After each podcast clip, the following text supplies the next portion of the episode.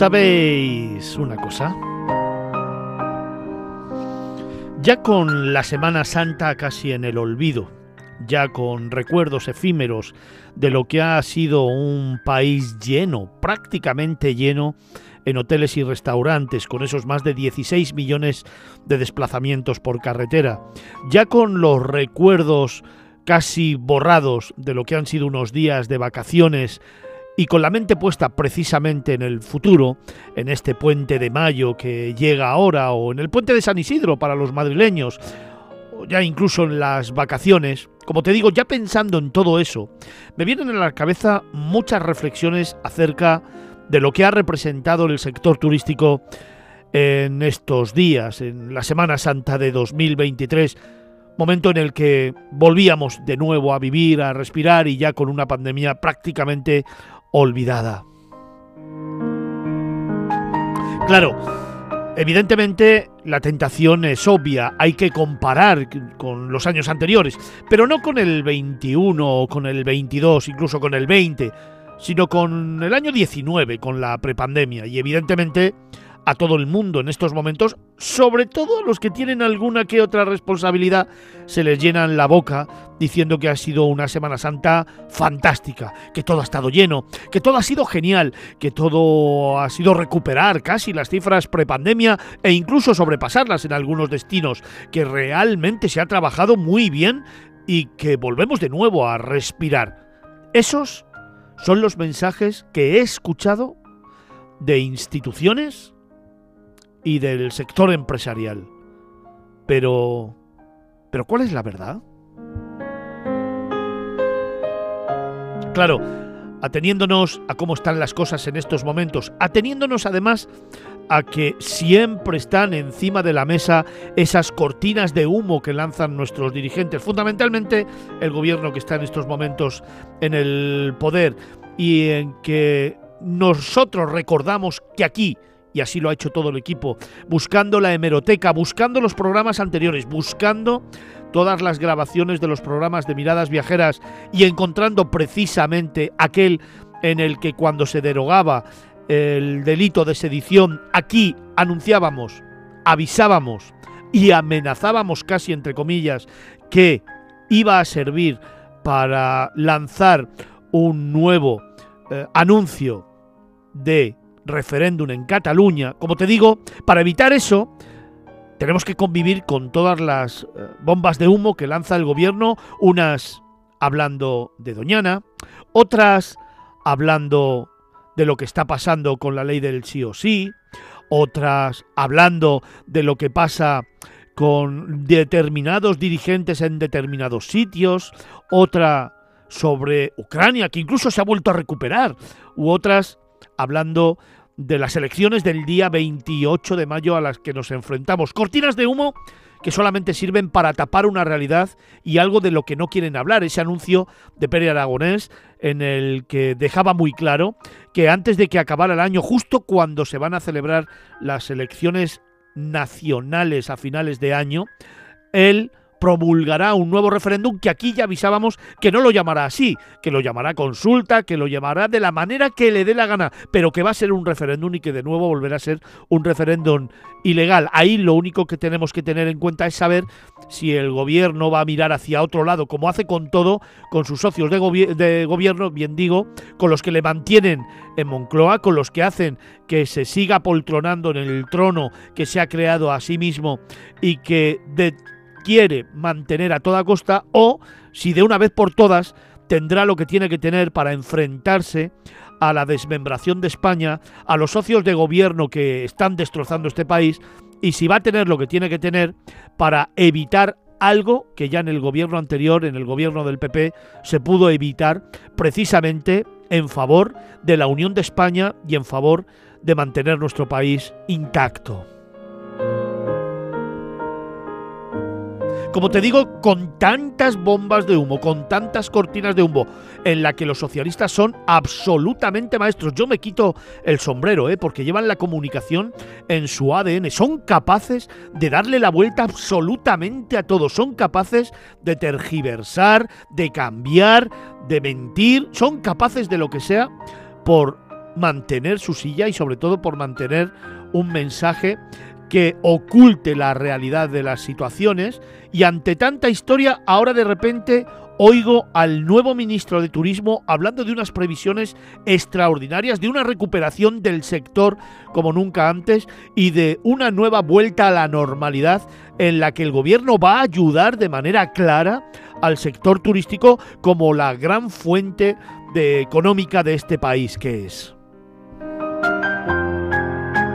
Claro, yo esta mañana viniendo hacia los estudios de Capital Radio, eh, tenía en la memoria esas eh, manifestaciones que hizo ayer precisamente el nuevo ministro de Industria, Comercio y Turismo, que ha sustituido a Reyes Maroto, y pensaba, este hombre que viene precisamente de Canarias, que debiera de entender el sector, que debiera de conocer el sector, que debiera de ser crítico con el propio sector y que sobre todo debiera de intentar analizar cuál es la situación y hacia dónde vamos, ¿cómo es posible que en tan solo un mes de mandato ya se haya mimetizado con los mensajes de Moncloa y se haya mimetizado con un discurso de bonanza cuando la realidad no es esa?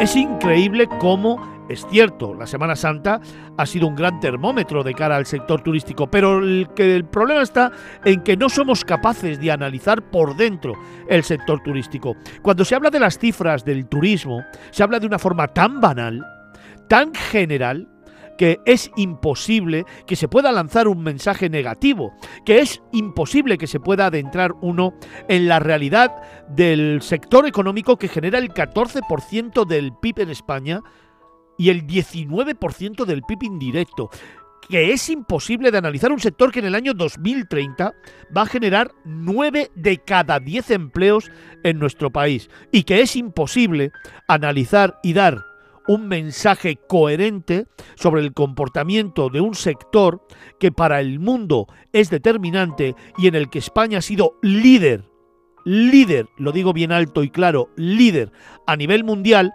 hasta que de pronto ha llegado esta pandemia y no hemos puesto los mimbres necesarios para hacer de nuestro sector, del sector turístico, ese sector bandera a nivel mundial que había cogido la prestancia que necesitaba para liderar y que de repente con la pandemia lo que ha generado es que el sector empresarial trate de recuperar todo aquello que ha perdido durante dos años, elevando los precios, reduciendo personal y cargándose literalmente la calidad que debiera ser el denominador común de todos los agentes que conforman este gran motor de la economía en España.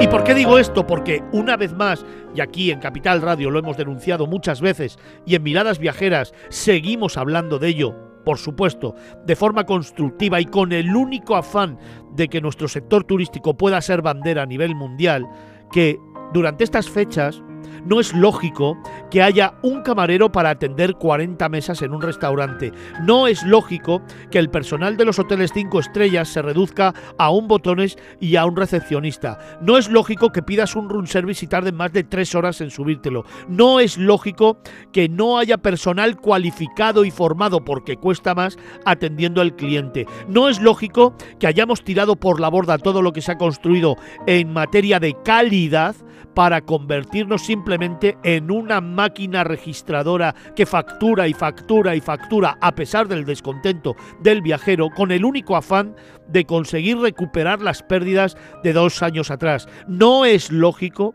que el gobierno haya defenestrado tal cual a Reyes Maroto, la única ministra que en democracia y en todos los gobiernos de democracia realmente se ha preocupado del sector turístico para lanzarla a competir en unas elecciones municipales en Madrid en las que no tiene nada que hacer. No es lógico que el Ministerio de Turismo se haya quedado descabezado durante un montón de meses por un afán simplemente electoralista de un presidente que solamente quiere su silla. No es lógico que aún hoy en España, siendo el segundo país del mundo en turismo, no tenga todavía ese Ministerio de Turismo específico. No es lógico que no se hayan establecido estrategias y políticas de trabajo comunes a todo el Estado español, aunque las competencias de turismo estén eh, designadas en las comunidades autónomas con el único fin de que se mantenga un trabajo común para que luego cada uno de los territorios trabaje sus particularidades.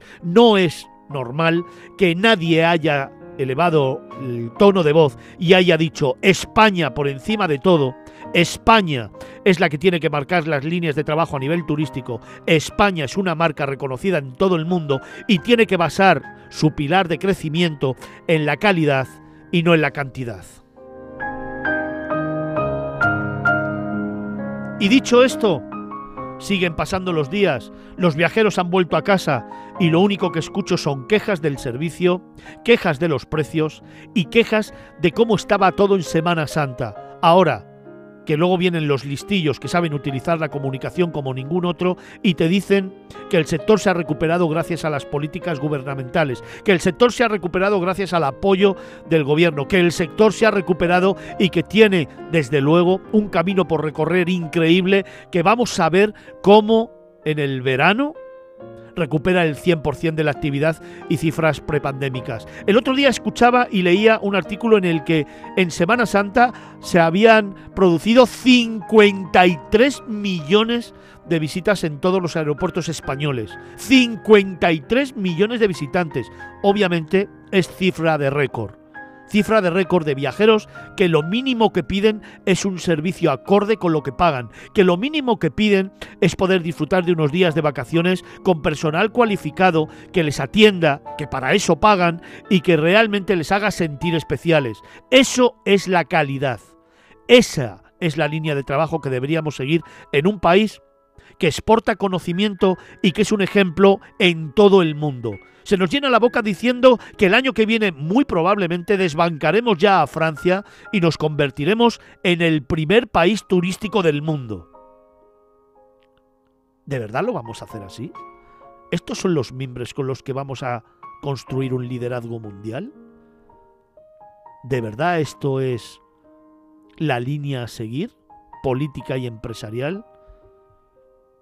Nos lo deberíamos hacer ver, ¿eh?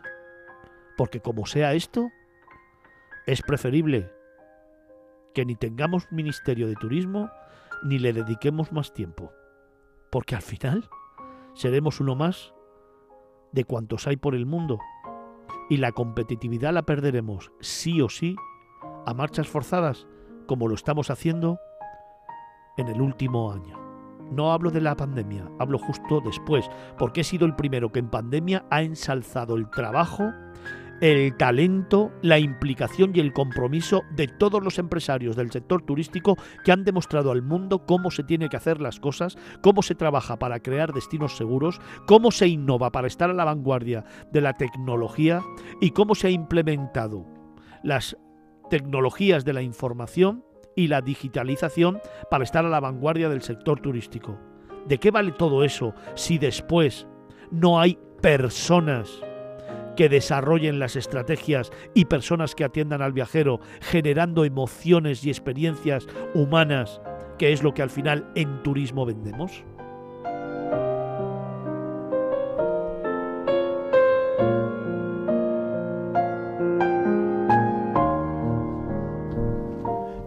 Viajeras, Capital Radio.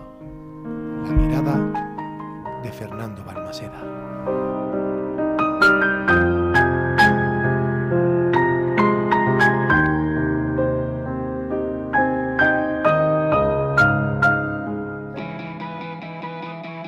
Capital Radio, Miradas Viajeras, con Fernando Balmaceda.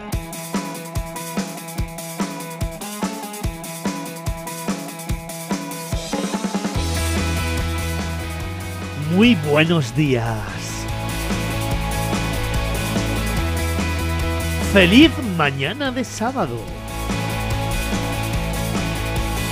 Qué bueno hace cuando se ha levantado la madrugada esta noche y el amanecer fresquito, eh, fresquito nos ha abrazado y nos ha conducido hasta aquí, hasta los estudios centrales de Capital Radio.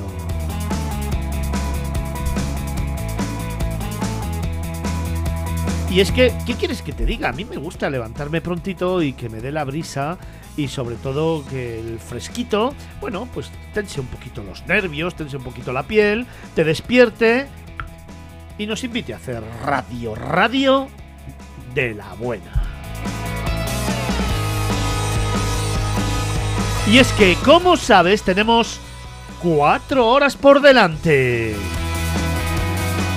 Hasta la una del mediodía, miradas viajeras.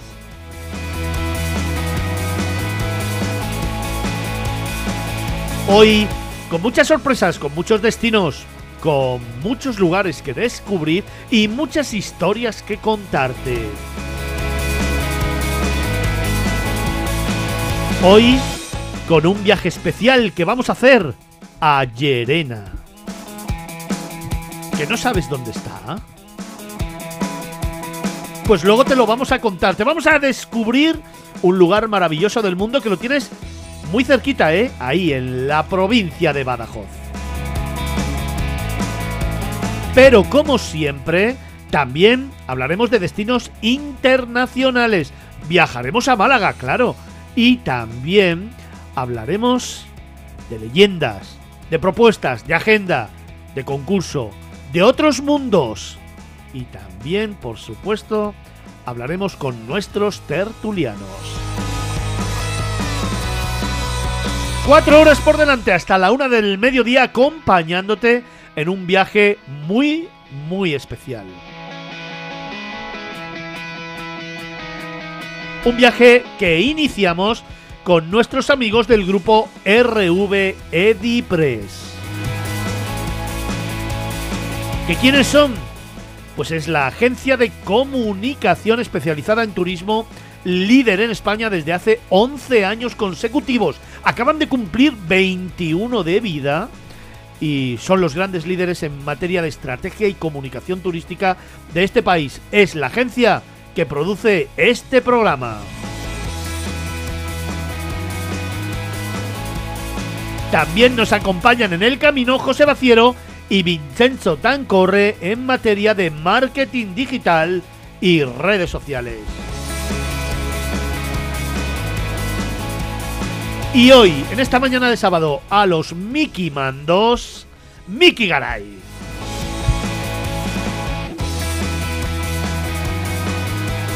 Y como siempre, con nosotros, el equipo de tertulianos del programa, los número uno del sector turístico, los grandes comunicadores del turismo en España, que los tenemos aquí, en Capital Radio. No los busques en otros sitios, están aquí, en Miradas Viajeras.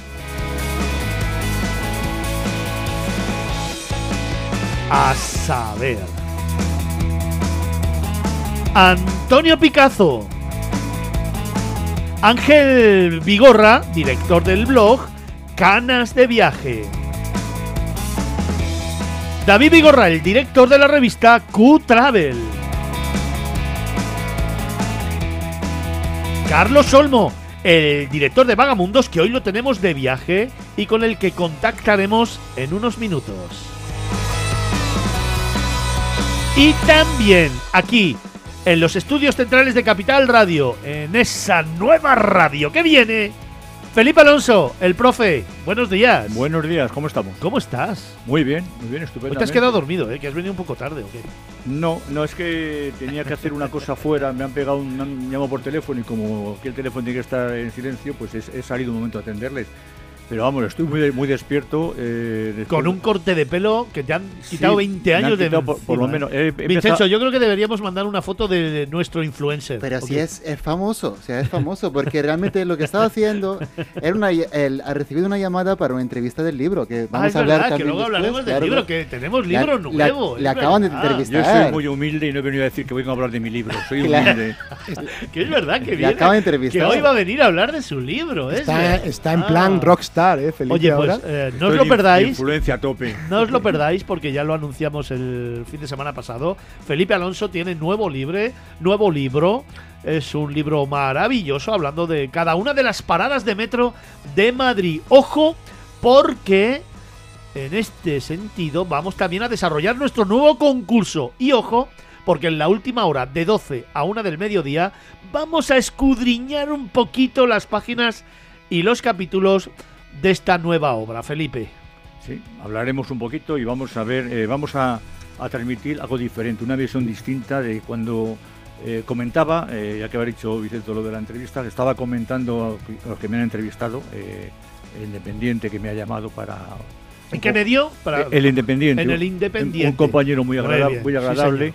Eh, hemos estado comentando precisamente eso, que el- los que, aunque yo vivo fuera de Madrid, pero vamos, los que venimos a Madrid no aprovechamos lo que es Madrid, no, no sabemos lo que es Madrid. Es vamos, por las calles como locos andando y no miramos los tejados Es verdad. o los techos que unas figuras impresionantes, esculturas. Tiene que ser el que venga de fuera. Y no reconocemos que, te- que tenemos, para mi gusto, para mi gusto, el metro, el mejor metro que hay en el mundo. Yo, lo tengo claro. ¿eh? yo cuando voy por ahí fuera, en los viajes que, que hago, eh, en las ciudades que tienen metro procuro mirarlo. Y eh, el único metro que eh, sinceramente me da un poquito de eh, envidia sana, pueden ser, son dos. Uno es el de Moscú Sí, y otro de San Petersburgo, porque tienen mármol y tienen unas esculturas impresionantes. pero es muy recargado. Sí. A mí exacta- ambos me gustan es- muchísimo, Son, pero son sí, demasiado son, recargados. son un museo, Sí, son un museo, es, un, un museo de transporte. sin embargo, sin embargo, tú vas a- y aquí lo comentaba, aquí el metro de aquí tiene un plano que es perfecto, no te pierdes. No tienes problema. El- el tú intenta, tú intenta, tú intenta hacerlo en, en Londres, yo me he perdido en Londres, bueno, bueno, bueno. en París me he perdido Y Nueva York. y en Nueva York me he perdido. Sí, sí, sí, Luego, sí. la limpieza que tiene el metro y, y la eficacia que tiene nuestro metro no lo tiene ninguno. Es únicamente verdad. únicamente lo comparo un poquito, se puede con un poquito quizá por rapidez y por, y por limpieza con el Shanghái. Shanghái es un metro que es muy limpio también y muy eficaz. Pero aquí tenemos, para mí, si no es el mejor, está entre los tres primeros. Yo del desde mundo. luego creo que es uno de los mejores del mundo, si no el mejor. También lo, te- también lo tengo claro. Vincenzo, ¿qué decías? Sí, sí, no, no, no, en Berlín, en Berlín también. A mí me encanta mucho, me encanta el metro de Berlín que funciona de maravilla también.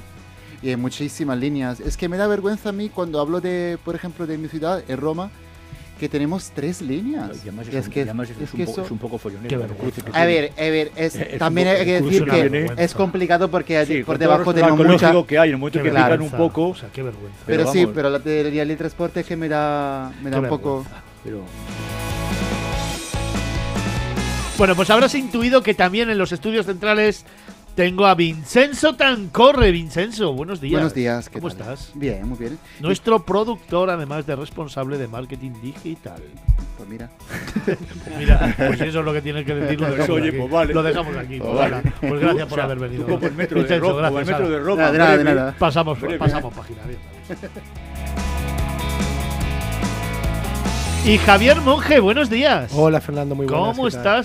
Pues muy bien, venía yo con una batería de cosas que contarte, pero escuchándote en el editorial asentía como, como, el, muñequito de, que va detrás de los coches y algún día me gustaría que habláramos, ¿eh? porque estoy muy de acuerdo contigo con lo que dices y no sé, tú en tu, en tu experiencia, en todos estos años que llevas de cara aquí este- al sector del turismo, no sé si yo lanzo esta pregunta, te la lanzo a ti, la lanzo a la gente. ¿Qué hace falta para que se sienten a hablar hosteleros, gobierno, todas las partes implicadas para que esto mejore? Pues es que me veo que nos van a adelantar países como Turquía, Sí, sí, Croacia, sí, gente que está trabajando muchísimo y nosotros estamos viviendo de las rentas. Pues mira, yo lo primero que, hace, que creo que hace falta es, lo primero de todo, darle la importancia al turismo que tiene. Y eso lo tiene que hacer el presidente del gobierno, eso lo tiene que hacer el gobierno que esté en el poder. Ya no hablo de este, que evidentemente no lo va a hacer nunca, porque le importa bastante poco, sino lo hablo de todos los que hemos tenido en democracia, porque ninguno, sea del color que sea, le ha dado importancia al turismo. Eso es lo primero. Lo segundo, crear un ministerio de turismo que ya es hora, porque yo voy a países. Bueno, os voy a contar una anécdota. Tengo una foto, tengo una foto, luego Vincenzo, a ver si te la paso y la, la lanzamos en redes. Tengo una foto del Ministerio de Turismo de Cabo Verde.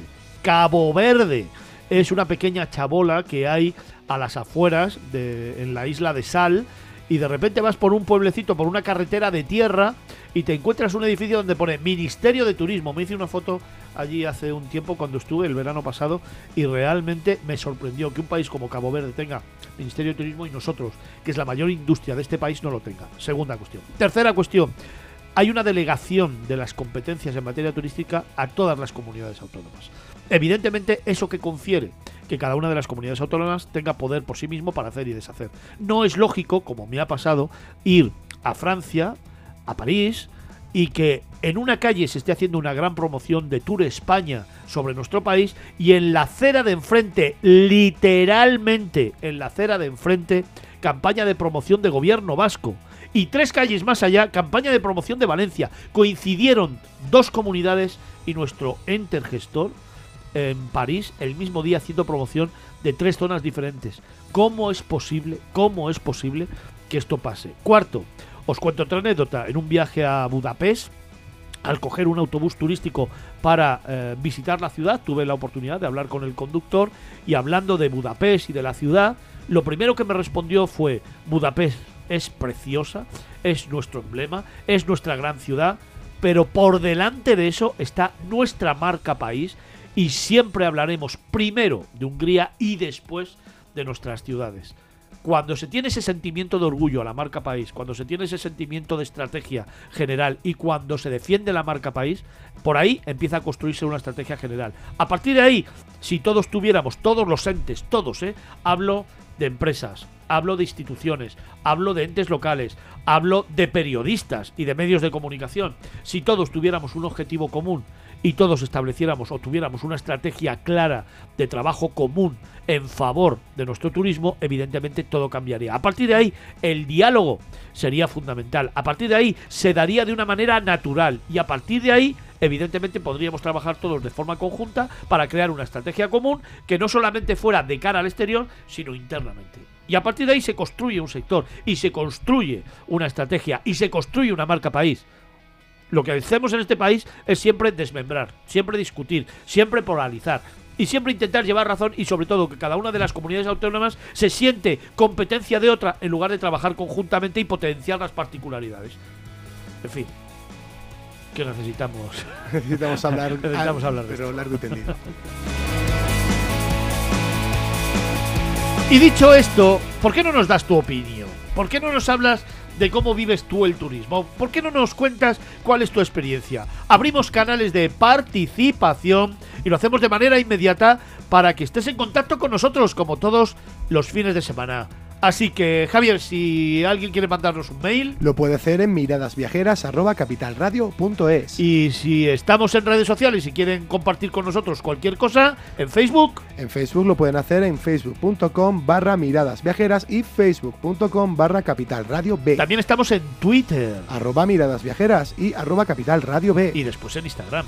Arroba miradas viajeras guion bajo. Y siempre con un hashtag. el hashtag miradas Y tenemos como siempre ese número de teléfono que tanto nos gusta, que tanto nos apasiona y que mola un montón. ¿Cuál es? Es el 655-8609-23. Vincenzo en italiano. 655-8609-23. Este lo dices bien, lo dices suelto. Sí, claro. Ahora me lo dices en alemán, verás. Oh, no. 6, 5, 5, 8, 6, 9. Eh, no, nun, 9, eh, 2, 3. Es que en este Cada vez peor, cada vez me más voy olvidando, yo qué Cada vez sé. somos más polidiotas. Alonso Felipe, ¿te lo sabes o no? Sí, mira, eh, ya sabes que mi forma de decirlo es 655-8609-23. Jo, qué soso, qué soso.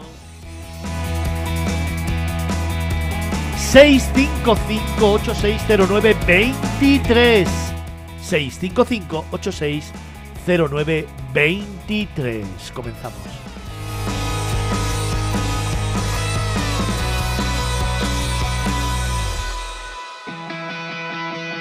Miradas Viajeras en Capital Radio.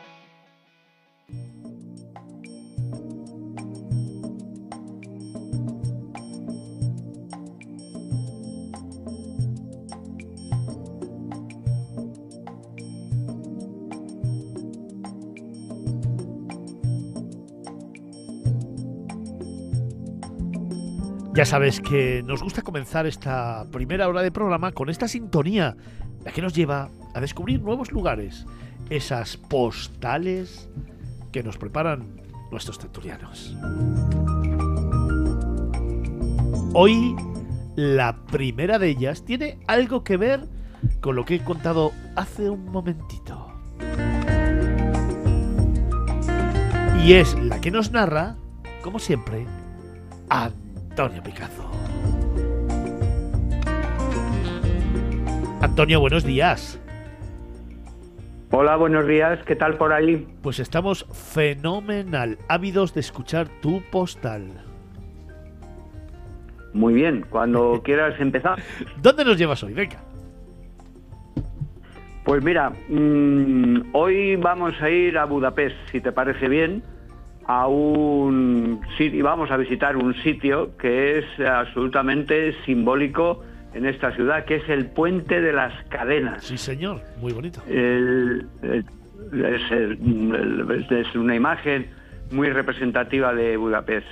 Voy a intentar decirlo en, en húngaro. Atención, es el Szensenyi Lancsit. Eh, es el puente de las cadenas, la traducción. Luego diremos por qué se llama así. Eh, es un puente con 380 metros de largo por 15 metros de ancho, aproximadamente, ¿no?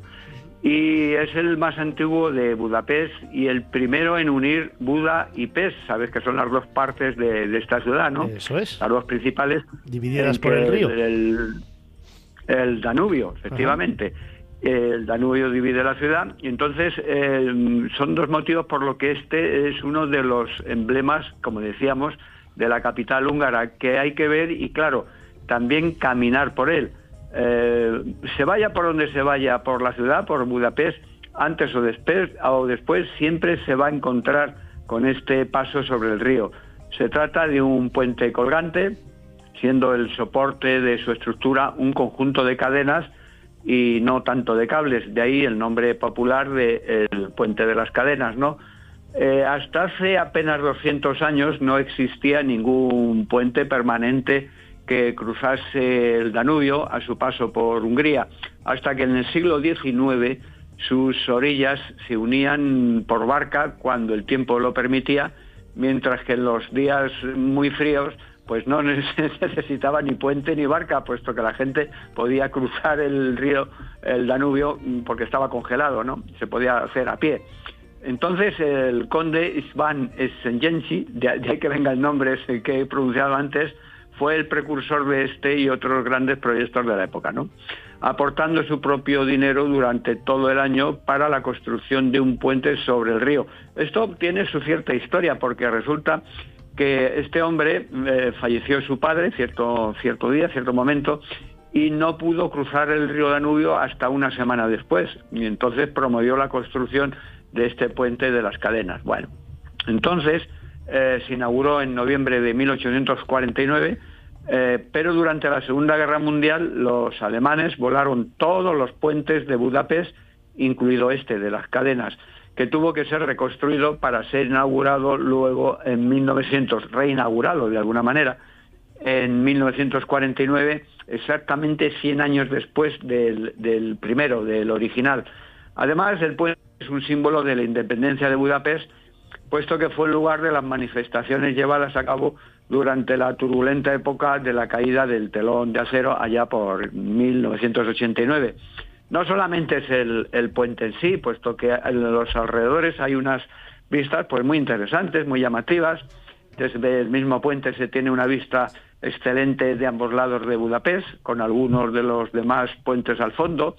El puente Elizabeth, que mmm, el próximo día, la próxima postal, la voy a dedicar a este puente, al puente Elizabeth, también muy interesante y el puente Margarita, el, el gran par parlamento, que es otra imagen de, de, Budapest, domina la zona de Pest, mientras que el castillo de Buda se eleva a otra, en la otra orilla, ¿no?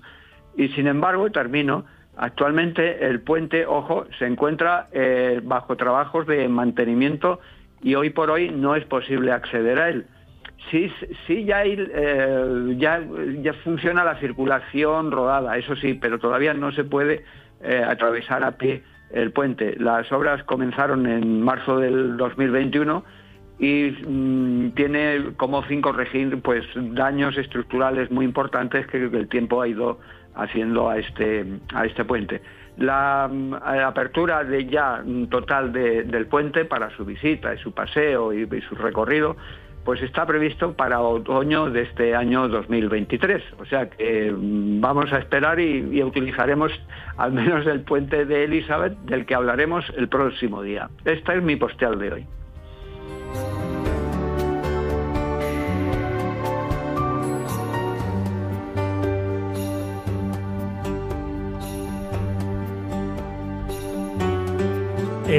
Puente de las Cadenas, en Budapest, con la firma de Antonio Picazo.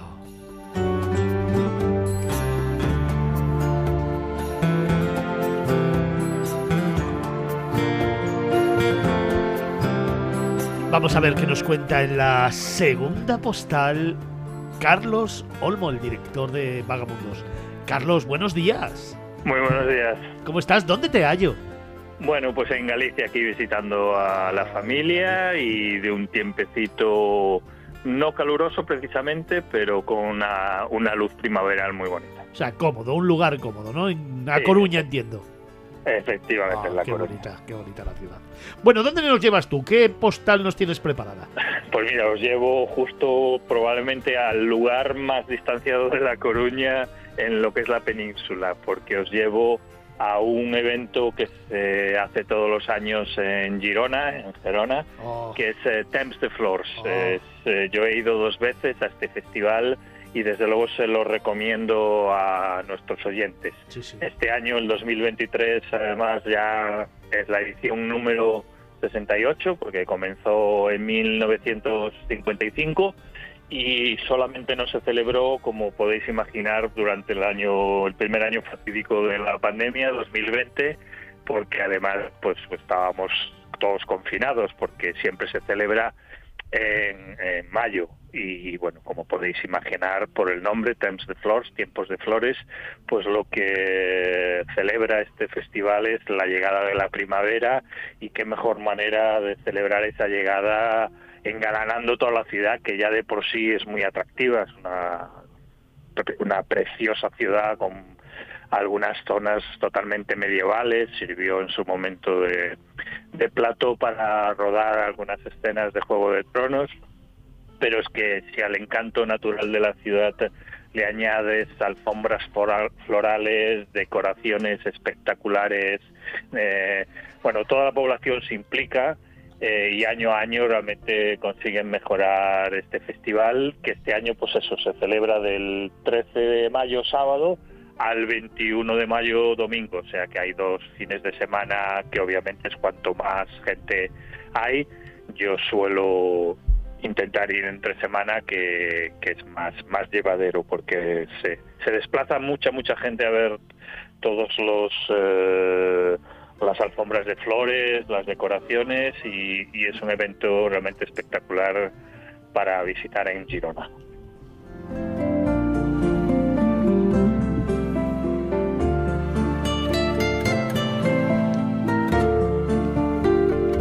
Oye, para ti, ¿cuál sería ese momento especial allí en el Thames de Flor?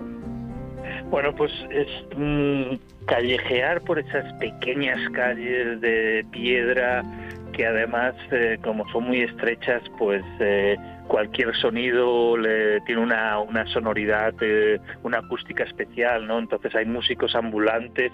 Realmente en muchos aspectos te, te traslada al medievo y para mí ese, ese es el, el momento así más- con más encanto, callejear por, por esas pequeñas calles, mirar, porque hay también competi- competiciones de, de los establecimientos que decoran sus escaparates de manera espectacular, entonces ir mirando los escaparates, ir mirando, pues eso, si hay un músico callejero, pues escucharlo con una acústica tan especial que tienen esas calles estrechas, no sé, mm, es básicamente moverse libremente por las por las calles de, de la parte más antigua de Girona, las que suelen llevar hacia la catedral y dejarse llevar en el tiempo muchos siglos atrás.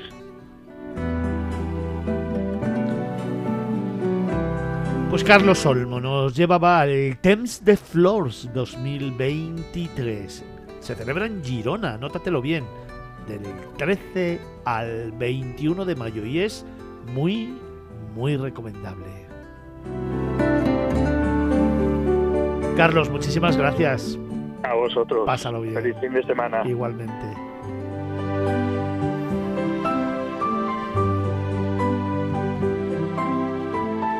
Comenzábamos en Budapest, en Hungría, luego nos hemos ido a Girona y tengo curiosidad por saber dónde nos lleva el profe.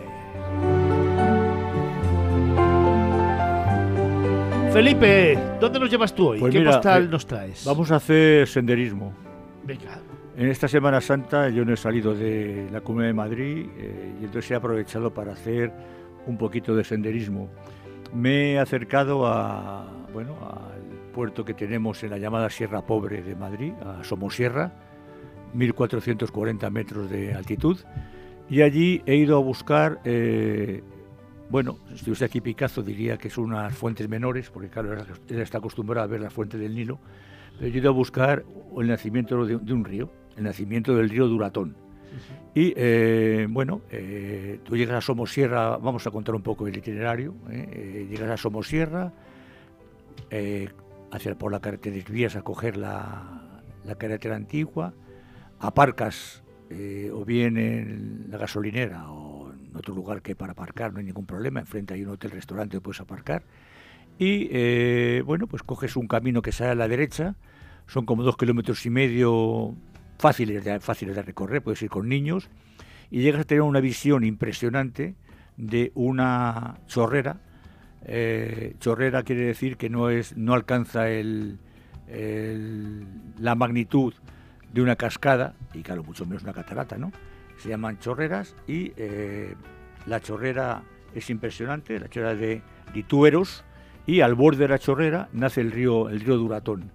Eh, luego, mm, los que no, bueno, pues eh, no tienen mucha facilidad eh, para bajar, porque están muy, muy pendientes, ahí, ahí los jóvenes lo pueden hacer. Vamos, Eh, los que estamos mayores. Sí, sí, no, no, es que, es que no, hay- vamos a ver, no hay, ca- no, a ver, la realidad es que es, eh, cuesta abajo no hay camino, entonces es muy complicado, muy complicado, si no van preparado, vas preparado con botas y con bastones y demás, no merece la pena porque, porque puedes acabar abajo del barranco, ¿no? Son cuestas muy pronunciadas. Entonces te vuelves a dar la vuelta por el mismo camino que has ido y andas eh, hacia abajo eh, por la carretera antigua de Nacional 1, otros eh, un kilómetro y medio más o menos, y a la derecha sale un camino que no tiene ninguna pérdida y vas a ver la chorrera por abajo. Cuando estás llegando a la chorrera, atraviesas un pequeño riachuelo, que hay unas piedras para atravesarlo. ¿Eh? Hay quien lo hace descalzo, con lo cual se puede fastidiar los pies, pero bueno, eh, puedes pasar por las piedras y ese riachuelo es el nacimiento del río Duratón. Si eres eh, senderista de pro y te gusta mucho eh, hacer senderismo, puedes intentar encontrar, o pregunta para que te digan, encontrar otro camino que hay que corta Somosierra hacia al revés, digamos que baja la cumbre hacia lo que sería el, el nor- nordeste más o menos, y ahí puedes, puedes llegar también al nacimiento de otro río, el Jarama. Luego, de vuelta de todo eso, puedes aprovecharlo porque Somosierra es un punto muy importante en la historia de España. En Somosierra se dio en noviembre de 1808 una gran batalla eh, contra los franceses en la guerra de independencia, donde eh, Napoleón, viendo que no conseguía eh, derribar las defensas que tenían los cañones españoles, mandó a su guardia personal polaca que, eh, hicieran una, carga cuesta arriba.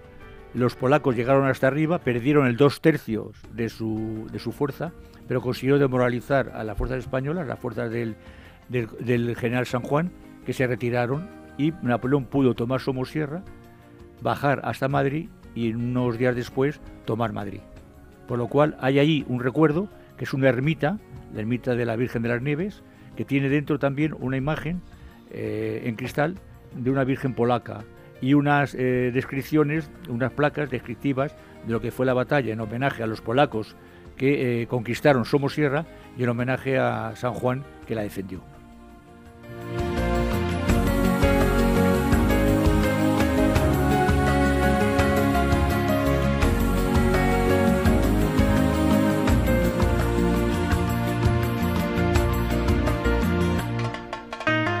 Vincenzo, ¿dónde nos llevas tú? ¿Cuál es tu postal?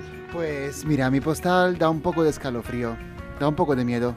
Eh, quería hablar hoy un poco de mi ciudad, que siempre hablo de tantos viajes, tanta, tantos sitios, pero hoy voy a hablar un poco de Roma. Un rincón que, como decía, da un poco de miedo porque es una iglesia que está llena de calaveras, de, de cosas que dan un poco de miedo.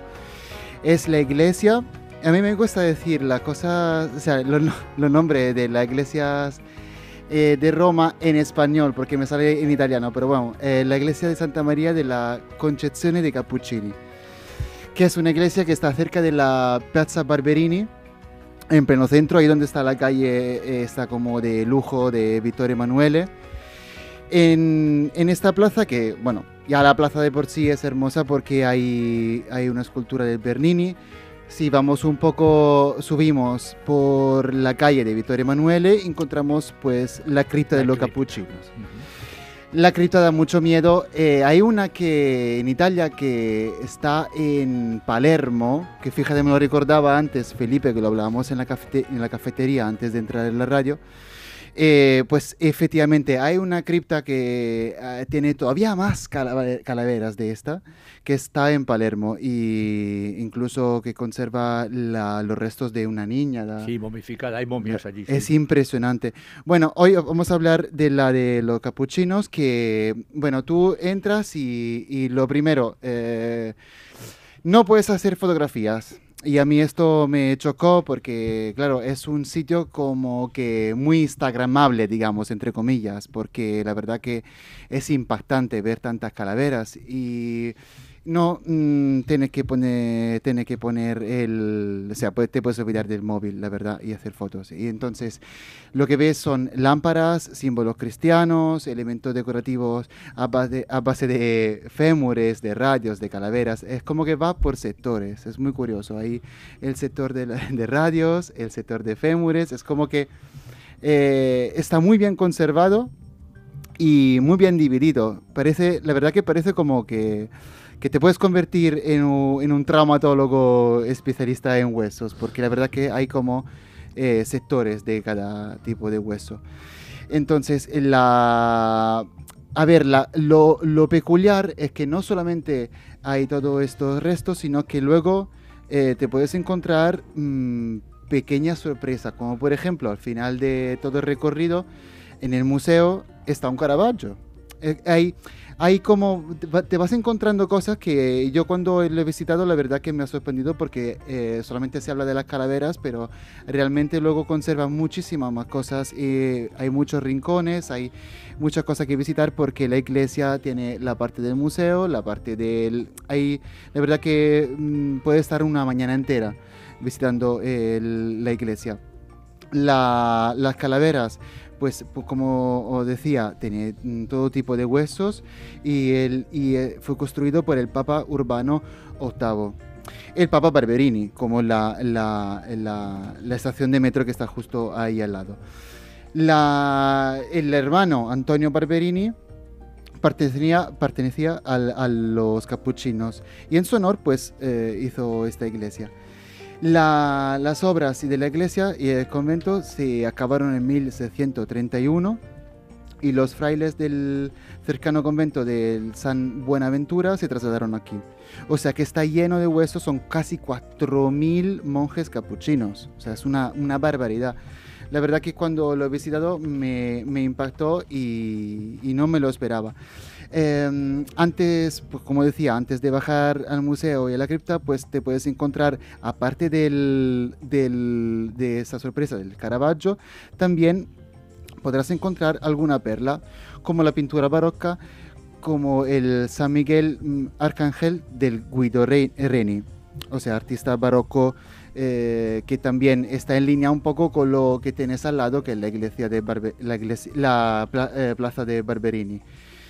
Eh, ¿Qué más? Eh, pues la, la sorpresa del Caravaggio, ¿qué es? Es un óleo de San Francisco de Asís en meditación eh, y es u- una obra maestra de Caravaggio que nadie se lo espera y pues está ahí esperándote en el museo que la verdad que cuando lo encontré fue una gran sorpresa porque repito no, no se suele hablar de esto se suele hablar de, la- de las calaveras pero no del Caravaggio y nada, y eso era un poco lo que, que te quería contar porque eh, realmente es un sitio muy peculiar donde no que, no se, que no suelen sacar la guía de Roma. Te suelen mandar obviamente a Fontana de Trevi, todo lo que conoce todo el mundo, pero esto yo creo que es un sitio, un rincón muy especial y con poca gente. La verdad que no tienes mucha cola cuando vas al, al sitio, además gratuito, tienes que dejar solamente una pequeña propina, un euro, dos euros y, te puedes encontrar un Caravaggio, que quiero decir, es una bonita sorpresa. Fantástico trabajo.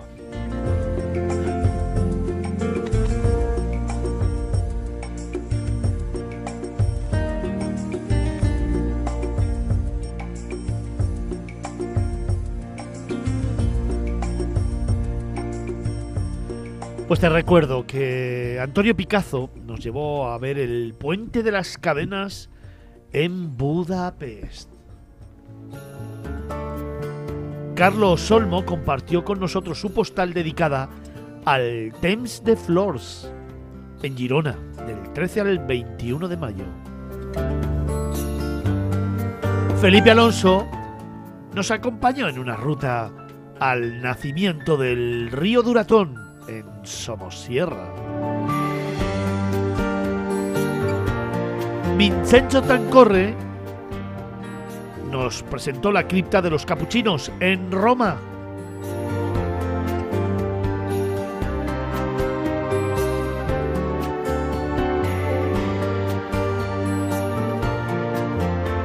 Y nos queda saber dónde nos lleva Javier Monge.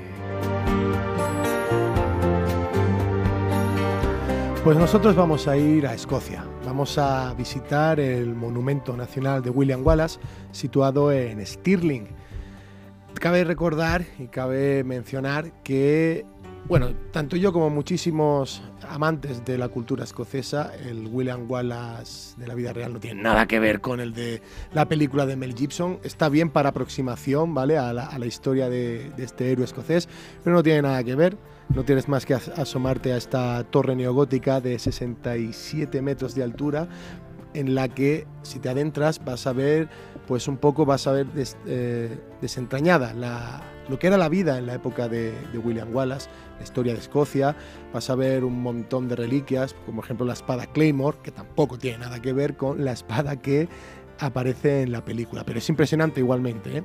Vídeos sobre la historia de William Wallace, eh, un poquito también de la vestimenta, utensilios que se utilizaban en la época del héroe escocés y sobre eh, este monumento situado en la colina de Abbey Craig, que también se puede, desde la cual también se puede ver el puente de Stirling, lugar donde ocurrió la famosa batalla. No tiene nada que ver tampoco con la película, que es un campo extensísimo. Este es un puente, es una batalla un poquito poquito diferente de cómo se ve en la película, sin tanto misticismo, ¿no? sin tanta epicidad como lo quiere hacer ver en Hollywood. Y bueno, eh, como digo, es, una es un monumento en el que se rinde homenaje a la verdadera historia de un héroe escocés y es un monumento que también recomiendo visitar junto a visita por la ciudad de Stirling también. Y un dato curioso, fíjate, no voy a hablar tanto ya de arquitectura ni de simbolismo ni nada, es que en el parking, de, justo al empezar la colina, hay una estatua que presumiblemente se dice que es de William Wallace y este William Wallace se parece mucho al de Mel Gibson, melenudo y con la vestimenta más acorde a la película que al propio héroe escocés, el, real, el William Wallace histórico, ¿no? Y es una estatua que cada dos por tres la tienen que estar limpiando porque son los propios escoceses los que la vandalizan y los que la dejan siempre hecha una pena. Pero bueno, eh, ya eh, problemas históricos, de recreaciones históricas aparte, es un monumento del que los escoceses sacan mucho pecho y con razón. Es un monumento que a los que les gusta la historia como a mí nos hace, pues oye, darnos cuenta de el valor que se le tienen que dar a, a los héroes nacionales, cosa que aquí en España deberíamos aprender un poquito, ¿vale? No es una cuestión política, es una cuestión de conocer tu identidad, amar tu identidad, conocer tu legado, tu patrimonio, tu historia, básicamente. Quitándole las- los trasfondos políticos y todas esas cosas, para mí el monumento de William Wallace representa eso, el cómo un símbolo, cómo una persona prevalece por encima de todos los colores, de todas las ideologías y nos sirve para crear nuestra propia identidad. Es más eso, más que la experiencia turística de subir a verlo, que es fantástica. Si tienes un buen día, también vas a poder tener unas vistas espectaculares. Es eso, el valor que tiene el, el propio monumento, todo lo que ello refleja.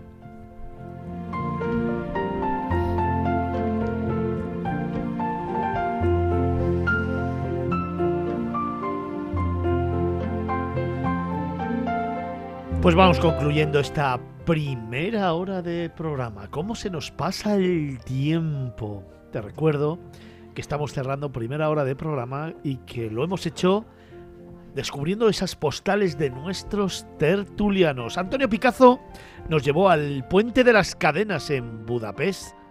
Carlos Olmo nos ha descubierto el Thames de Flores en Girona, que se celebra del 13 al 21 de mayo.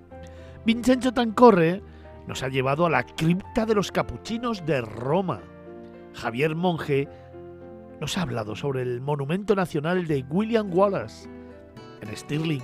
Y finalmente, Felipe Alonso nos ha descubierto el nacimiento del río Duratón en Somosierra.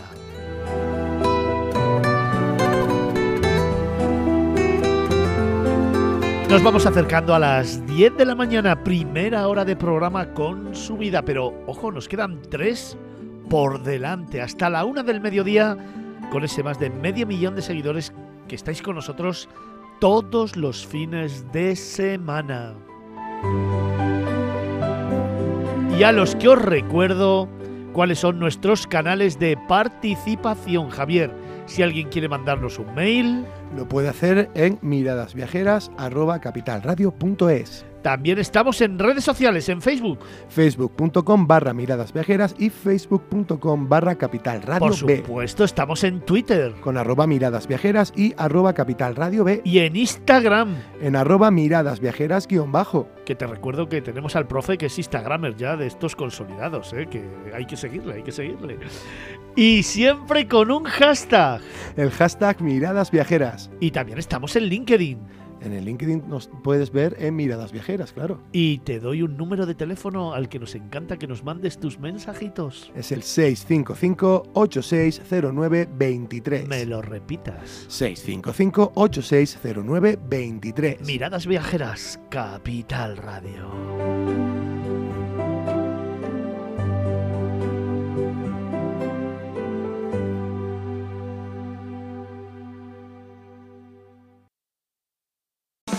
En Capital Radio, Miradas Viajeras, con Fernando Balmaseda.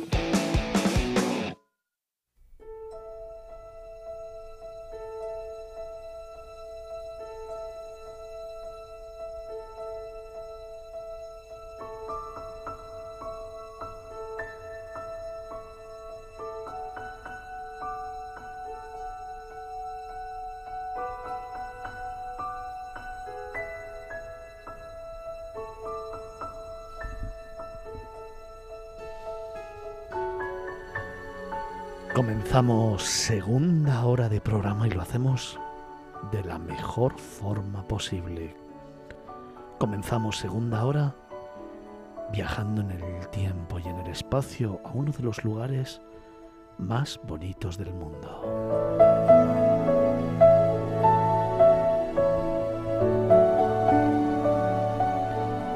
Y es que, como mañana, como cada mañana de sábado, me gusta empezar a contarte historias, a narrarte esos lugares que son especiales para mí, esos rincones del mundo con alma propia, donde sus gentes te abrazan y donde las personas cobran protagonismo a cada paso que das.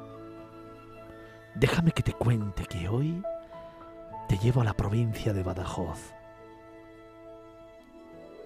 Déjame que te cuente que hoy Vamos a viajar por un lugar donde se para el tiempo, donde comienzas un camino en el que entre callejuelas y plazas siempre vas a tener algo que mirar. Es un camino especial, un camino que te lleva a su plaza, a su plaza del ayuntamiento, en el que, déjame que te cuente, que sentarse es toda una historia.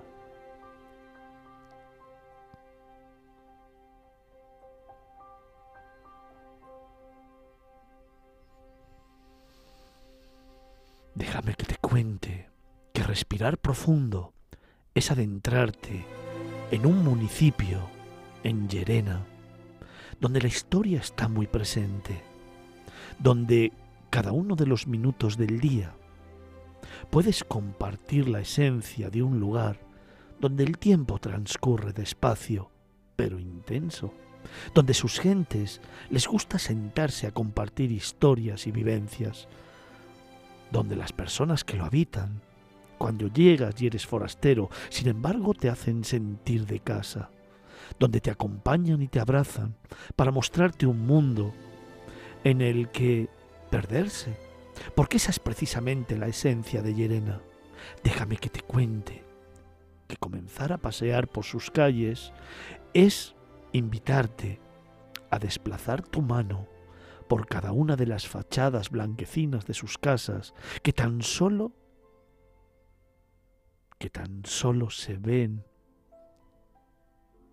en un lugar en el que se combina la perfección el encalado blanco, la rejería negra y la piedra marrón. Las tres se funden en un abrazo, en una simbiosis perfecta, que te van mostrando un camino, ese camino en el que de pronto miras a derecha o a izquierda, al frente o abajo, y encuentras pequeños detalles que van conformando la historia que hoy te narro. Déjame que te cuente que hace unos días vi amanecer en ese lugar hermoso y que de pronto esa sensación de pensar que ya lo has vivido todo, que nada te puede sorprender, cambió de repente.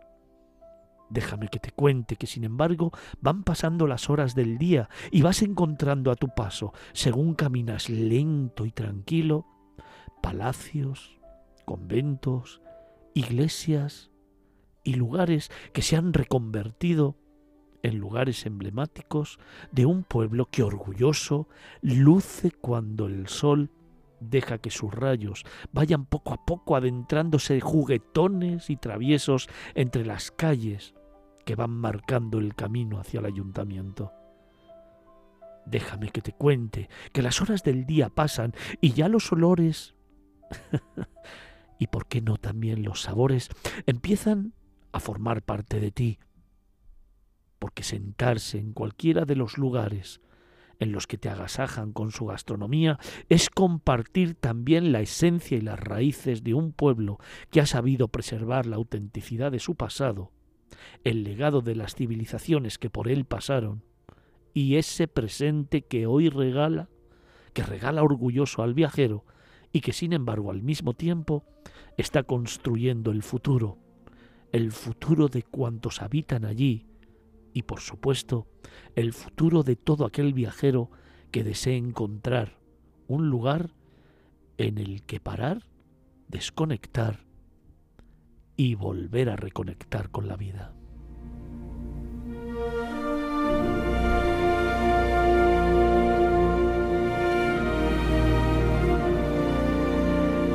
Déjame que te cuente que de pronto una muralla se alza majestuosa dándote la bienvenida. Déjame que de pronto te cuente que cuando llegas a su plaza mayor, una vista de 360 grados te enamora, te abraza y desde luego te convence de que la elección ha sido la perfecta.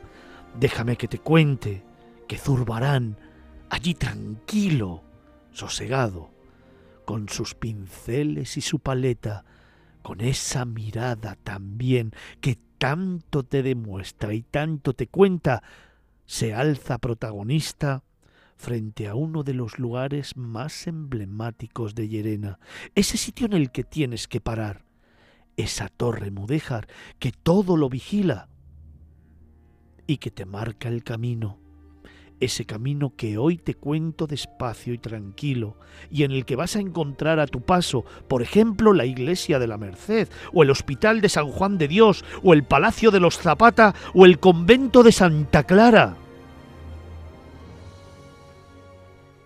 Rincones que a tu paso te sorprenden y te acompañan, rincones en los que pararte y sobre todo embelesarte con belleza, con la belleza que Yerena te regala cada vez que visitas uno de esos lugares, uno de esos rincones del mundo que aquí, en Miradas Viajeras, te contamos como si fueran esos lugares que jamás perderte y siempre contar.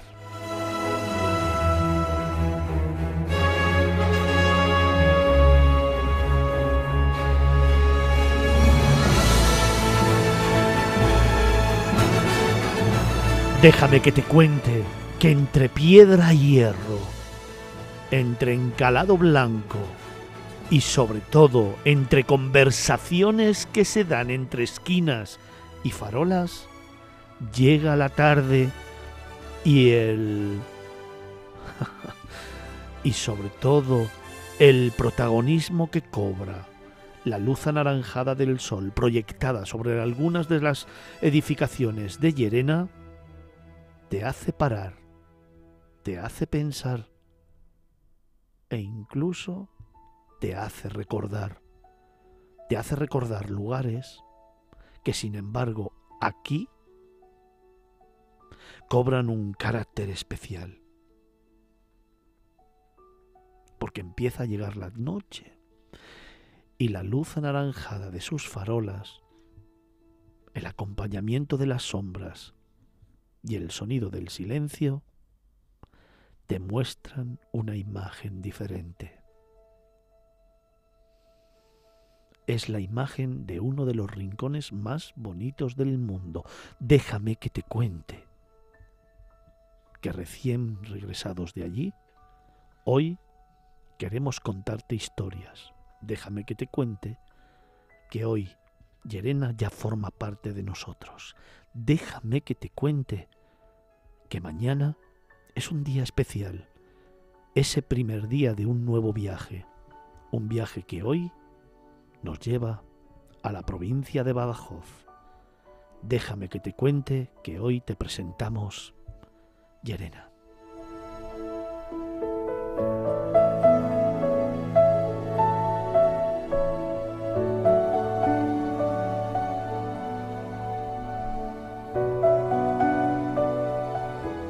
Miradas Viajeras en Capital Radio.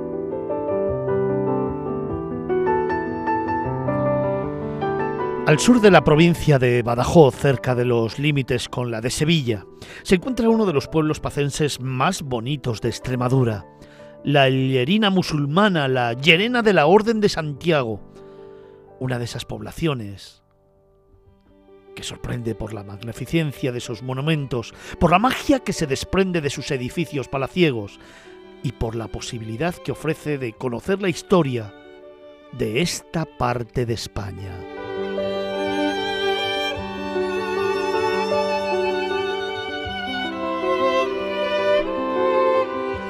Su casco histórico está repleto de lugares que visitar y saborear, como solo puede hacerlo aquel que quiera recorrerlo despacio, lentamente, admirando a derecha e izquierda lo que se le ofrece a la vista, lo que a veces un rayo de sol revela entre sombras.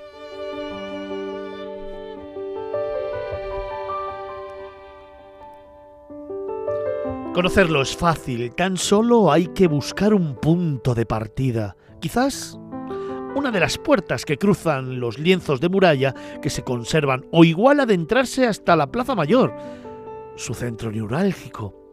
Ahí, ahí destaca el ayuntamiento del siglo XVIII, aunque quien domina el cuadro es la torre campanario gótico mudéjar del siglo XIV, a cuyo pie está una de las joyas de la población, la iglesia de Nuestra Señora de la Granada, que combina los estilos gótico tardío y barroco con una portada realmente interesante. Ahí también está la famosa balconada, con arcos de dos pisos de ladrillo encalado.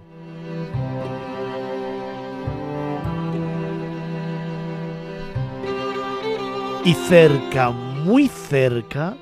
Y antes de continuar la visita, hay que hacer mención del pintor Francisco Zurbarán, que vivió junto a su esposa en una de las casas próximas y que se recuerda con una escultura mostrando su pincel y su paleta.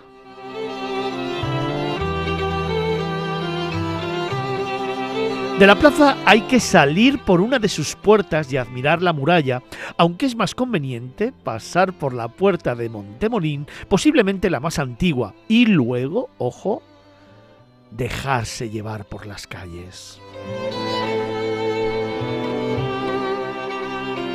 Aquí, la Plaza Cervantes, con la iglesia de Santiago, el Hospital de San Juan de Dios, el convento de Santa Clara, allí los palacios, con uno muy especial, el del Maestral, que fue durante el siglo XVIII sede de la Inquisición, sin olvidarse del de los Zapatas o del Palacio Episcopal.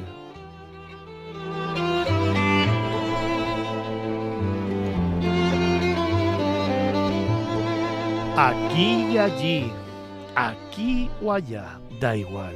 Llerena es siempre una postal.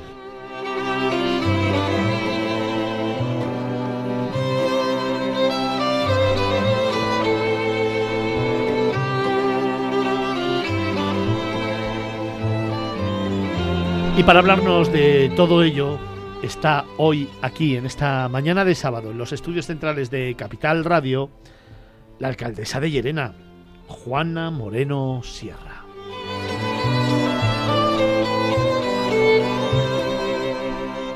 Juana, buenos días.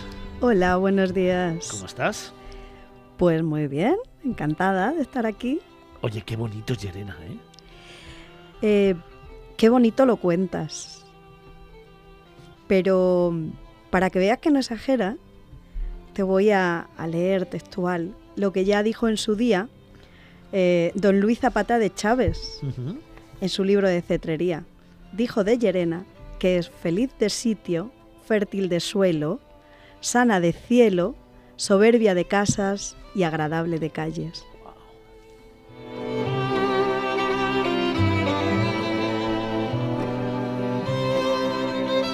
Dejadme también que presente en este instante a Juan Carlos Jiménez, es el concejal de Turismo de Llerena. Buenos días. Hola, muy buenos días. Juan Carlos, qué orgullo poder promocionar y contar Llerena ¿no? en tu área de, de gobierno. Sí, es un orgullo.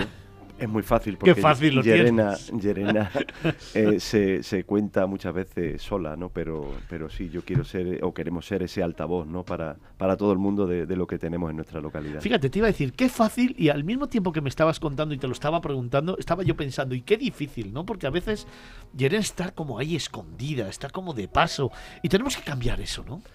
Sí, tenemos que situarnos en el mundo Sí, eh, y mostrarnos. eh, y sobre todo, bueno, pues dar a conocer eh, todo lo aquello que, que se puede encontrar en nuestra localidad. Juana, pues vamos a hacerlo, ¿no? ¿Te parece? ¿Lo contamos? Por supuesto. Pues venga, vamos a hacer un camino. Fíjate, te voy a pedir dos cosas. Una, vamos a hacer un recorrido por Llerena con los imprescindibles para todos aquellos que ya conocemos la localidad. Y luego te voy a preguntar que busquemos esos lugares que van a sorprender al que vuelve, al que regresa, al que Llerena le conquistó y decide regresar y quiere buscar algo especial, algo nuevo, ¿vale? Vale. Venga, vamos a comenzar. Pues mira, hay una zona estupenda para aparcar que es justo donde está la- un lienzo amplio de muralla. Primer mensaje. Deja el coche fuera. no se te ocurra meterte en el pueblo con el coche. Puedes, pero es que es muy Sí, aconsejable. sí, Tú lo dejas allí, vas a, a saludar a la escultura de Pedro Cieza de León. Sí, señor. Está en la zona del Portillo del Sol, que está presidiendo un, un magnífico lugar. Continúas tranquilamente para dar la vuelta y, y- y circunvalación que te lleva a una, a una de las, de las puertas, el arco de Montemolín. Cuando tú entras, eh, vas a tener acceso a calles que todavía conservan ese empedrado de, en alguna zona, pero sobre todo de adoquín, que te hace no correr. Vas despacio, saboreando hasta llegar a la zona del Centro Cultural La Merced, Sí, señor. eh, para bonito. detenerte en, en eso que era una antigua iglesia y ahora es un centro cultural. eh, caminando por esas calles de plataforma única donde combinan perfectamente esas callejuelas para llegar a la fuente pellejera, que es el inicio de Llerena, la zona judía. Llerena convivieron sus tres culturas, judía, musulmana y cristiana, por supuesto. Vas caminando encontrándote las calles encaladas, mm, casas señoriales, pero que también eh, se salteadas tenemos esas casas eh, mudéjares con sus ladrillos, ese marrón, ese color de arenisca que antes mencionaba, para adentrarte en la zona, la zona más central. Puedes haber hecho una circunvalación también interior para ir a la plaza eh, donde está una iglesia de Santiago. Eh, allí está Lope de Cárdenas Sí, señor. y señora Leonor, que para eso se hicieron su, su propia capilla. Eh, tienes el convento de Santa Clara, un convento de los ocho que existían, está en, en la actualidad, tiene su, su función de convento. Pararos a comprar unos excelentes dulces y te acercas a una de las diez eh, bibliotecas más singulares. Teníamos siete eh, hospitales y el Hospital de San Juan tiene la funcionalidad de una biblioteca preciosa. Y eso sí, déjate guiar por esa, como decía Luis Chamizo, gallarda torre que te va a llevar a la plaza donde has descrito eh, que tenemos nuestra iglesia, una joya, la iglesia de la Granada, eh, donde está la casa de Zurbarán. Y tengo que decir que tenemos y conservamos dentro de la iglesia el Cristo crucificado de Zurbarán y en la plaza, que es emblema de nuestro escudo, una fuente, diseño de Zurbarán, con una peculiaridad, rodeada de dos encinas tan características de Extremadura.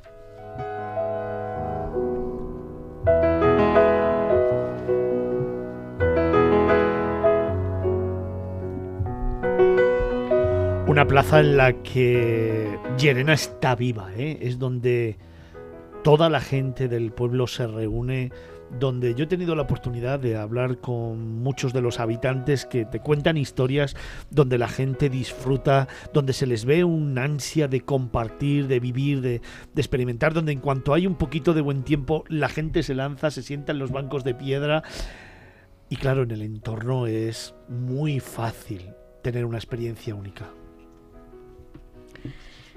Un atardecer en la plaza de Llerena, degustando Sí, pues señora. lo que a uno le apetezca, Sí, señor.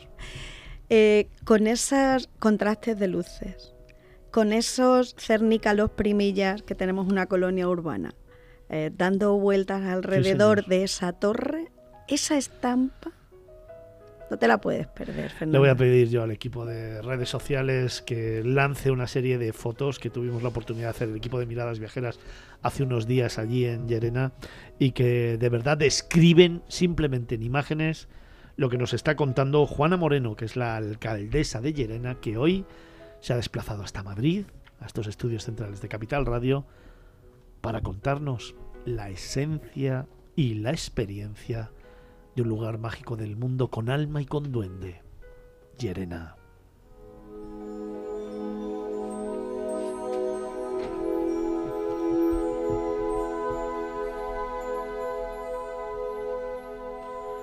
Juan Carlos, y en esa plaza se alza majestuoso también el ayuntamiento y esos soportales que dan vida también a muchos bares y restaurantes donde la gente se sienta en calma, tranquilo, degustando cualquier producto gastronómico de los que ofrece Llerena y que te agasaja, ¿eh?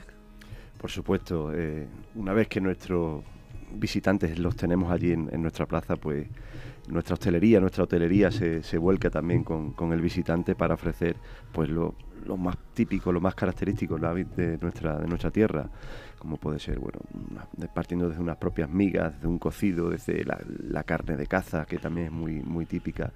Y, bueno, pues disfrutar no solamente de- de- del sentido de la vista, sino del sentido del gusto, que también es muy importante. Os voy a pedir a los dos que entre los dos me hagáis, irlo pensando, me hagáis un menú para disfrutar de Llerena a base de los productos autóctonos y a base de esas recetas tradicionales que han pasado de generación en generación y que siguen estando muy presentes en Llerena, ¿vale? Y con eso vamos a descubrir a través de los sabores este maravilloso rincón del mundo, pero dejadme que presente también a Felipe Alonso, al profe. Buenos días de nuevo. Buenos días de nuevo. Bueno, conocemos bien el municipio, ¿eh? Y Bast- nos gusta ba- mucho. bas- bastante bien, lo conocemos bastante. Lo hemos, lo hemos disfrutado.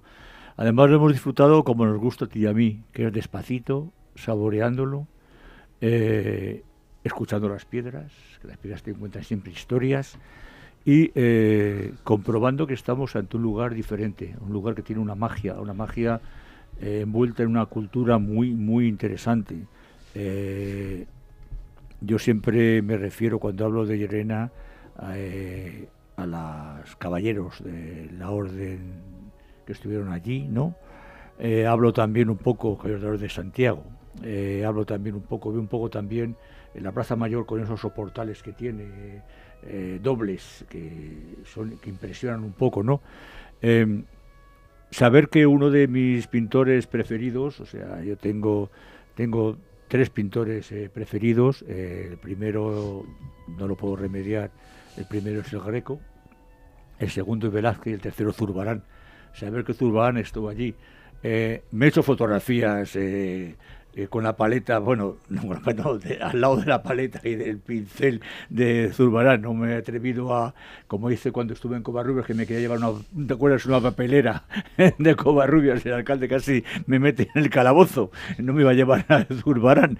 Y, hombre, mm, yo creo que es un lugar que, por todo, merece la pena. Eh, tiene una leyenda preciosa que luego podemos contar un poco a tres bandas, eh, que, la cuente y empiecen a contarle a ellos y yo añado algo si es factible. Eh, no voy a hablar todo yo. Y eh, también hay que comentar un poco que fue una sede de la Inquisición muy importante, la Ruta de la Plata, la Inquisición más importante de la Ruta de la Plata, el tribunal estaba allí. Y eh, ¿Qué más quieres que te cuente? Pues te cuento que, que para mí es uno de los lugares ideales para pasar un fin de semana, eh, aprovechando todo lo que tiene, el senderismo que tiene alrededor, lo que se puede ver alrededor, eh, esas dehesas también que hay por allí, disfrutando de la gastronomía y del paisaje.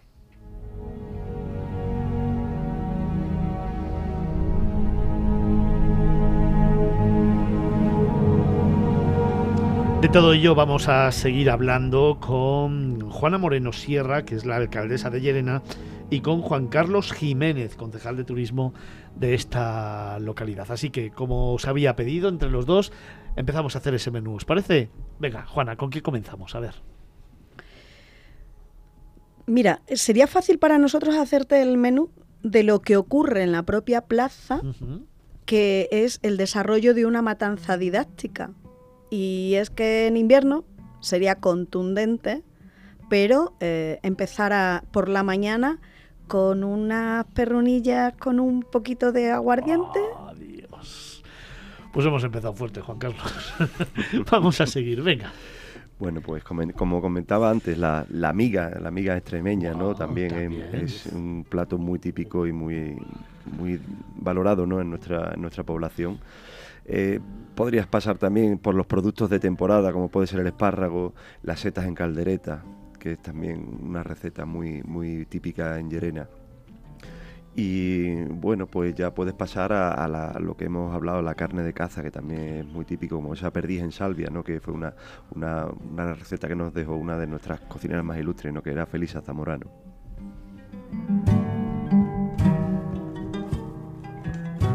Se me están poniendo los dientes largos, ¿eh? Juana, ¿cómo lo coronamos? Pues después de esa perdiz escabechada, que es ligerita, ¿eh? Yo, yo creo que como es ligerita no os podéis perder algo muy típico. Una, unas migas de primero y una perdida No, no, de a ver. Hemos empezado con las perrunillas. Hemos ¿no? empezado con las perrunillas a las 9 de la mañana. Las migas se toman a Ah. media mañana. Sí, pero antes de eso estaban los espárragos, estaban Claro, las bueno, setas. setas, picoteo, es que es un picoteo como sois aquí en la capital, vamos, hombre. Después continuar, a ver, no podéis venir de Llerena sin haber hecho una probadilla de, de chorizo o de salchichón, eso os dejo a elegir. Y entraros en un buen cocido, hombre. Ahí está, qué valiente, qué valiente, qué valiente. A ver, que no son platos, es perdona, de gustar. ¿Todo eso para cuántos? Felipe, para ti solo. Dios mío, que en operación bikini. Oye, tenemos que terminar con dulce, ¿no? Que tenemos dulces conventuales súper chulos. y tan conventuales del convento de Santa Clara. Hay mucho dulce tradicional que se puede hacer y lo puedes adquirir en cualquier sitio, pero le vamos a dar ese protagonismo que merece a un dulce estrella, si estamos hablando de invierno, Ajá. que es la hojaldra, Sí, señor. es a base de manteca y azúcar, nada más. Nada más. Pero bueno, con el si- cocido va bien. que si queréis algo más ligerito, pues hombre, se riega con un poquito de, de vino de la tierra y, y unas pastitas de nuez o unas tejitas de almendra, corazones, corazones de almendra. Yo, a ver, son tentaciones. eso va por ti. Perdona, ¿me, me permites que me Sí, vaya, sí, que me vaya ya y coja el coche y vaya para allá? Porque después de esto yo ya aquí no, no quiero hablar de nada más, ¿eh? Y os he eh, obviado un producto que seguro que si os gusta, os gusta la patata, la tortilla de patata. Sí, sí, claro. Sí. Pues eso lo tenéis gracias a un yerenense. Pedro Cieza de León no solamente fue coronista de Indias, es el que introdujo la patata a nivel de España. Así que sí es que tenemos muchos yerenenses ilustres, hasta para la cocina.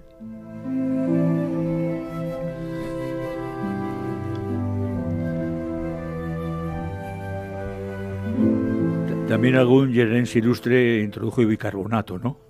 Porque después de esa comida o tomas el bicarbonato o si no...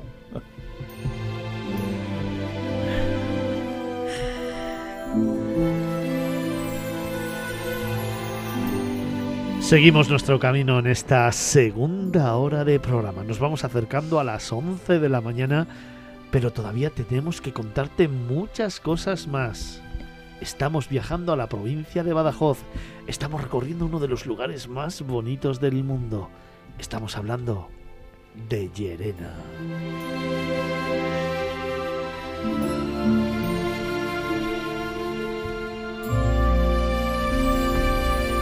Hemos hablado de gastronomía, pero también toca ahora hablar de naturaleza, porque tenemos un entorno brutal para descubrir. Por eso decía yo antes que quizás el que piense en Llerena para viajar debería pensar en Llerena para estar tranquilo, para disfrutar dos, tres noches, para ir y alojarse, que tenemos también una gran infraestructura hotelera muy importante, para con calma llegar, descubrir el municipio, disfrutar de su gastronomía y de sus gentes, y luego empezar a descubrir todo el entorno, Juana.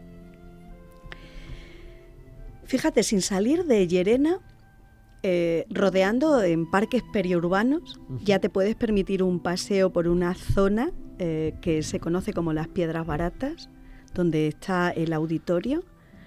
Puedes irte hacia el Parque Natural de la Albuera, que parece que es un pequeño paraíso a- a 500 metros de la salida del pueblo, con unos estanques con, patos. eh, es esa imagen que conjuga el ocio, la naturaleza, para poder caminar, si, si te atreves un poquito más. eh, a unos poquitos de kilómetros tienes la zona de que se conocen como los molinos y la Morolla, una zona de esparcimiento para ir eh, ahora, ahora en San Isidro en mayo, eh, una zona de la zona de la Candelaria, la ermita de la Candelaria y, y te permite, pues eso, ponerte um, en contacto con la naturaleza, que para eso está bien el senderismo, no solamente el bicarbonato, caminar va muy bien. Y yo te diría que, eh, como Llerena siempre ha tenido ese espíritu de descubridores, eh, puedes continuar un poquito más. No te voy a mandar al Cañón de Colorado, que lo descubrió un yerenense, García López de Cárdenas, sino que puedes ir andando al Teatro Romano de Regina. A alguien aquí le gustaba mucho el arte y Roma. Sí, señora.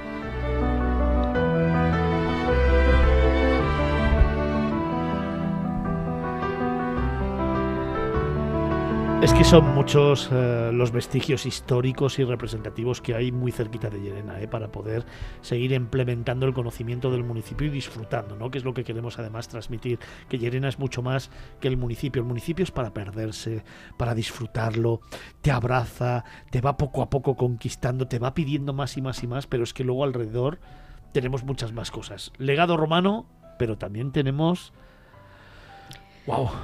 Pues tenemos Tierra Túrdula, lo que nos une a cuatro municipios. Casas de Reina, donde está la ciudad romana de Regina, eh, Fuente del Arco, donde está un eh, monumento natural, la mina de la Jayona, Eso antigua es. mina de, de hierro, que es espectacular, eh, los diferentes niveles que están recuperados ya.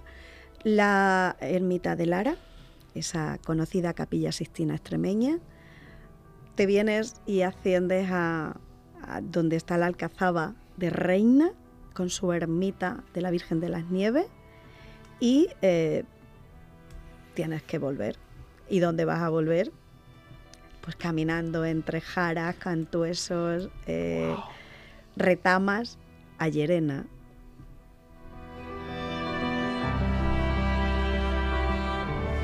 Acuérdate que te voy a preguntar ahora por esa otra visita de Llerena con los secretos de Llerena. Para los que ya lo conocemos, cómo nos va a sorprender en una segunda visita. Pero déjame que le pregunte al concejal.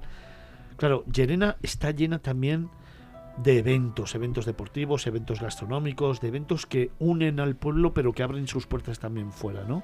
Y la, tanto la programación cultural como la programación deportiva, como luego evidentemente otros eventos, eh, es muy, muy, muy amplia en Llerena. Y además tenemos nada, dentro de unos días, yo creo que dos eventos muy importantes.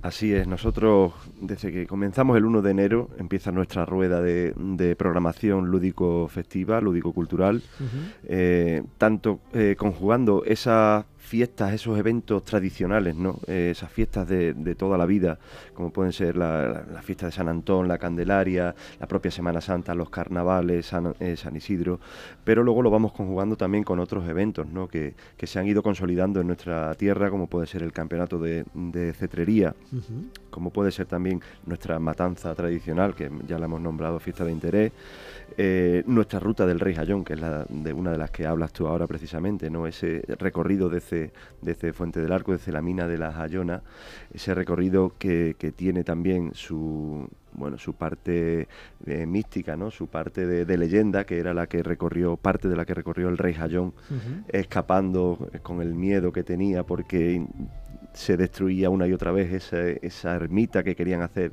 en honor hasta que ya le dijeron que no, que tenía que ser en otro punto concreto que es donde actualmente está. ¿no? Eh, y luego, pues más adelante también tenemos, por supuesto, eh, Esta ruta del Rey Jayón se va a celebrar el día 30, ¿no? el 30, de, de, abril, el ¿verdad? 30 de abril, Es que exacto. tenemos un puente de mayo muy importante en el que va a haber muchas cosas que contar en Llerena. ¿eh?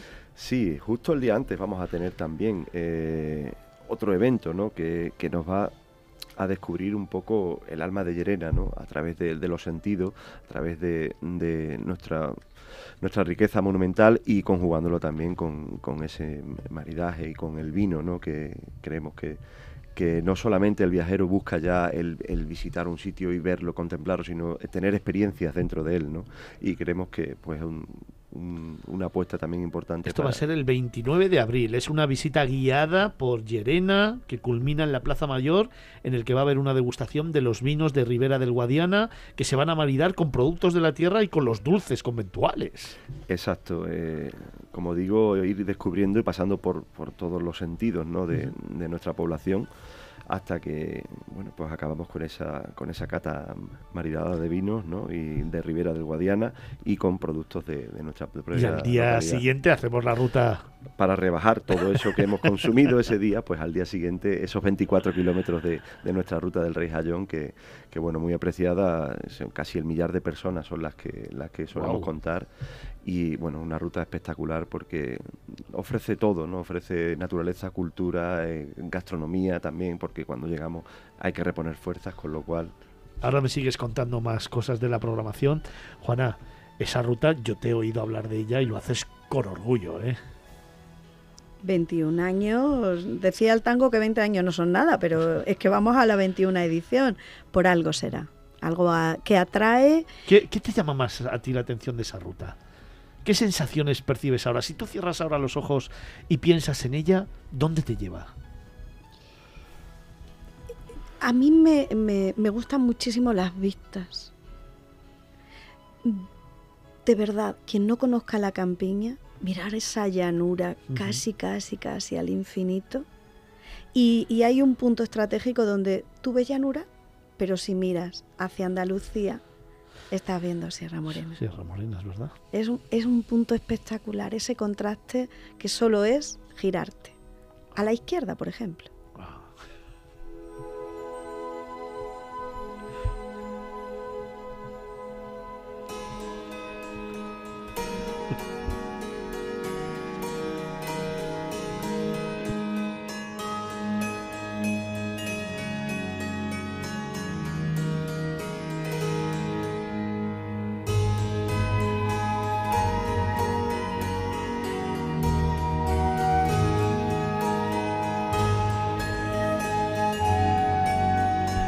Juan Carlos, venga, además de ese fin de semana que tiene que ser ya un imprescindible para ir a visitar eh, Llerena, ¿qué más tenemos así en las próximas fechas?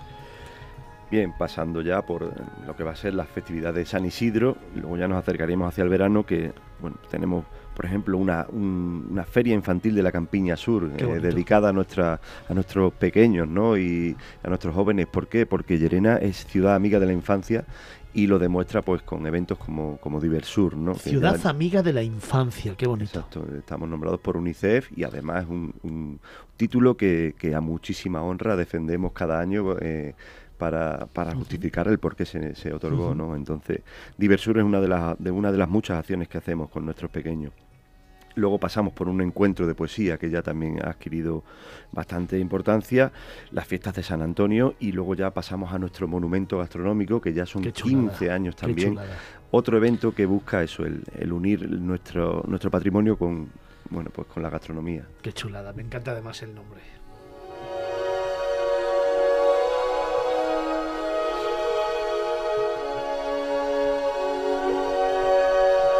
Te recuerdo que estamos descubriendo un poquito más de uno de los rincones más bonitos de nuestro país, un lugar maravilloso, un lugar especial que tiene duende, que tiene magia, que tiene luz y que te cuenta historias allá por donde vas. Te recuerdo que nos hemos ido a Llerena, la provincia de Badajoz, y que lo estamos descubriendo y recorriendo con Juana Moreno Sierra, que es la alcaldesa de Llerena, y con Juan Carlos Jiménez, que es el concejal de turismo de esta localidad. Juana, vamos a descubrir los secretos de Llerena. Venga, esos lugares que quizá no son tan habituales, que quizás el viajero deja un poquito de lado y que, sin embargo, forman parte de la esencia del municipio y realmente son lugares que hay que conocer para entender Llerena. ¿Qué te parece si hacemos eh, una combinación de mm, sugerencias, no solo eh, los lugares eh, van unidos a qué se puede hacer? Venga, me encanta. Entonces llega, pues, en la cronología que estaba describiendo Juan Carlos, lo que en torno a las fiestas patronales de agosto, Llerena tiene ese alma tan, tan, tan así, que las piedras no solamente hablan, sino las piedras se llenan de música, porque hay un día en el calendario que es música en la calle. Y en los diferentes rincones, los más emblemáticos que te puedas imaginar, ahí está eh, pues músicos que eh, se dedican a, poner ese sonido majestuoso en, en trocitos de murallas, en la puerta de la propia hospedería, eh, en la zona del museo, pero eh, eso de día. Y ahora nos vamos a la noche y os invito a pecar. Explícome. Eso nos gusta a nosotros, ¿verdad, Felipe? Eso yo, nos- ya estoy, mira. Javier, tú Mira, a eso también te apuntas, Estoy, ¿no? estoy Soy un pecador con, con las orejas y con los oídos tiesos ya para Pues no hay mejor sitio para pecar que el Festival Internacional de Cortometrajes El Pecado. Es ese cine de cortos que eh, acercas a zona de muralla, a la plaza de la Fuente Pellejera, que de noche espectacular, a la propia Plaza de España. Esos sitios acompañados de cine, de cortometrajes, bueno, mil y pico cortometrajes a nivel internacional, se hace una estupenda selección y tú, a la luz de un agosto, por la noche, empieza tardecito, a partir de las 10, disfrutas de Llerena con cine. Es una mezcla estupenda.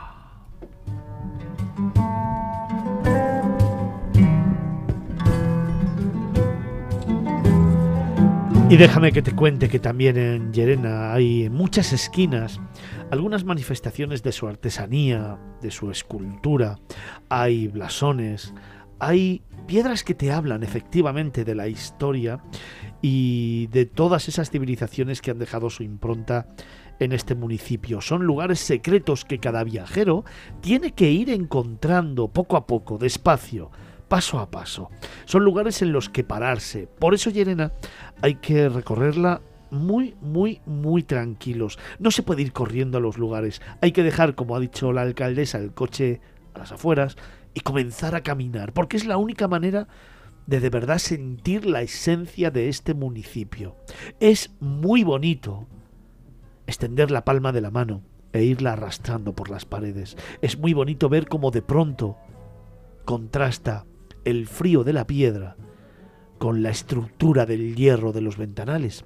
Es muy bonito levantar la cabeza y de pronto encontrar una escultura o encontrar simplemente un vestigio que te muestra un lugar especial. Es muy bonito ver el volar de las aves y de pronto encontrarte un campanario o un tejado con una escultura o simplemente una persona en el balcón mirándote despacio, siguiéndote con la vista y marcándote el camino. Es muy bonito pararte y de pronto conversar con una mujer que te cuenta una historia. Es muy bonito aprender de la gente de Llerena y compartir el tiempo con ellos. Por eso es muy bonito descubrir Llerena poco a poco y paso a paso.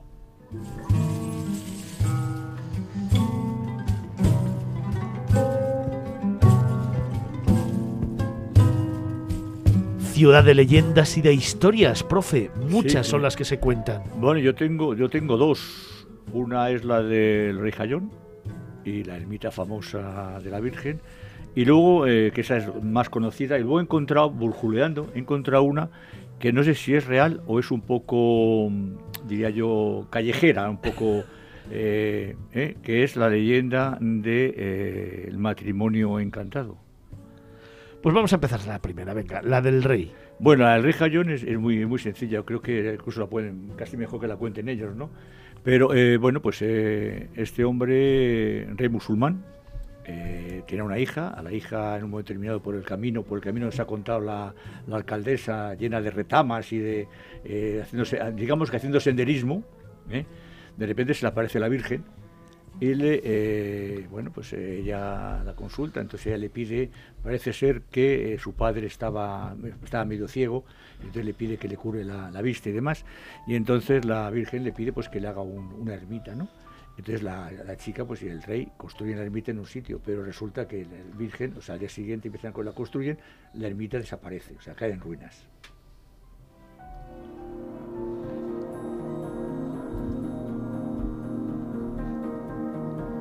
Se construye la iglesia, La ermita.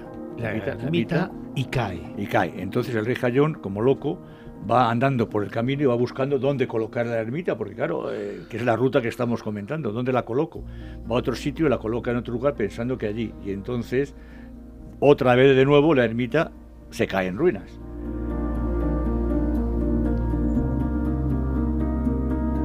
Y ya no sabe qué hacer hasta que al final, de nuevo, la Virgen se aparece e indica el lugar donde ella quiere que se haga la ermita. Y al final, por fin, se ponen de acuerdo todos y construyen la ermita donde la Virgen quería desde el primer momento. Y la ermita no se volvió a caer. Y que es donde actualmente está. Exactamente.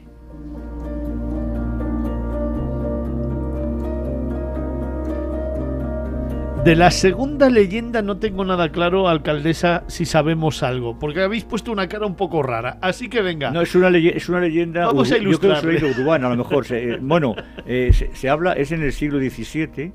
Entonces se habla de que eh, hay una noria que, que da el agua a una fuente que se llama la fuente del Pocito, que está en las afueras, que está a extramuros, donde había un antiguo convento de frailes descalzos.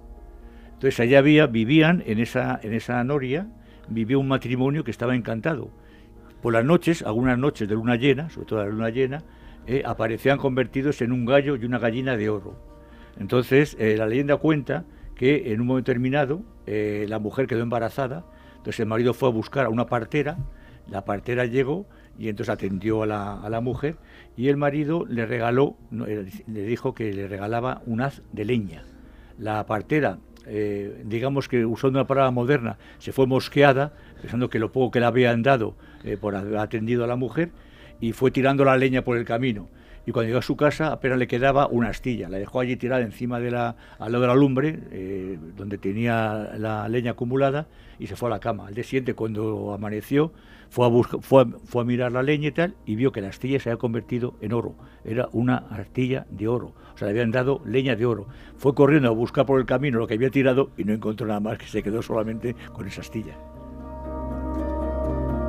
Una leyenda urbana, una más que añadir a, a la historia, a la magia que tiene, que tiene Llerena. Y que tiene España, claro que sí.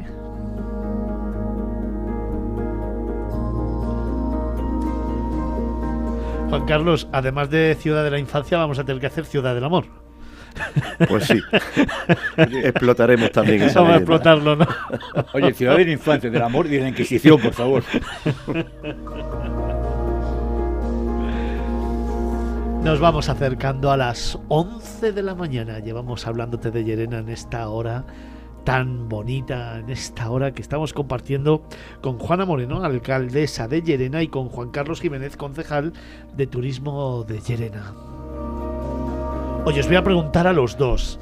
Momentos y lugares. Un rincón que para vosotros es el más bonito, el donde os encontráis mejor, donde sentís algo especial y un instante que os transporta a esa belleza innata que tiene Llerena. Venga, Juana.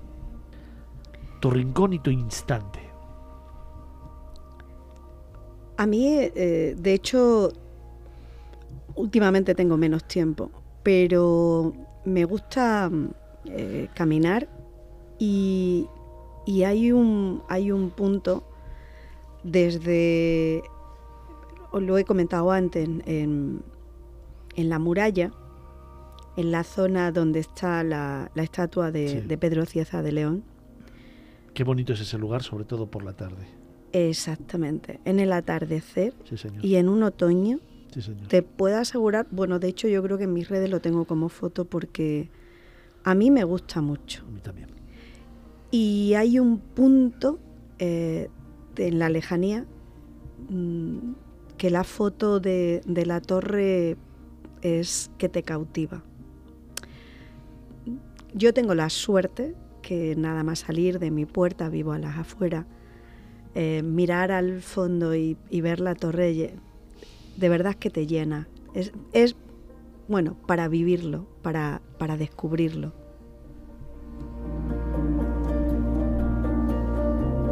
Juan Carlos, ¿y tú?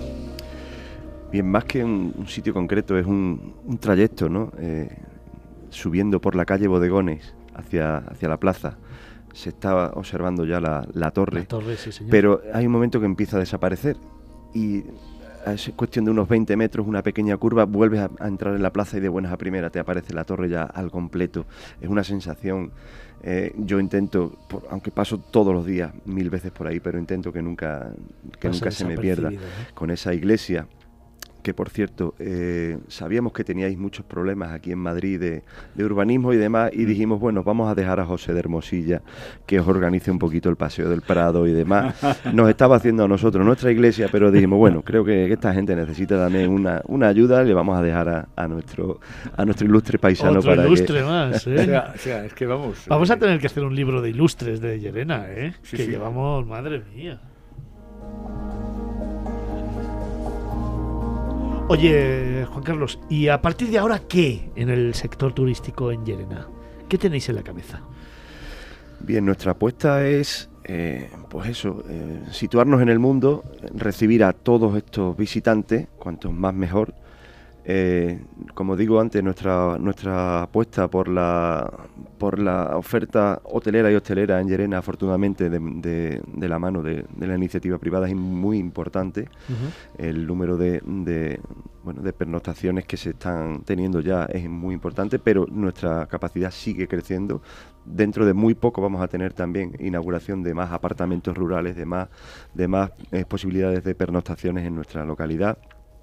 Y nuestra apuesta es esa, seguir, seguir eh, mostrando lo que tenemos. Creemos que no estamos inventando nada, que simplemente lo queremos mostrar al mundo y, de la mano de la, de la hostelería, de la hotelería de, nuestro, de nuestra población, pues así queremos hacerlo. Juana, y para lograr eso, evidentemente, tenemos que tener una gran diversidad, tanto de infraestructuras a nivel hotelero como de restauración. Esa iniciativa público-privada es muy importante, evidentemente, y contar con un turismo de calidad, ahora más que nunca, es relevante. Eh, ahora lo que mm, no podemos renunciar es a, a qué son nuestras raíces, a qué es nuestra historia. Y al hilo de lo que decía Felipe, nosotros también hemos sido pues cuna de la Inquisición, olvidándonos y sin mirar desde una perspectiva actual hacia atrás, queremos eh, aprovechar todo. Y cuando digo todo es, por ejemplo, eh, empezar a hacer jornadas en noviembre sobre la Inquisición. En este caso va a ser una edición sobre la Inquisición y la, mujer en la Inquisición. ¿Y, por qué hablo de Inquisición? Pues porque tenemos un legado importante de, infraestructura, de patrimonio, pero eso lo tenemos que aderezar con todo desde concursos de paleta para degustar mm, eh, jamón ibérico, eh, desde eh, mm, teatro con esas calles escenificando esas visitas guiadas, abriendo zonas de autocaravanas, todo tipo de turismo, allí será bien recibido. Tú que has paseado sabes que esas casas grandes, blasonadas, con esas puertas enormes, abiertas, cosa que no es habitual, pero abiertas, Sí, como invitándote Sí, eh, a, a que conozca, a que conozca su gran capital humano, que también del cual yo, como regidora, desde luego, me siento súper orgullosa también. Me quedan escasamente tres minutitos para acabar. Juana, em, me gustaría que cerraras esta hora. ¿Te atreves a hacer un déjame que te cuente?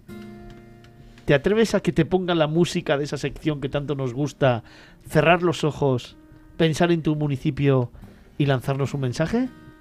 ¿Sí? Yo soy atrevida, sí. Pues espérate un momentito. Voy a despedir a Juan Carlos. Juan Carlos, muchísimas gracias por haber estado con nosotros. Un verdadero placer haberos acompañado hoy aquí.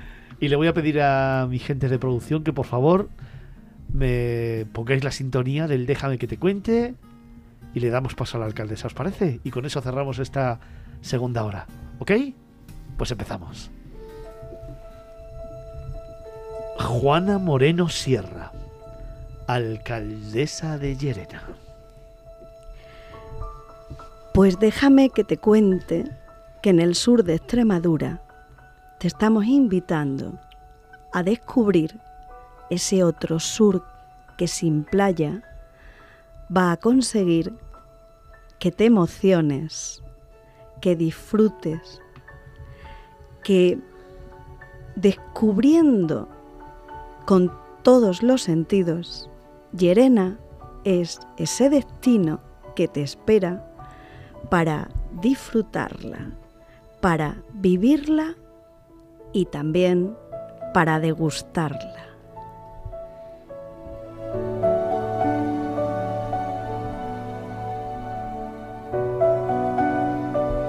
Muchísimas gracias. Muchísimas gracias a vosotros. Un beso fuerte. Os esperamos en Llerena.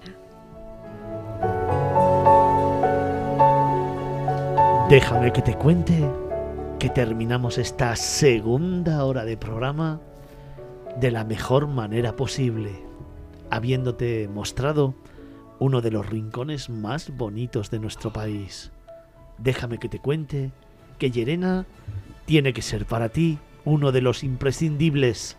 Déjame que te cuente que cualquier día del año, de los 365 es buen momento para conocer y descubrir Llerena.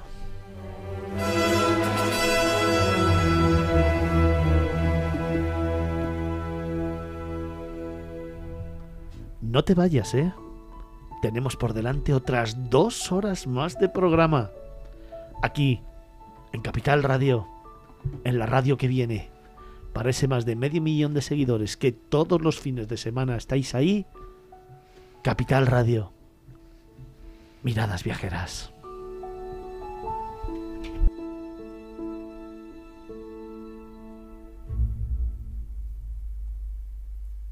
Miradas Viajeras en Capital Radio.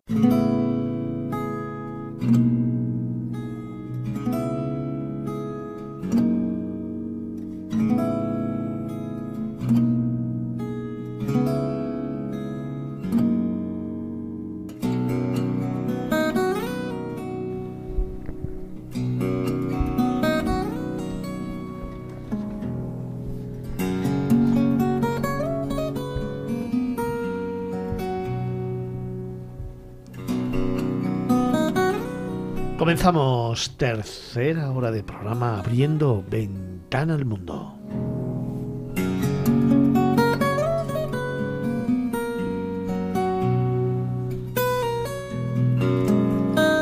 Hoy vamos a viajar a una ciudad que cautiva con su historia y con su encanto. Está enclavada en una colina. Es la capital escocesa. Tiene una presencia impresionante a la vista de cualquiera que se acerque. ¿Sabes dónde nos vamos?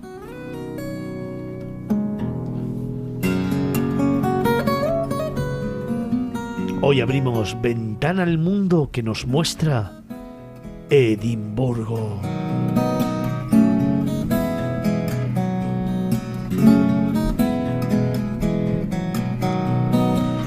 Y es que al caminar por sus calles empedradas es fácil sentir el peso de los siglos de historia que yacen sobre sus espaldas. Desde su majestuoso castillo hasta los fascinantes túneles subterráneos, Edimburgo es una ciudad llena de vida, misterio y muchas sorpresas.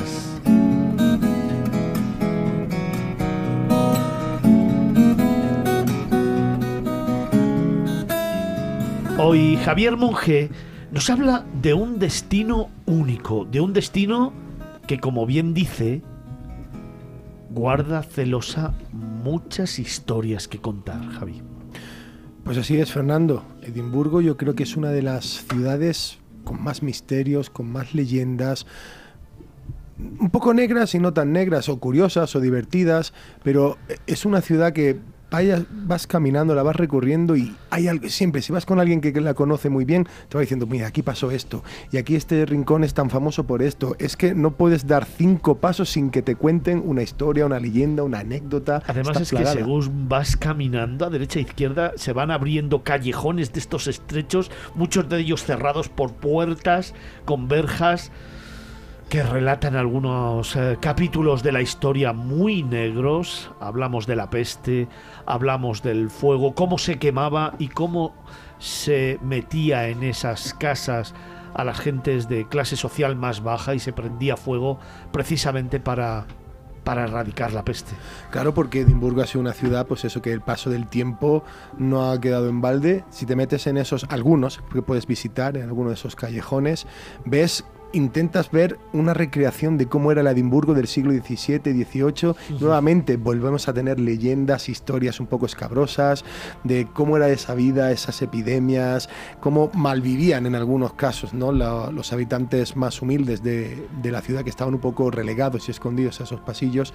Pero yo creo que es algo fascinante, ¿no? Del ver cómo una ciudad tan señorial que ha ido creciendo alrededor del castillo, cómo se iban empujando, no me gusta decirlo empujando, pero cómo se iba moviendo a las clases más menos pudientes a esos rincones en los que si te fijas, pues hay incluso unas recreaciones también que si las puedes ver son fantásticas, ¿no? De cómo iba la gente vestida en esa época, un poco de las procesiones que se hacían, de los oficios que se hacían en esos, en esos closes, que se llaman esos callejones, desde lo más alto, donde estaban el dueño, el propietario, el terrateniente, hasta el zapatero que estaba en el taller más recóndito, escondido, trabajando a la luz de las velas, porque no hay nada de luz. Pero Edimburgo es mucho más, es esa dicotomía perfecta entre lo que estamos narrando, lo peor de aquellos siglos, y sin embargo la grandeza también de palacios y castillos, de iglesias y de construcciones monásticas, de museos y bullicio, de modernidad. Y de un cementerio increíble.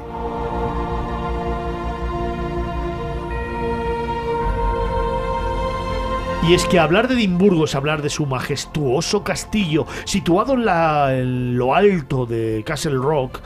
La fortaleza ha sido testigo de la historia de Escocia durante más de mil años.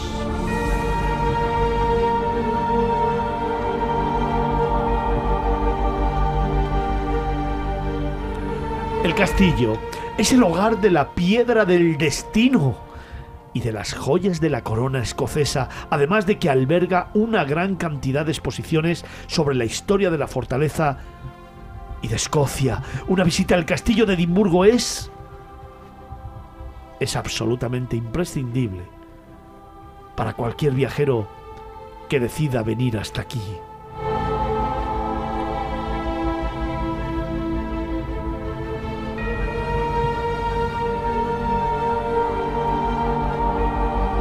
Y justo al otro lado de la ciudad se encuentra el Palacio de Holyrood. Es el lugar y la casa oficial de la reina en Escocia y ha sido el lugar de residencia de muchos miembros de la realeza a lo largo de los siglos. El palacio es impresionante por fuera, pero aún más impresionante en su interior, donde se puede encontrar una impresionante colección de arte, muebles y objetos históricos. También es el hogar de la capilla de Holy House, donde se celebran muchas bodas reales.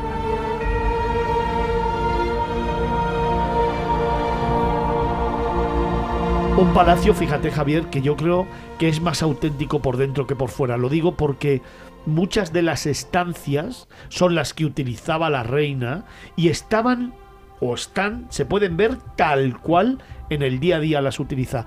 Y yo creo que es sorprendente y auténtico porque cuando vas a cualquier palacio real que muestra su interior, lo ves todo ordenadito, todo perfecto, todo como si fuera el legado artístico cultural de y sin embargo cuando vienes aquí estás viendo dónde cenaba, dónde comía, dónde recibía a la gente, su despacho, los utensilios de cocina, la propia cocina, los aseos, absolutamente todo. ¿eh?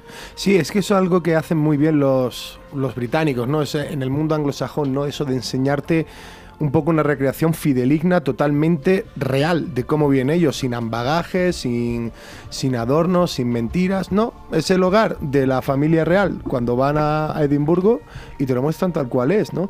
Fíjate que siendo el, el palacio eh, uno de, los, uno de los sitios más célebres y más insignes de Edimburgo, yo volvería al castillo porque es el sitio por excelencia. Fíjate que siendo yo de Jaén, de, de- de la zona de- del el- mundo con más castillos Claro. del mundo, solo por detrás de Siria y Palestina, Claro. y, y- y que me encante tanto esta, esta fortaleza, porque se lo decía a Felipe antes mientras que, que hablábamos, yo al castillo le dediqué prácticamente un día entero de mi visita a Sí, sí. Edimburgo, porque quería conocerlo todo, empaparme de todo, de las joyas de la corona, de la piedra del destino, que por cierto, ahora que va a hacer, que van a nombrar al rey Carlos, se la tienen que llevar para allá.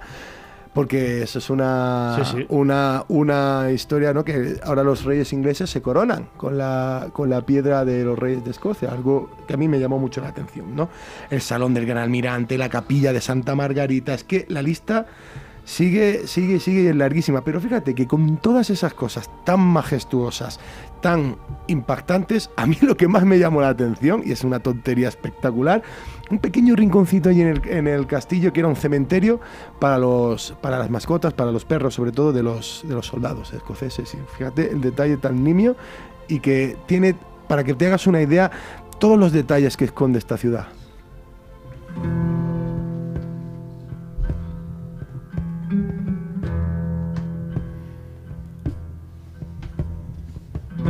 Pero Edimburgo es mucho más que su castillo y su palacio.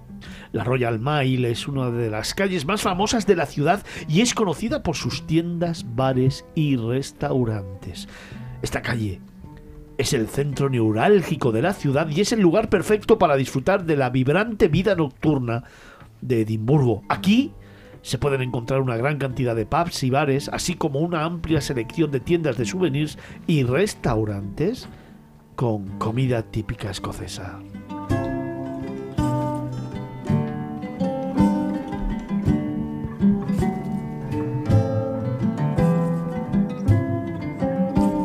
Casi dos kilómetros de largo, Javier.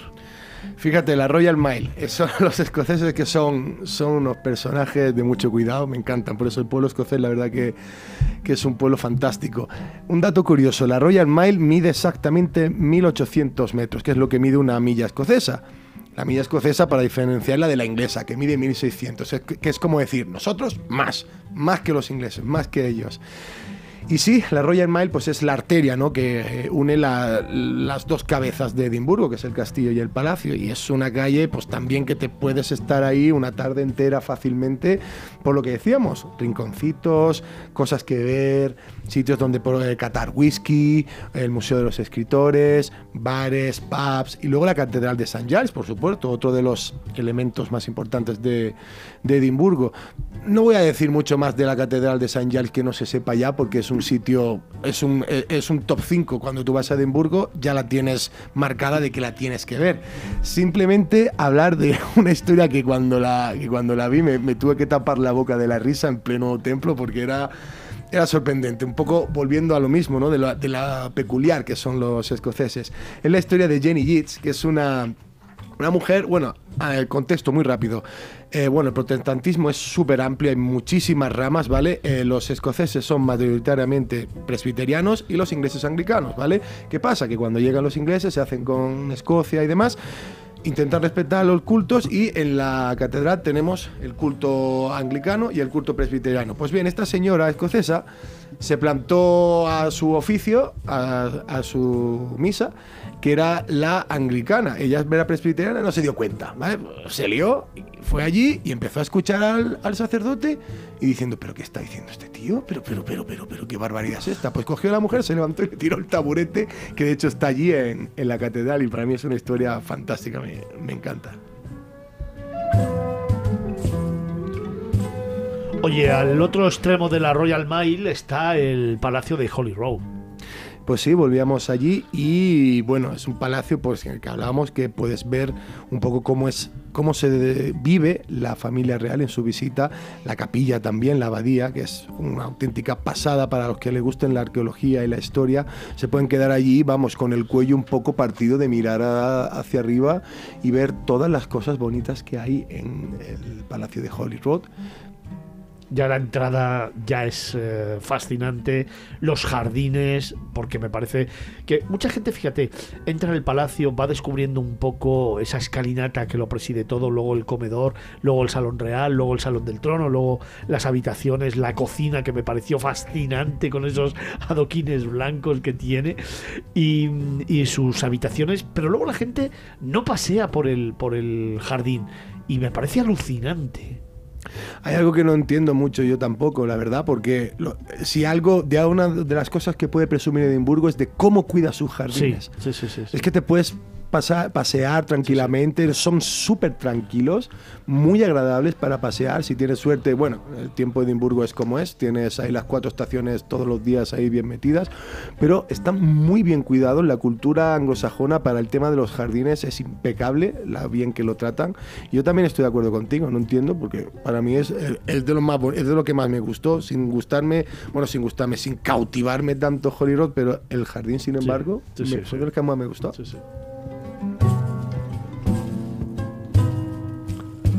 El mercado de Ross Market es otro lugar emblemático de Edimburgo que merece la pena visitar.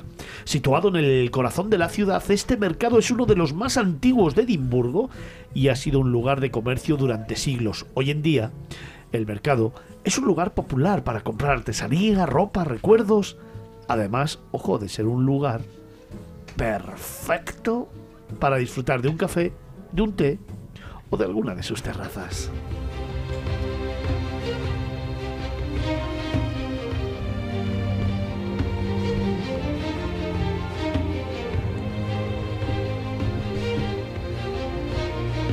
Antes te hablaba Javier de que uno de los lugares que a mí me fascinó más, sobre todo también porque hay una visita guiada por la noche que te habla de turbulentas historias, es el cementerio de Edimburgo, ¿eh? el cementerio de Greyfriars, que es algo también que me llamó muchísimo la atención. Yo estuve tres años en el Reino Unido y una de las conclusiones que saqué y que más me llamaron la atención es la vida en los cementerios. O sea, cuánto, cómo de diferente es nosotros que somos católicos, ellos que son protestantes, la forma que tienen de, de entender eso, ¿no? Son cementerios que también son jardines en los que la gente se sienta a leer, a hacer un picnic, a charlar, nada que ver con nuestros cementerios, ¿no? Y luego pues el valor histórico, las lápidas, las historias que hay también allí, como veníamos diciendo, Edimburgo tiene leyendas porque podíamos cerrar aquí con el profe una temporada entera solo hablando de leyendas de Edimburgo, porque todo lo que hay. Yo no sé, Con Felipe, todos los fantasmas que hay allí. en, en algunas de las lápidas, si tú haces el recorrido nocturno, el recorrido de los fantasmas que se llama, en algunas de las lápidas, de pronto por la noche aparecen, no sé por qué motivo o por qué efecto, rostros de personas esculpidas en las lápidas que por la mañana no existen. Sí, eh, tiene una explicación muy, muy, muy, muy fácil y muy sencilla. Desgraciadamente no es una, ojalá fuese algo, algo espectral, ¿no? Es una cosa que se llama los fuegos fatuos.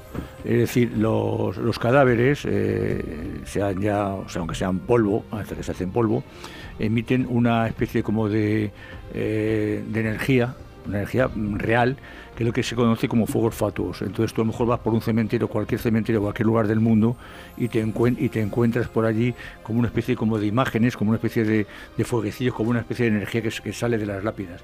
Y eso es lo que está pasando. No, no, pasa- pero, pero no, no, no, no, no, no, no. En Edimburgo hay exactamente en ese cementerio, además de que están también las tumbas del perro, que luego Ay, espero bueno, que me lo es cuentes. preciosa una historia. Eh, hay tres o cuatro tumbas en las que si vas por la noche alumbrando con una linterna, en la lápida Sí, aparece en la parte de detrás de la lápida, no donde viene la inscripción, sino en la parte lisa de detrás, Sí, en la vertical, rostros de personas. Yo tengo fotos de esas lápidas hechas por la noche y hechas por el día. Por la noche de pronto aparecen rostros de personas proyectadas en esas lápidas donde se vislumbra perfectamente el rostro, los ojos, la nariz, la boca, simplemente con una linterna puedes descubrirlo. Al día siguiente vas por la mañana y no hay. y no hay absolutamente nada. Y esto es un fenómeno que, Mm. que se cuenta, que se ve y que tú mismo lo puedes Sí, ver. sí, sí. Y además es verdad que yo he ido en varias ocasiones a Edimburgo, he estado dos veces en el cementerio. La primera pude verlo perfectamente, la segunda no apareció. Hablan de que dependiendo pueden aparecer o no.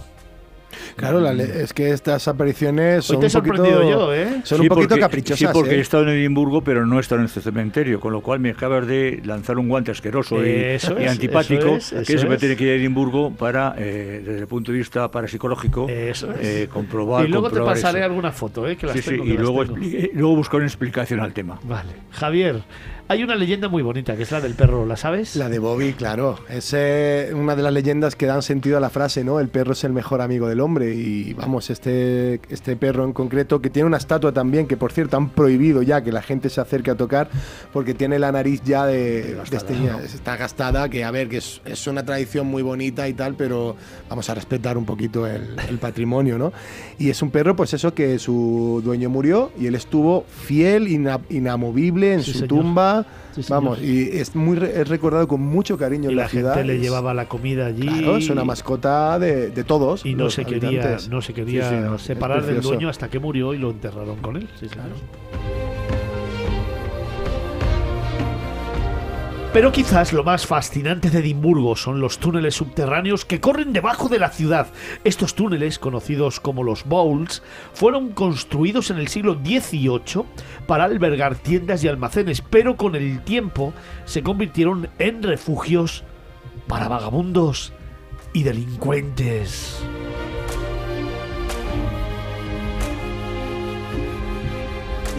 Hoy en día, esos túneles están abiertos al público y son un lugar impresionante para visitar. La experiencia de caminar por ellos es única y ofrece una perspectiva de la historia totalmente diferente a la que tú puedes conocer.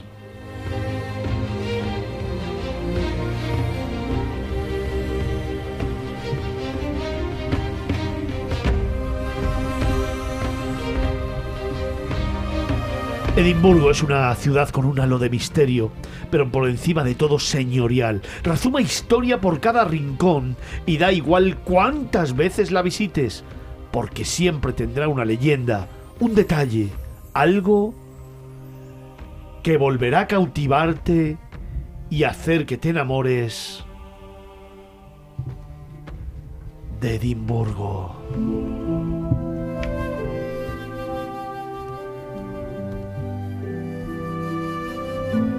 Javier, y ya que estamos hablando de lugares misteriosos, hablamos, como hemos empezado, de esos callejones o close que hay en la ciudad en su parte más vieja.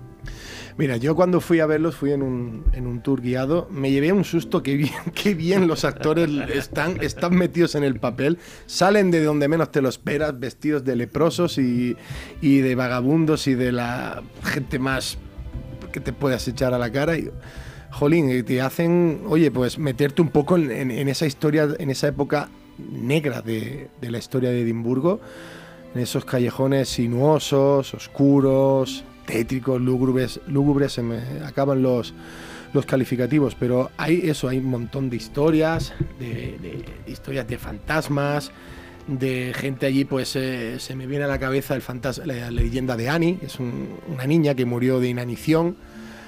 Y hay veces que, según cuenta la leyenda, claro, yo no lo escuché cuando fui, que la niña se puede escuchar llorando y llamando a su madre.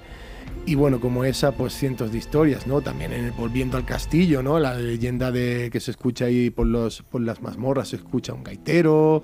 O el hombre gris, que es un, un ser que aparece cuando las cosas van mal, ¿no? Y que es muestra de un, de un mal presagio, de que, las, de que la situación va a ir, va a ir malamente, ¿no? Suele aparecer en época de, pues, de pestes, de hambrunas, de, de guerras. Yo por lo, por lo pronto cuando fui no lo vi, o sea que la cosa no iba mal. Ahora veremos a ver cómo están las cosas. Igual una tarde una- vas por allí y te lo encuentras y dices, hombre, ¿qué pasa? No te extrañe.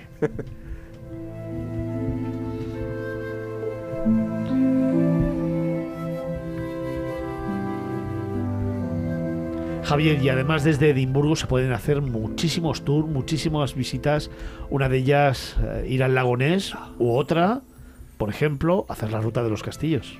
Hombre, por supuesto. Es que lo que hay en Escocia hay, hay para recorrerlo de arriba abajo. No tuve la suerte de verlos todos, pero vamos, Te puede, es lo que tiene Edimburgo, que está súper bien conectada, te puede llevar prácticamente a cualquier sitio. Yo de Edimburgo fui a Stirling, fui a Glasgow, porque es eso, que no te quedes ahí solo. Edimburgo se Sí, puede señor. ver muy fácilmente. Pero luego tienes Escocia, que es una auténtica joya. Y ya no hablemos si te vas a las Highlands, ahí ya te puedes Sí, quedar. Eh, Yo soy, un- soy un enamorado de los páramos eh, y de, y de- de Loch, Loch Ness, Felipe, el lago Ness, lago Ness. ¿Leyenda o realidad? Bueno, eh, lo hay para todos los gustos, ¿no? Eh, yo creo que algo hay. Algo hay porque hay unas fotografías que no están trucadas. ¿eh? Nessie, el famoso Nessie, ¿no? Y además hay una lo que pasa es que hay una comunicación en mucha profundidad. Hay una comunicación con el océano al final de- del lago. Eh, han hecho las fotografías, eh, bueno, pues no han visto no son trucadas. Lo que pasa es que luego ha habido investigaciones, sobre todo eh, de estadounidenses, que han llevado submarinos y todo con sonar. Y lo más que han llegado a descubrir ha sido que reverberaba una forma alargada en una zona del lago, en, abajo del todo, ¿no? en, en el fondo. Pero digamos que desde hace yo creo que desde mediados del siglo XX no ha vuelto a haber un avistamiento de, de Nessie. Eh, ¿Existe? Bueno, ¿por qué no? ¿Por qué no puede existir ahí alguien- una anguila gigante, eh, que puede ser, eh, un, ser eh, que viva ahí? ¿Existe o no existe? Yo, yo diría que yo soy al revés que en Santo Tomás, ¿no? El Dídimo, que tuvo que tocar las heridas de Jesús para querer. Yo creo en principio en todo, luego que me los quiten, me lo vayan quitando. Se nos está volviendo de un gallego aquí el profe que cada vez se moja menos, ¿eh? Javier, para terminar, un momento y un rincón, un lugar y un instante. Pues mira, mi lugar va a ser el pub eh, The Last Drop, el último trago. Está en la plaza de, Sí, de Grassmarket. Y bueno, es, eh, ¿por qué se llama así? Pues porque era el sitio donde los reos, la- las personas, los criminales que iban a ser ejecutados, que iban a ser ahorcados en esa plaza, pues como última voluntad se les permitía ahí tomarse su último trago de whisky. Voy a hacer una opinión, yo creo que bastante popular. Eh, cuando fui allí, el, el chico que me atendió, un chico de Nueva Zelanda, al escucharme que iba con mi pareja hablando en, en español, me dijo, ah, España, qué bien tiráis las cervezas. Y lo debo decir, en el Reino Unido no se tira la cerveza, igual que aquí. Y que me vengan a linchar, ¿vale? Que estamos aquí, pero oye, yo creo, bueno, no creo que no nos lo vayan a linchar, porque como se tira la cerveza aquí, no se tira en ningún país. Yo te apoyo. Claro, por supuesto. ¿Y el instante? Un clásico, el atardecer en Calton En Hill. Una Hill. colina espectacular. Sí, es un sitio con tres monumentos. El primero, el Monumento Nacional de Escocia, que es un monumento que se hizo eh, con- para conmemorar el sacrificio y, la, y, el, y el esfuerzo que hicieron los soldados escoceses en la guerra de Napoleón. Es una, para que me entendáis, es una imitación, una recreación del Partenón de Grecia. Luego está el monumento al almirante Nelson y por último el Douglas Stewart Monument, que es un monumento construido en honor a eh, Dougal Stewart, que era un filósofo y profesor escocés. Está lleno eh, Edimburgo de referencias, de estatuas, de reconocimientos, porque es que de Edimburgo ha salido gente vamos, eh, espectacular. David Hume, también está la tumba de Adam Smith, que es el padre del, del capitalismo. Así que nuevamente un sitio lleno de personalidades y de gente que ha contribuido muchísimo a la historia. Y bueno, pues volviendo al Carlton Hill. Una vista espectacular de Edimburgo y si tienes la suerte de ver un amanecer o un atardecer, ya tu visita a Edimburgo es sencillamente redonda.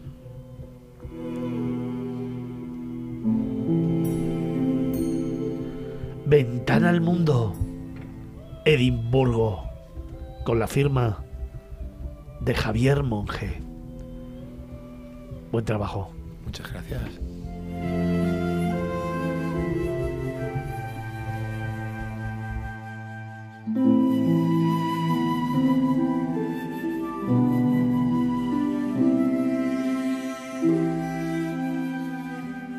En Capital Radio, Miradas Viajeras, con Fernando Balmaseda.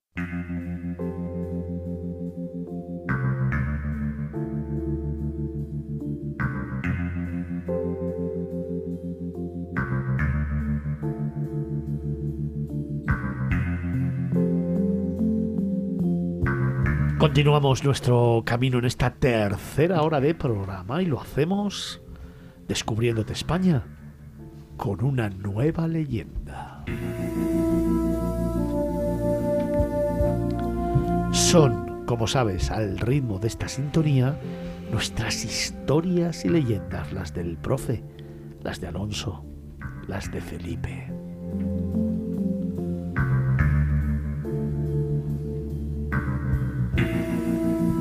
Hoy viajamos hasta Galicia, hoy viajamos a Pontevedra. Hoy queremos contarte el origen del balneario de la Toja.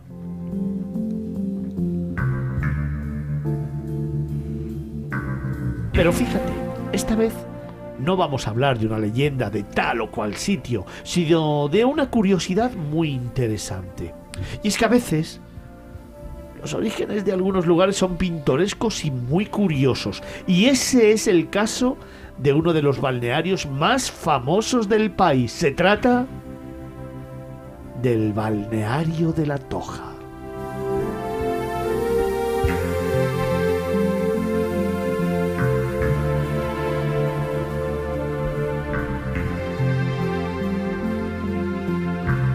Fíjate, la historia es muy sencilla ¿eh? y demuestra lo que puede ocurrir en cualquier momento y lo que es una casualidad. Un vecino de la localidad del Grove abandonó a su burro moribundo en medio de unas ciénagas que comunicaban con la isla de la Toja. No había querido sacrificarle, sino dejarlo en libertad para que muriese en paz.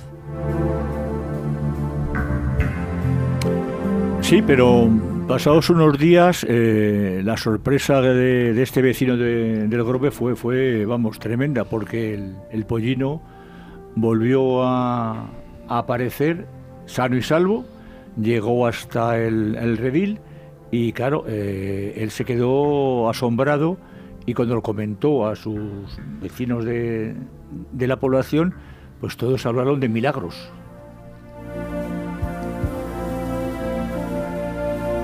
Los vecinos, que estaban sorprendidos y como dice Felipe Alonso, hablaban de milagros, trataron por otra parte de buscar una explicación al hecho.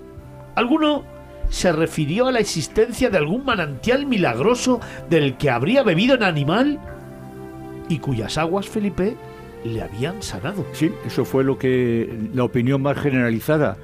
Entonces decidieron eh, coger al pollino otra vez y eh, con él ver dónde iba, por dónde iba andando, ver las huellas que hacía, y le siguieron. Y así llegaron hasta una fuente eh, milagrosa, según ellos, que eh, tenía unas, emanaba unas aguas que tenían un poder sobre los malos estomacales. y entonces decidieron que aquello era, era muy, muy importante para ellos, muy interesante, porque les curaba ese tipo de enfermedades. Y así es como eh, la historia cuenta que por una casualidad, por un animal moribundo que hizo un camino, eh, gracias a que su amo no quiso matarlo, sino quiso que, que muriese en paz, eh, se confirmó que había aguas medicinales y nació uno de los balnearios, yo creo que el balneario más famoso que hay en España, el balneario de la Toja.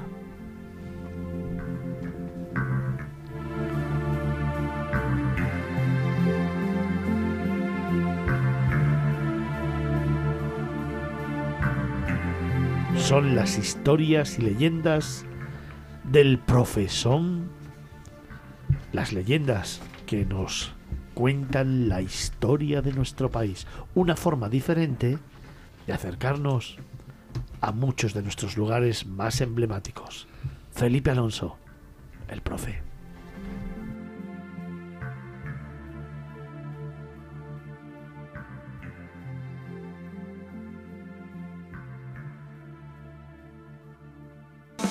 En Capital Radio, Miradas Viajeras, con Fernando Balmaseda.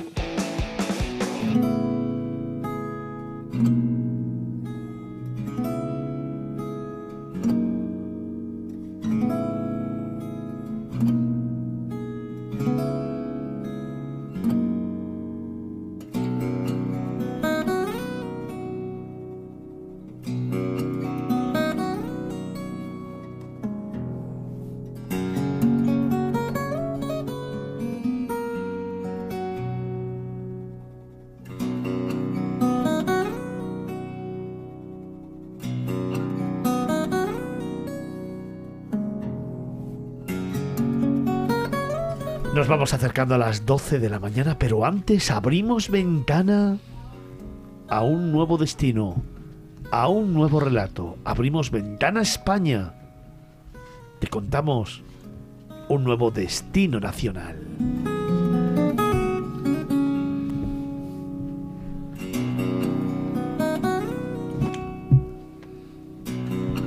Hoy te hablamos de Málaga, Fenicia y Púnica, que desafió al Imperio Romano, quien tras conquistarla le hizo principal población de la Hispania ulterior y tan solo cambió una letra de su nombre para denominarla Malaca.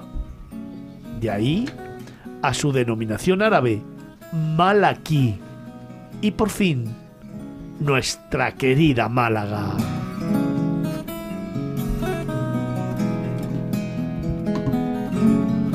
Estrabón decía de Málaga que era la princesa entre las demás de esta costa.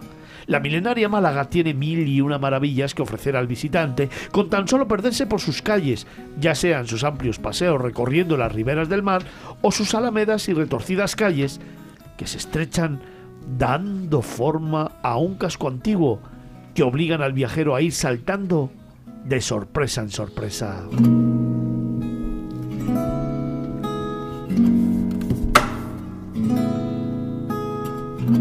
Y así se llega hasta la catedral, una de las principales joyas renacentistas de Andalucía, tras dejar atrás la famosa calle del Marqués de Larios, centro neurálgico de la población, que une el puerto con la Plaza de la Constitución, abierta en 1891.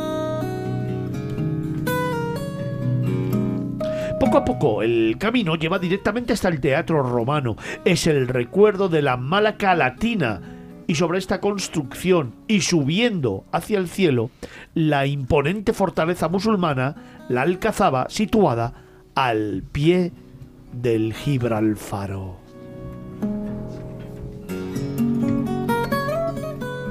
Torres, murallas almenadas, construidas sobre una anterior fortificación que tuvo su origen en la fundación de la población por los fenicios, está unida a la antigua Medina Malacitana y al castillo del Gibralfaro, edificación principal de defensa de Málaga que se unía a la Alcazaba a través de un pasillo resguardado por murallas.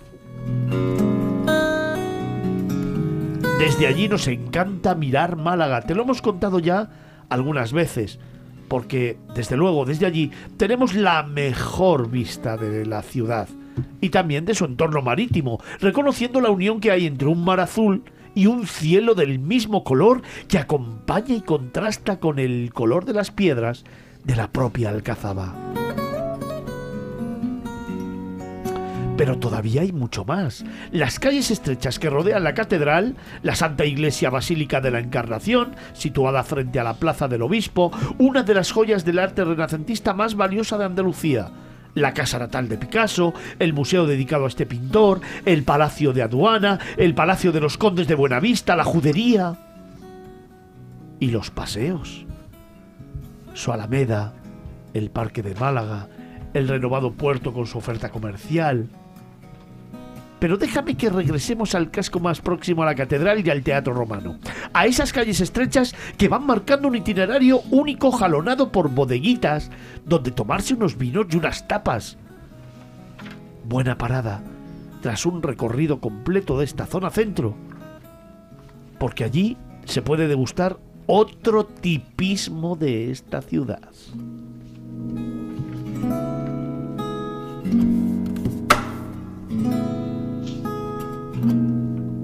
Fíjate, el paseo va terminando, el sol desaparece en el horizonte y la noche llega cargada de su misticismo y misterio, envolviendo Málaga, que comienza a lucir otras galas diferentes que aprovechar con una visita distinta, pero igualmente impresionante e imprescindible. Estrabón tenía razón, Málaga de día, de noche, al alba o al atardecer. Málaga es una princesa entre las poblaciones de la costa mediterránea del sur.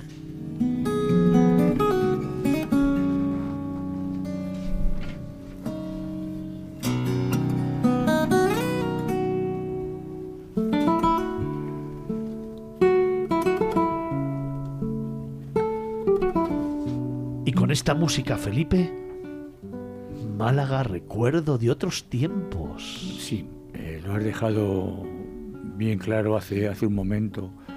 Málaga es un conjunto, un conglomerado de diferentes pueblos, que, de los diferentes pueblos que han pasado por España y evidentemente, claro, que aprovecharon eh, su lugar, su ubicación, ¿no? Eh, frente al mar, ¿no? Eh, lo que era la importancia de ese, ese puerto y la defensa que necesitaba, ¿no? Por eso a mí me gusta mucho hablar de, sobre todo, de lo que es el, el ca- el castillo de Gibralfaro, que domina todo, domina todo, el, todo Málaga desde su altura, y que además es muy curioso porque este castillo, eh, que fue construido en el año 1340 por los árabes, eh, fue aprovechando un recinto donde había un faro, había, había un- digamos que había uno de esos faros, esas torres de vigilancia que hacían señales a base de, eh, de llamas, de fuego. Y esto era un faro para que los barcos que iban hasta allí pues no se diesen contra la costa, no arrancasen, ¿no? Y eh, que por cierto, quiero recordar que actualmente al pie de ese castillo en esas partes forman el parador de turismo, uno de los dos paradores que hay, porque en Málaga hay dos paradores de turismo. En la costa está eh, Málaga Golf, Málaga del Golf. del Golf y aquí está eh, Málaga Gibralfaro. Eso es. Y, eh, y luego al pie la Alcazaba. La Alcazaba, ¿qué quieres que te diga la Alcazaba? La Alcazaba para mí es algo mágico. Tiene un sabor eh, muy especial. Hay que subirla por, por, la- por- por sus rampas, hay que atravesar la plaza de armas, hay que visitar la torre de, la vela, eh, hay que llegar a la parte superior máximo donde está el palacio eh, fundamental, el palacio Taifal y el Nazarí. Eh, hay que ver los artesonados que tienen, el estuco. Em, yo, sinceramente, y salvando las diferencias, porque bueno, Alcazaba son más pequeñas, pero ahí eh, es muy importante y yo le metería ah, con, el, con el interés que tiene Granada ¿eh? Eh, y lo que, que tiene Córdoba. No, no únicamente hay otra Alcazaba que le pueda hacer un poco de sombra, que sería la Alcazaba de Almería, que también es, es muy importante, pues también está en la parte, claro, los alcazabas siempre estaban, son castillos, siempre estaban en la parte alta de la ciudad, ¿no? Y en Almería, eh, conocido para los árabes, eh, Almería como el espejo del mar, como un puerto natural importante, pues también tenía ahí una, alcazaba. Pero, pero luego es, eh, luego son las calles. Eh, Málaga eh, es callejear, es adentrarte en el barrio judío, es adentrarte en, en los barrios cristianos, es llegar a la catedral, la Catedral Basílica de la Encarnación, que además es muy curioso porque fue edificada por orden de los Reyes Católicos y está y se basa en una mezquita. Eh, es eh, bueno, aquí me gustaría hacer un, un impasse sobre esto porque creo que acabamos de pasar unas fiestas muy solemnes ¿eh? y aquí además tenemos una persona, yo las he visto de, por televisión, aunque algunas las he visto allí, pero hay una persona que acaba de llegar de allí y que lo ha vivido eh, in situ. Y eso es nada más y nada menos que la Semana Santa, una Semana Santa muy, muy especial.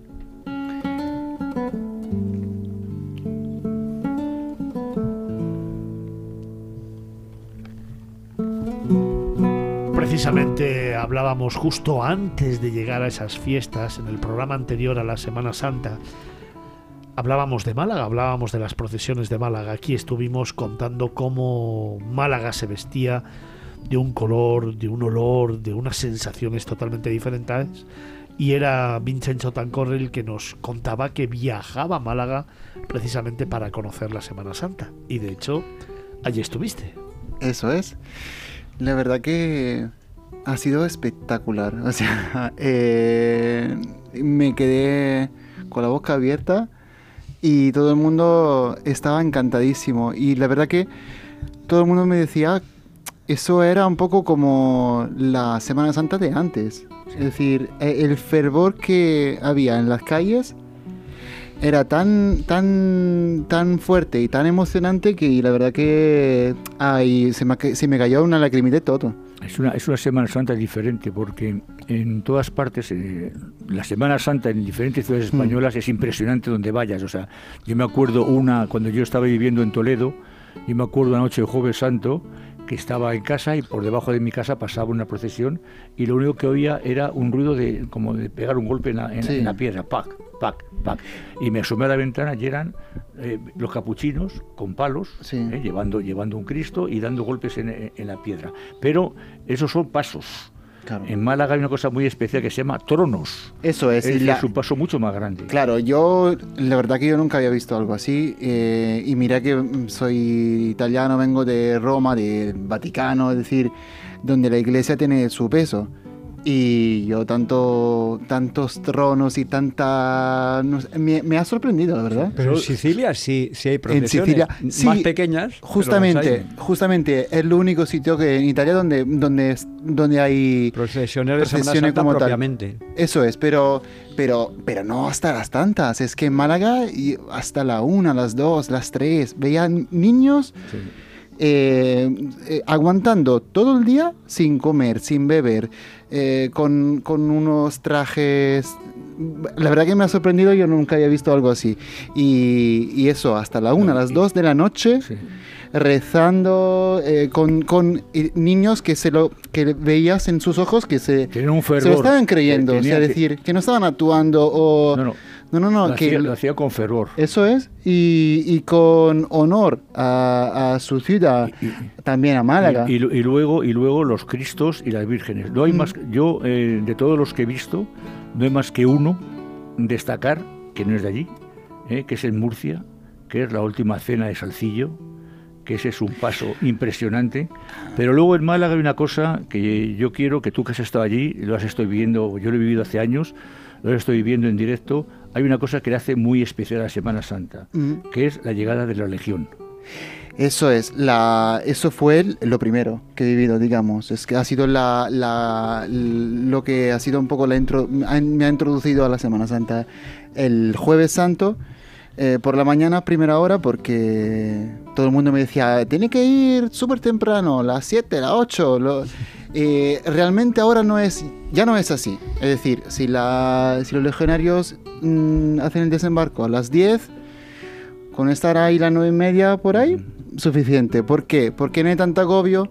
No es como antes que estaba todo el mundo, como dicen ahí, apelotado en un, en un sitio, sino que están todos repartidos. ¿Por dónde? Por la calle Larios, por todo el muelle 1. Es decir, estaba todo muy controlado y de hecho eso es una cosa que quiero decir, que la verdad que la, todo lo que es la policía, todo lo, la organización estaba eh, o sea, fenomenal, o sea, todo muy bien controlado, eh, los espacios, el tema de... En ningún momento he notado agobio y mira que había muchísima gente. Y levantar, y cuando levantan el Cristo de la muerte Sí. a pelo. Claro, claro, no, no, no, sí, sí, la, no, ha sido súper emocionante y los legionarios, la verdad que yo no sé, con, la- con la, eh, co- como decía antes, pues como los niños a la una de la noche, pues con la mismo, con el mismo, con, los ojos se le veía la ilusión cantando y, bailando, y aparte que también como, como, como Giri, yo veía la cosa como un espectáculo, es decir, que efectivamente, es que es un Es un espectáculo. espectáculo. sí. Sí, no paran, eh, que se pasan espectáculo. las armas y que cantan una canción, que se dan la vuelta. Forman que- parte del espectáculo. Es una puesta en escena legionaria. Y sí. mira que no paran desde la mañana hasta la noche y tra, tra, tra. Yo Todo el rato digo, pero eso es como... ¿Cómo aguantan tantas horas? No sé. Felipe, pero hecha esta este recuerdo a, a Semana Santa, Málaga tiene muchas más cosas que precisamente teníamos que hablar de ello, ¿no? El castillo de Gibraltar. Castillo de Alfaro, ya hemos comentado que era eh, que es eh, se basa en un antiguo faro y la verdad es que eh, merece la pena visitarlo. Eh, a mí me gusta más, yo lo siento mucho, eh, sin menospreciarlo, me gusta más la Alcazaba. La Alcazaba, A mí la. Alcazaba, Sí. sobre todo además porque eh, yo empiezo por abajo, por el Teatro Romano, y, voy- y voy subiendo. Entonces, eh, según vas subiendo por, las rampas de la Alcazaba, vas mirando para abajo, para atrás y vas viendo el teatro romano que cada vez mm, lo vas, o sea, te vas dando cuenta de lo que era eso, o sea, de, de lo que significaba en ese momento, en ese lugar. Y luego vas subiendo la Alcazaba y, claro, es, bueno, es magnífica. El, el- el tiene, tiene su encanto, tiene su encanto de castillo, sabiendo además la historia que tiene, pues cómo surgió, cómo está, está remozado y, eh, y luego hay una cosa también muy, muy importante en, en ese lugar, em, porque tú eh, en la parte baja del castillo, eh, que está el parador, te vas a la terracita, te tomas una cerveza, o bien tirada, no como las tiran en Escocia, ¿eh? y tienes una vista de Málaga impresionante y sobre todo de una cosa muy, muy interesante en Málaga, que es su plaza de toros, que no hay que olvidarse de ella. A mí los toros no me gustan, aunque tuve traba- trabajé seis meses en una revista de toros, debo reconocer que no me gustan. Yo no voy a defender la fiesta nacional, cada cual Oye, si le gusta, yo lo, lo tolero, yo soy tolerante, perfecto, pero desde arri- pero la plaza tiene un- también un sabor muy especial, verla desde arriba. Luego quiero que me hables de la catedral, Felipe, pero Vincenzo, tú, de lo que estamos hablando, de lo que has podido ver, ¿qué es lo que más te ha llamado la atención? ¿Cuál es tu lugar? Pues me gustó mucho el Palacio Episcopal. Porque pues tuvo un ratito, el único, el único rato que me he separado de las procesiones, porque la verdad que he vivido el jueves, el viernes, el sábado, San- todo, todas las Ujú. procesiones, incluso la vuelta a Madrid con todo el tráfico también era una procesión. Eh, el Palacio Episcopal es lo que más me ha gustado porque no esperaba este patio andaluz que está ahí como hermoso y es algo diferente. Es que yo a mí lo los rincones que me gustan son los que no he visto en Italia, es decir, cosas que no que tienen otro sabor, otro color. Y el patio andaluz del Palacio Episcopal me ha sorprendido. O sea, que no te ha dado tiempo para ir a la Alcazaba.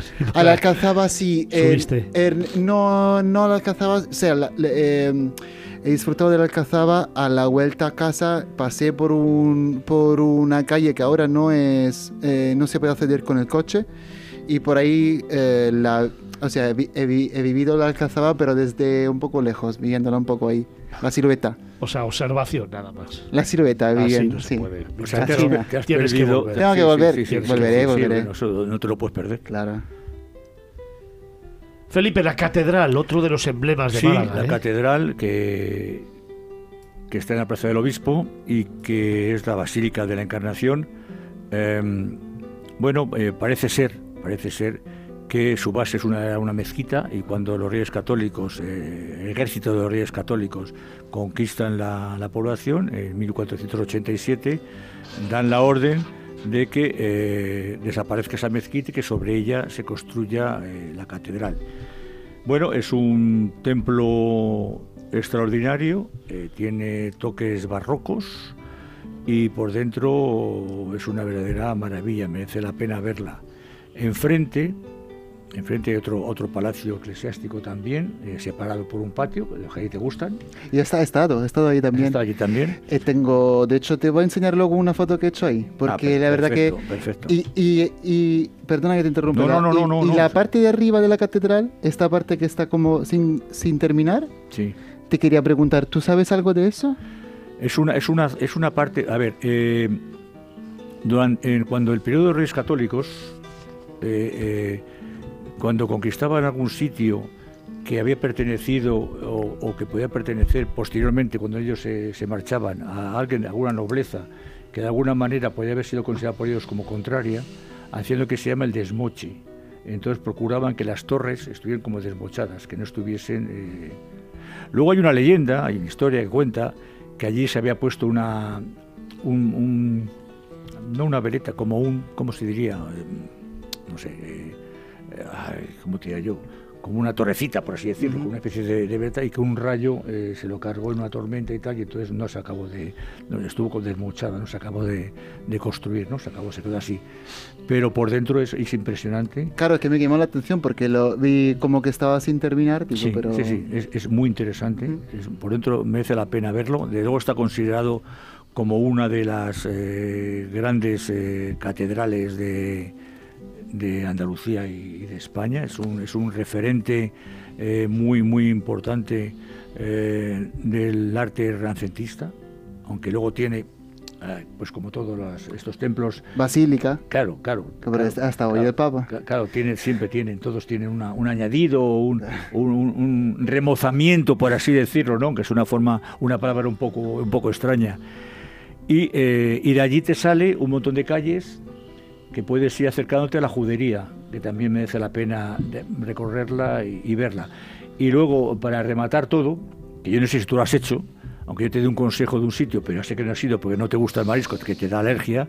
¿eh? Eso, no es que no me guste, que no. que te da alergia, están las playas, las playas maravillosas que tiene Málaga, que tiene desde la Malagueta, que es la playa urbana, hasta luego lo que es la zona del Rincón de la Victoria y del Palo. Y los ba- el baño del Carmen. ¿eh? Y los baños del También. Carmen. Pero, pero el Palo tiene un sabor especial, muy, muy especial, porque hay un sitio que a mí me encanta ir siempre que voy a Málaga, que lo voy a decir aunque sea publicidad, que es un restaurante al borde de la playa que se llama El Tintero, El Tintero. donde la gente, donde Sí, el señor. camarero subasta la comida. Sí. Sale y dice, tengo gambas, tengo gambas. ¿Quién la quiere? Dice tú, yo.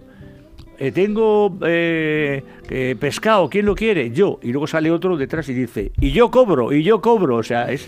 Y el entorno con eso, en plan chiringuito, porque es un restaurante, fue un antiguo chiringuito. En plan eso, sentado al borde del mar, vamos, sí que tiene un sabor especial, o un sabor malagueño, mediterráneo, extraordinario.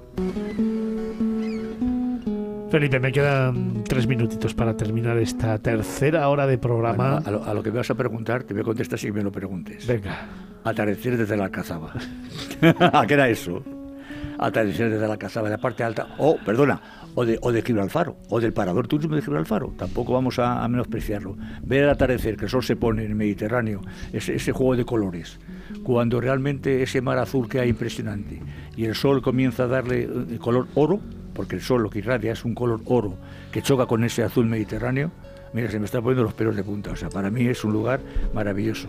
Y es un sitio donde yo, personalmente, vuelvo una o dos veces al año. Y lo que pasa es que siempre hago la misma ruta, porque es que yo soy muy cabezón de hacer siempre las mismas rutas.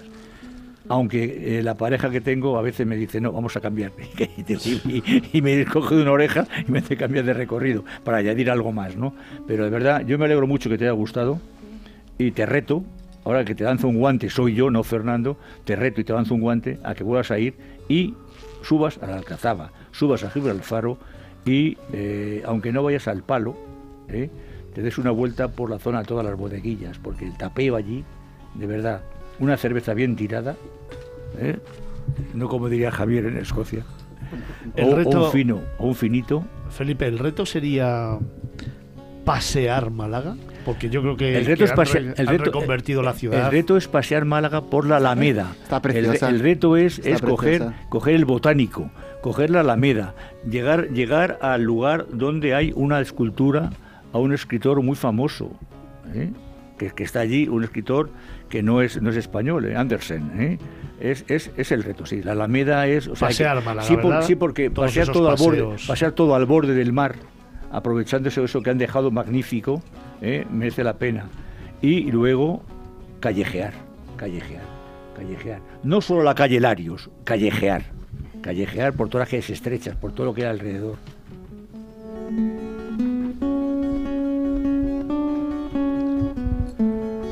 Pues nos vamos acercando a las 12 del mediodía, tercera hora de programa finiquitada.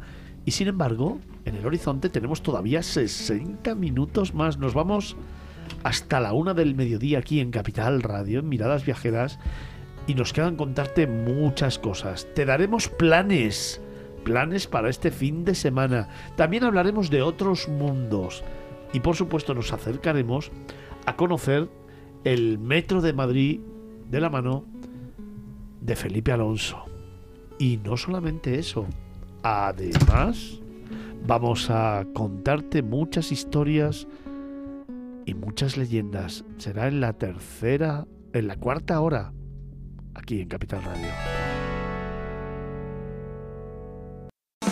En Capital Radio, Miradas Viajeras, con Fernando Balmaseda.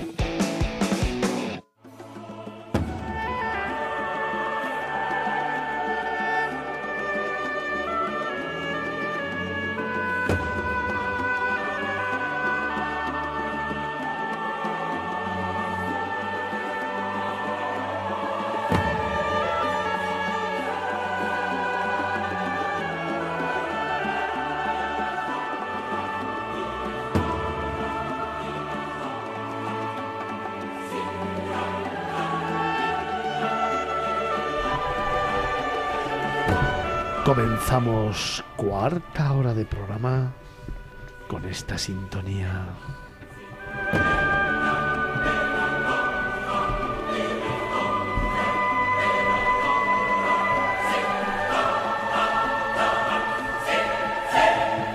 Acordes que nos llevan, como siempre, a descubrir otros mundos.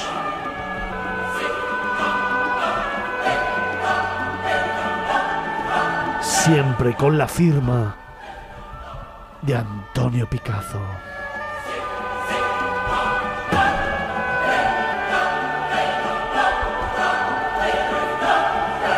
Hoy, con un nuevo tema, hoy de nuevo hablamos de gente remota.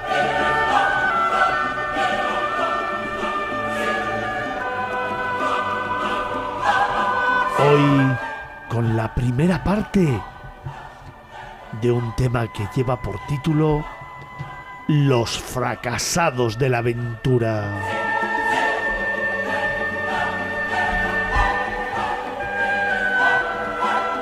Exploradores, aviadores, viajeros polares y montañeros.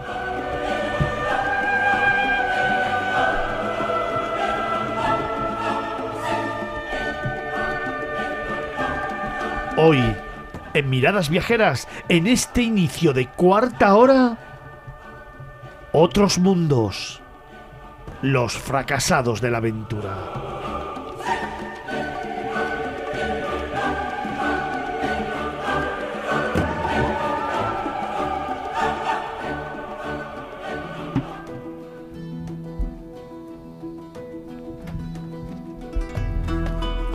En el mundo de la aventura no siempre reluce el oro, ni el éxito, ni el hallazgo de lo que se fue a buscar. Es más, con frecuencia, no solo no hay oro, ni plata, ni siquiera hojalata, y sí pérdidas, desapariciones, cuando no mutilación y muerte.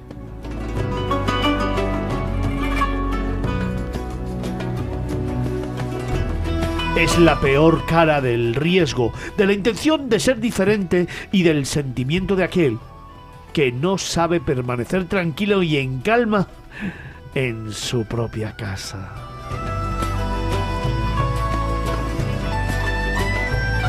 El destino y sobre todo la crueldad de la aventura responde al intrépido dotándole de una humilde cara de tonto en respuesta a la soberbia humana, esa ilusoria pasión que llena de expectativas a la minúscula altura del ser humano.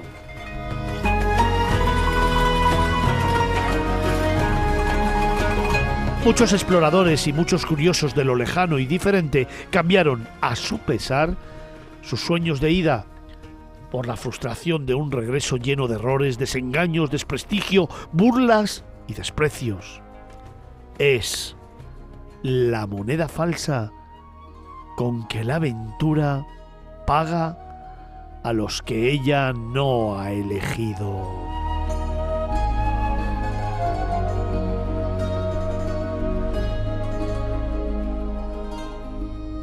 Antonio, buenos días. Hola, buenos días. Bueno, vamos con otro tema fascinante. La primera parte de lo que has denominado los fracasados de la aventura. Así es, eh, siempre en el mundo de, eh, de la radio, de la televisión, de la prensa, del entorno mediático, eh, vemos y se resalta pues eh, aquellos logros, aquellos triunfos de viajeros, exploradores, investigadores, montañeros, etcétera, que siempre consiguen pues lo que habían previsto, sus pretensiones y, y bien sus, sus éxitos y sus objetivos, ¿no? Pero nunca se habla, o prácticamente nunca se habla, salvo que ocurra alguna catástrofe muy concreta, de aquellos que nunca lo consiguen. Es más, mm, que son que tienen una cuota de fracaso tal que nunca mm, se llega a conocerse, ¿no? Y entonces, pues eh, en estos dos capítulos que vamos a dedicar a este tipo de gente, a los fracasados, a los que no han triunfado nunca, pues vamos a rescatar algunos de ellos, ¿no?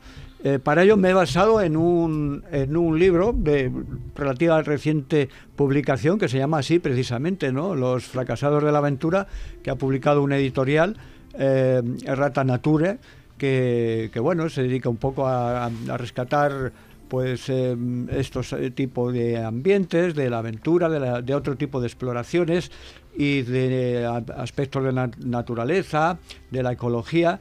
Y entonces me pareció interesante rescatar, hay muchísimos más personajes, pero los hemos eh, sectorizado, los hemos, yo los he particularmente, los he encuadrado pues en, en ocho estados, que son, hoy vamos a tratar, por ejemplo, los propios exploradores, los aviadores, los viajeros polares y los montañeros. En un próximo capítulo trataremos a los científicos, que también tuvieron que tener su cuota de, exploración y de aventura, a los marinos y marineros, a los periodistas, como no, y a los, a los agentes mediáticos que también por meterse en donde no les llamaban por el hecho solamente de em, proyectar un espectáculo, pues también fracasaron, ¿no?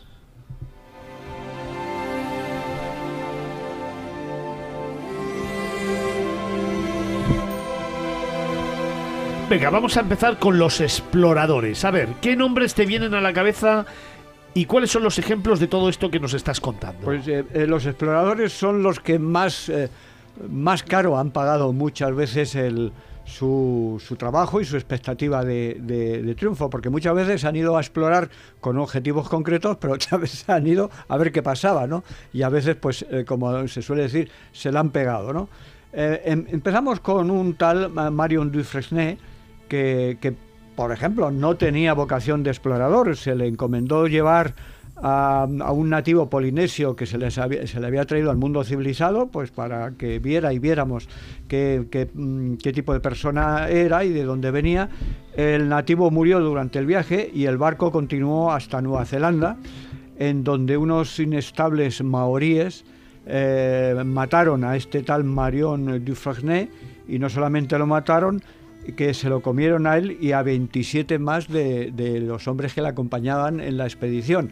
Esto de que eh, los maten y que se los coman es muy habitual, como vamos a ver en otro tipo de, exploradores. Eh, otro mm, de, este, de, esta, mm, de este tipo de aventureros fue Antoine Raymond Joseph de Bourny eh, entre Castor, es un poco largo el nombre, en este caso mm, fue en busca y rescate de la Perús, un gran explorador del que algún día hablaremos solamente de él, ¿no? Durante mm, dos años, la Perús desapareció y este hombre, el eh, Antoine Raymond Joseph de Bourny, eh, se estuvo recorriendo eh, los océanos y llegó a las Islas Salomón. Mm, la tripulación sufrió escorbuto, empezaron a pasarlo bastante mal y en una de estas islas vieron humo, pero no le dieron mayor importancia y se marcharon hacia Nueva Guinea. El, vicealmirante eh, de Entre Castó eh, muere de escorbuto, la expedición se deshace, se diluye, con el tiempo se supo que aquel humo que hemos comentado pertenecía a una hoguera de los náufragos de la expedición de la Perús, o sea que estuvieron a punto de rescatarlos, eh, no le dieron importancia y resulta que luego se encontraron allí restos de, barcos de aquel explorador francés, o sea que estuvieron muy cerca y como aquel que dice, fracasaron casi casi sin, sin, sin, de una manera tonta, podríamos decir, ¿no? Luego hay otro mm, muy, muy reconocido y se ha escrito mucho de él, es eh, Percy Fawcett, que desapareció en la selva amazónica cuando intentaba buscar y encontrar la famosa y misteriosa y legendaria ciudad de Zeta. Hubo y hay muchas teorías, eh, Felipe me parece que sabe alguna, y muchas leyendas también sobre su destino y sobre su final. Pero ninguna segura ni mucho menos cierta. Vamos a tratar a este personaje también en algún en alguna gente remota alguna vez, ¿no? Se, se ha hecho recientemente una película. Hay una película y Sí, varios libros. Sí, ¿eh? una película que se llama, pero muy reciente, vamos, es una película que debe hacer de tres o cuatro años, o mucho, o cinco, que es eso, En busca de la ciudad Z, la ciudad perdida de Z. Sí, pero eh, efectivamente ni se encontró la ciudad y, ni se Ni encontró encontraron ellos. ni se encontró a, a Percy Fawcett, ¿no? Y por último, en este apartado hay un en un programa reciente hablamos de los eh, del- esto esta tribu tan peligrosa que hay en las islas Andamán que es eh, son los, eh, los la isla de Sentinel.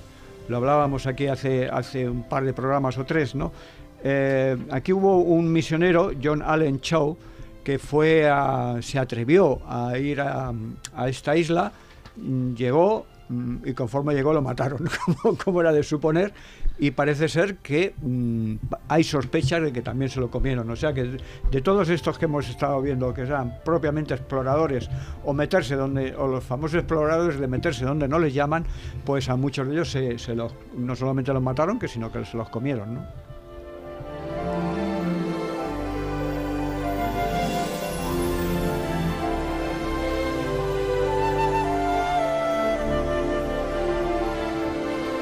Estos fueron exploradores, pero también ha habido ejemplos de la exploración aérea que también sufrieron fracasos dramáticos, Antonio. dramáticos, porque ahí se mezclaba también eh, mucho componente técnico. Por ejemplo, hay un tal Solomon Auguste André que intentó llevar a cabo una expedición por ar- al Ártico. En el Ártico ha sido un verdadero cementerio de gente, ¿no?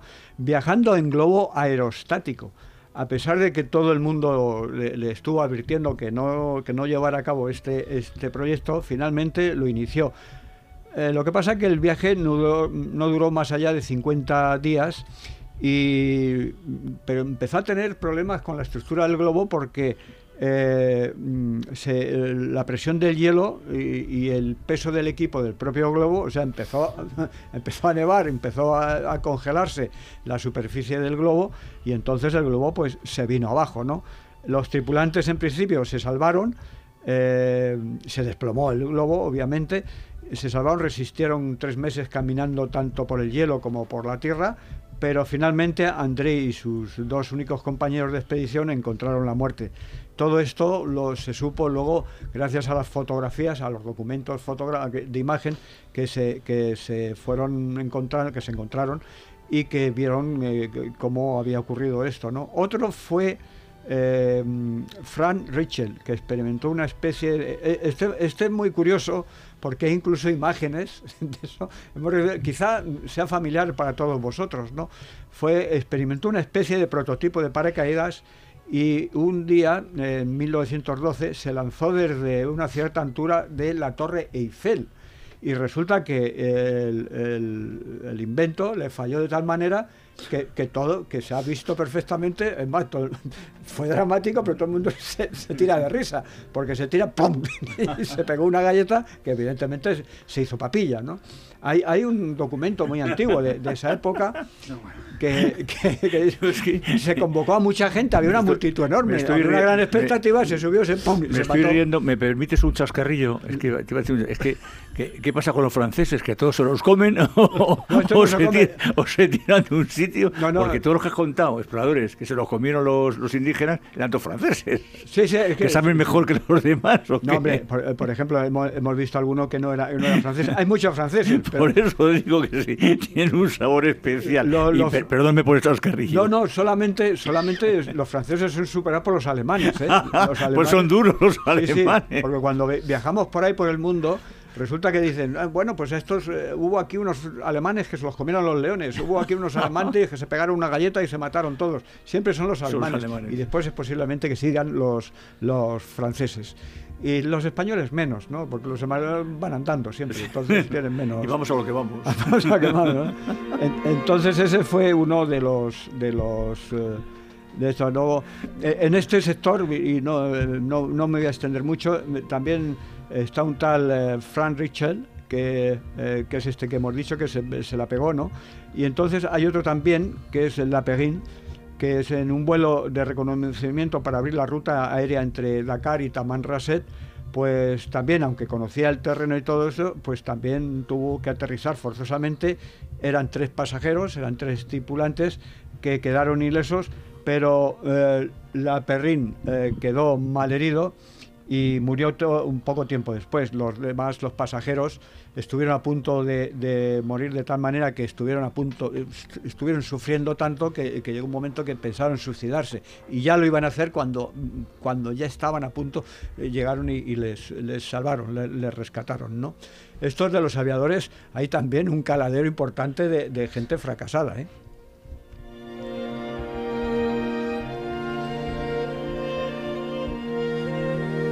Oye, tenemos otro espectro de exploradores o de personajes fracasados en este primer capítulo que has llamado Los fracasados de la aventura, que tiene que ver con los ambientes polares, ¿no? Sí, ese, ese, sobre todo árticos. Antárticos también los ha habido, ¿no? Y ha habido también, eh, vamos a tratar uno de ellos, como fue Scott, ¿no? Pero mm, en, en los árticos hubo el, el más famoso, que, que no era francés, fíjate, porque ingleses también ha habido una, una importante, un muy importante caladero, ¿no?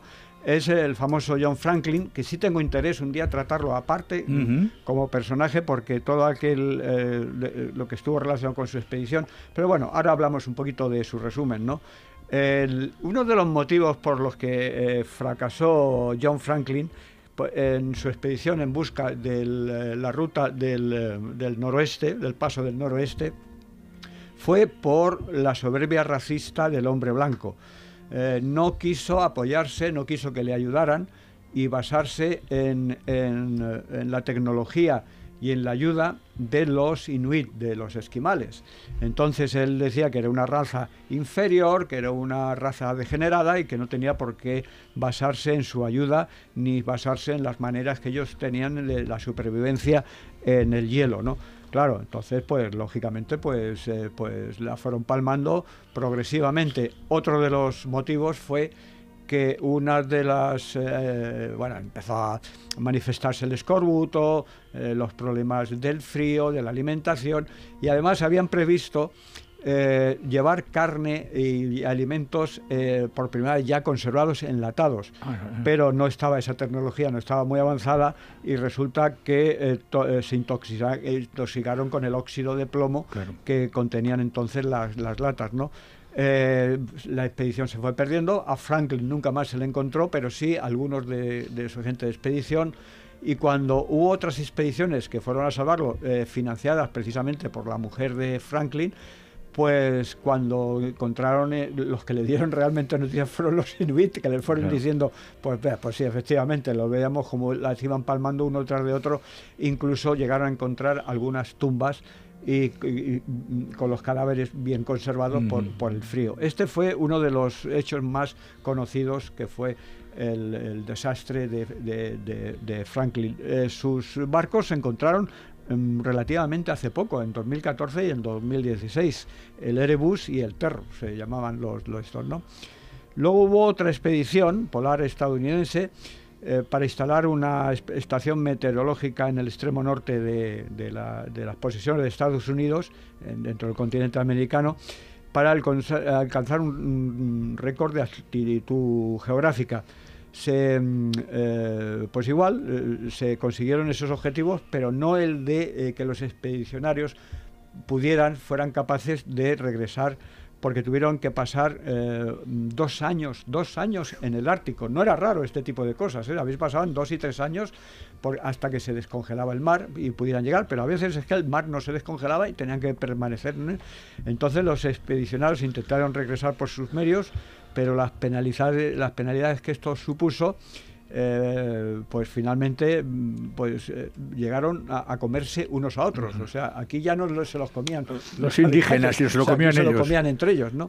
Entonces, al final solo quedaron siete hombres y uno de ellos eh, incluso ya murió al regreso una vez que les habían salvado, pero murió. Y tenemos el caso famoso de Scott, que no sé si lo conocéis, uno de los fracasos más sonados, que como, como los ingleses suelen hacer, no lo han querido vender como, como el famoso Sí, fracaso de Shackleton, sí, que ha sido que fue un fracaso y nos lo quieren vender como un éxito. ¿Cómo son los ingleses para vender los fracasos como éxito? ¿no? Sobre todo el de Shackleton, que, incluso los españoles publican libros con, con la, con lo- con la gran épica y heroica que hay en, en los exploradores y, y- y viajeros españoles y tienen que defender eh, y comprar la moto a los ingleses cuando mm, me quieren vender el, aspecto heroico de liderazgo de Shackleton cuando Shackleton lo que fue fue un gran fracasado porque él no fue a ser un líder ni, ni a dar cursos de, de liderazgo, nada. Él fue eh, a un proyecto que fue a atravesar el Antártico y fracasó. Punto, no pasa nada. Y Scott fue lo mismo. Eh, intentó llegar el primero al Polo Sur y fracasó. Y fracasó por muy mal, porque preparó muy mal, aparte de otras inconvenientes que, que estaban en el guion. eh, para preparar eh, mm, preparó muy mal la, la- La expedición. la expedición, entre otras cosas porque se, se llegó una especie de tractores que nada más de llegar allí se les congeló el combustible. Claro. Eh, se llevó, en vez de llevar perros, llevó ponis, eh, caballos ponis, porque que, que- que, lo que mejor sacaron de ellos es que se lo fueron comiendo, porque, porque otra cosa no pudieron hacer. Entonces, eh, que, sí. que sí se lo montó de otra manera, se lo montó mejor y que fue el- realmente el primero que llegó al, al, al Polo Norte, al Polo, polo Sur, quería decir, eh, pues en fin, mm, sí, sí llegó otras técnicas de, de supervivencia y de, y de marcha, y entonces, pues, de todas maneras tuvieron mala suerte, ¿eh? porque eh, tanto Scott como sus tres compañeros murieron a 18 kilómetros solamente Del centro de... de, de un, de, un, de una cabaña de, aprovisionamiento, ¿no? Pero murieron antes. Está todo está. en- en- por otro lado, era un gran caballero de- de- de- del viaje, de la exploración. Pero mm, está en su diario y un poco y es un tanto dramático, ¿no? Pero, pero en fin, eso es una cosa, esos son gajes del, del mundo de la exploración. Y, y bueno, pero los ingleses, como siempre, nos han querido decir que Amundsen pasaba por allí, pero Sí, sí. realmente el que, Claro, no, que eh, tuvo hombre, el gran éxito yo- imagino Hay que, tener morro, ¿no? que Decías que Amundsen me- mejoró, o sea, se preparó mejor la expedición. Yo también pienso que mejoró por- porque también él de donde venía, a ser escandinavo, controlaba mucho más lo que es el, El el hielo, frío, el, el hielo. frío, claro, y nosotros claro. los ingleses como van a su bola siempre, como son los que, que creen que hacen, son, son grandilocuentes, o sea, son como los yanquis ahora, que son todo... Si triunfan mm, es la repanocha y si fracasan también, También es la repanocha, sí, eh, o sea, nunca, nunca meten la pata. Nunca, nunca mete la pata. Aparte Amundsen, lo digo como entre paréntesis, Es un, es que es un personaje eh, muy interesante, Amundsen. Amundsen muy interesante y luego si, si, si da tiempo voy a decir cómo murió Am- Amundsen, por cierto. Eh, resulta que cuando mm, en la expedición del Polo Sur ni siquiera los de la expedición supieron hasta última hora que iban al Polo Sur. Él les dijo que iban al, al, al Ártico, no sé qué, hasta que en cierto momento dice, bueno, pues si por aquí no se va, no se va en dirección sur, no, es que vamos al Polo Sur. Claro. O sea, había llegado a ese, ese punto para, mm, eh, para que no hubiera filtraciones del proyecto. ¿no? Entonces llegó un mes antes eh, y puso la bandera de Noruega antes que, que la de, de Gran Bretaña. ¿no? En fin, esto es... es, eh, nos vamos, si, si os parece, al, al último apartado, que es el de, el de montaña, montañeros, también otro, otro, otro paisaje para, para grandes fracasados, ¿no? También ha habido grandes triunfos, ¿no? Sí, sí. Pero, por ejemplo, eh, empezamos con, eh, con cuatro que eran de, de una misma expedición, que eran Norton, era Somerwell, y luego los famosos Mallory y Vale. Irving. ¿no? El, Ever- el Everest. ¿No? Eh, en, el- en la expedición del Everest. Eh, Edward Norton intentó ser el primero junto con Somerwell, como hemos dicho, en llegar al, al Everest- a la cumbre del Everest. Sí. Fracasaron, no lo consiguieron, como tampoco consiguieron eh, al llegar al Everest tanto sus sustitutos, que fueron Mallory e Irving. Estos murieron y el gran misterio fue si murieron subiendo O o, si murieron bajando.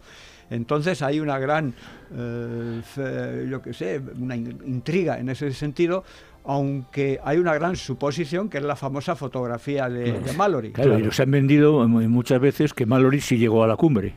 Ya, pero no. No lo han vendido, no lo han vendido. Te No, dice que no es bueno, que sea sí, verdad. No, no lo han Que- vendido, pero, que pero no han- parece ser, primero, no se ha encontrado la cámara fotográfica. porque lleva una cámara fotográfica y parece ser no qué.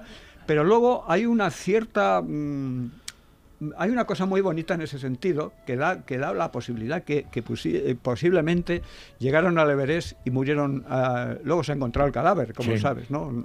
Relativamente hace poco, ¿no? Entonces, mm, porque eh, eh, Mallory llevaba una foto de su mujer con la intención de dejarla en la, en la cumbre, en- sí. en la cumbre, Sí. bien. Entonces, eh, cuando se encontró el cadáver, la foto no No estaba. No Claro, estaba. por eso, por eso es lo que se, por Es eso digo lo que que, se que es puede lo que sospechar. se supone que murió al bajando, pero Se supone, pero no se la, la cámara fotográfica que se ha eh, buscado por muchísimos sitios y tal nunca ha aparecido, con lo cual pues todo queda que el, que el primero en llegar a la cumbre fue Tenzin y Hillary o Hillary y Tenzin. ¿no? Entonces, eh, pero bueno, en principio son dos, mm, cuatro fracasados por el mismo precio, ¿no? Entonces, y luego está el tema de, de, eh, de, eh, Compagnoni, eh, la, Lacedelli y, le- y Walter Bonatti. Que Walter Bonatti ya sabes que es un, un icono en el mundo de la, de la montaña, ¿no? Eh, fue una expedición italiana al K2 eh, mm, y, ahí se empezó eh, a mover lo que es el mundo de mentira y mezquindades que hay en el, en el universo de, de- las expediciones, de las exploraciones y del mundo de, de los grandes viajes. O sea que estamos eh, diciendo siempre que, que- grandes héroes y tal, pero son personas y como son personas, pues son gente miserable muchas veces. ¿no? Durante la ascensión al K2, eh, Campañón y Láseres necesitaron eh, que mm, eh, una, una carga de oxígeno para poder llegar a la cumbre. ¿no? Y, y Walter Bonatti se le encargó, junto con un porteador, que ascendieran para entregarles las, esas botellas de oxígeno que se necesitaban. Pero los que estos dos que estos dos los que se habían adelantado sin estar previsto cambiaron de lugar y se habían ido un poquito más hacia a, una altitud superior, ¿no? Y no estaban en el mismo sitio que se suponía que debían encontrarse para entregarles eh, las botellas de oxígeno. Esto supone que Bonatti y el porteador se vieron en una dificultad enorme para no para entregarle eso, sino para regresar. Para, y se les, se les hizo de noche, no pudieron descender y con unas mínimas garantías de, de hacerlo de una manera segura. Eh, finalmente, mientras eh, con unas eh, señales luminosas, consiguieron, es- estaban 100 metros, 100 metros es montaña muchísimo, y les pudieron en- entregar esto y no les, les dio un poco igual. Ahora, pues vosotros si tenéis que regresar allá vosotros, si os, si os morís. Entonces, efectivamente, tuvieron que hacerse una como una cueva en la nieve, el, el porteador y Bonatti, o sea, vivaquear, vamos, lo que se Sí, sí, en pero, montaña pero se salvaron de milagro, aguantaron como pudieron, la el porteador mm, sufrió un montón de congelaciones, tuvieron que amputarle varios miembros de, de- de- de- de los pies y todo esto, e incluso cuando ya cuando acabó todo, Bonatti denunció a estos dos sujetos eh, porque incluso les, les acusó de asesinato, de intento de asesinato, ¿no? O sea que, mm, que para que veas qué, joyitas Bueno. hay en el mundo de, de, de- de la expedición del ahora ahora se mm, sabéis que la Sociedad Geográfica de España entrega premios la gente se entrega premios continuamente sabes Eh, de películas de libros de tal mm, eh, de, de- de viajeros también se entregan premios. Y ahora hay también entregas de, de aventureros también ¿no? O sea, ahora hay unos nuevos eh, unos nuevos premios que dan eh, la mejor aventura eh, eh, ¿Has atravesado el desierto en Gallumbos? Pues, pues va a haber un premio. Bueno, Ah, hay, lo has hay- entregado bueno, pues, marchando escucha, al pero es pues que hay, otro premio. hay un aventurero que hay que considerar que es el que sale, sale en Semana Santa y luego vuelve a su casa en el coche con esas caravanas que hay. Sí, otro ese es premio. otro aventurero. Otro premio.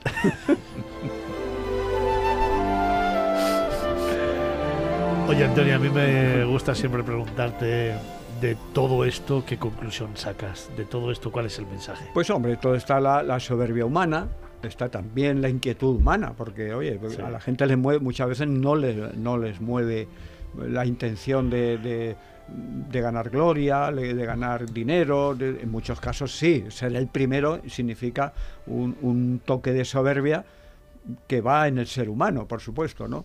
Pero muchas veces hay, hay gente que, que ha muerto pero, porque sí, o sea, porque por el Inquietud, puede por, ser por la inquietud, inquietud, ¿no? por, por el, eh, el tema de nutrirse, por desenvolverse en aquellos, que es lo que a, mí cuando yo voy a, determinados sitios complicados, difíciles, en los cuales dice, bueno, ¿y por qué vas a sitios esos?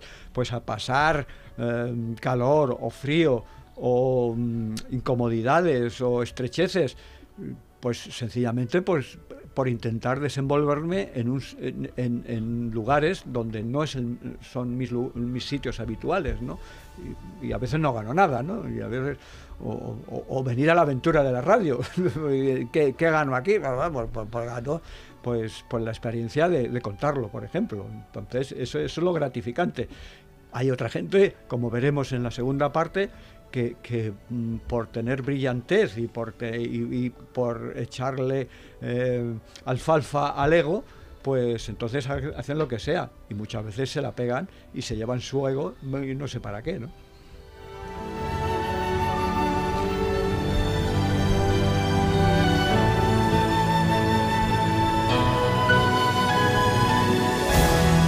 Otros mundos, gente remota con la firma inconfundible de Antonio Picazo.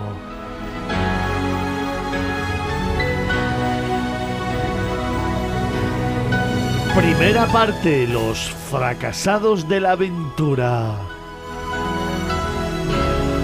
Exploradores, aviadores, viajeros polares y montañeros. Otros mundos. Capital Radio. Miradas viajeras en Capital Radio.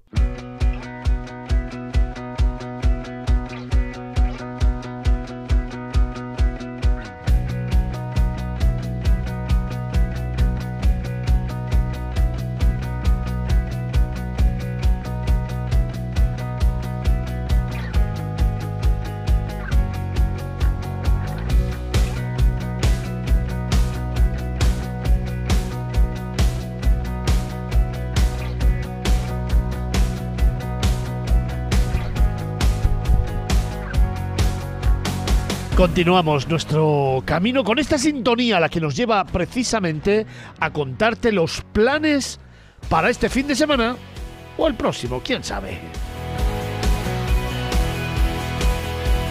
En nuestro primer plan, Javier, te llevamos a la Sierra Oeste de Madrid. Así es, Fernando. Vamos a conocer un rincón donde la naturaleza y la fantasía se unen para crear un entorno mágico. Hablamos del Bosque Encantado en San Martín de Valdeiglesias. Un plan perfecto para disfrutar en familia con más de 300 figuras repartidas en diferentes grupos temáticos y plagado de cientos de detalles y secretos esperando a ser descubiertos. Pues sí, es todo un bosque de hadas donde todos esos pequeños seres mágicos habitan durante todo el año. Y no solo figuras, el paseo también nos va a llevar por exposiciones de cactus, de bonsáis, de plantas aromáticas y para los más pequeños también van a tener un laberinto.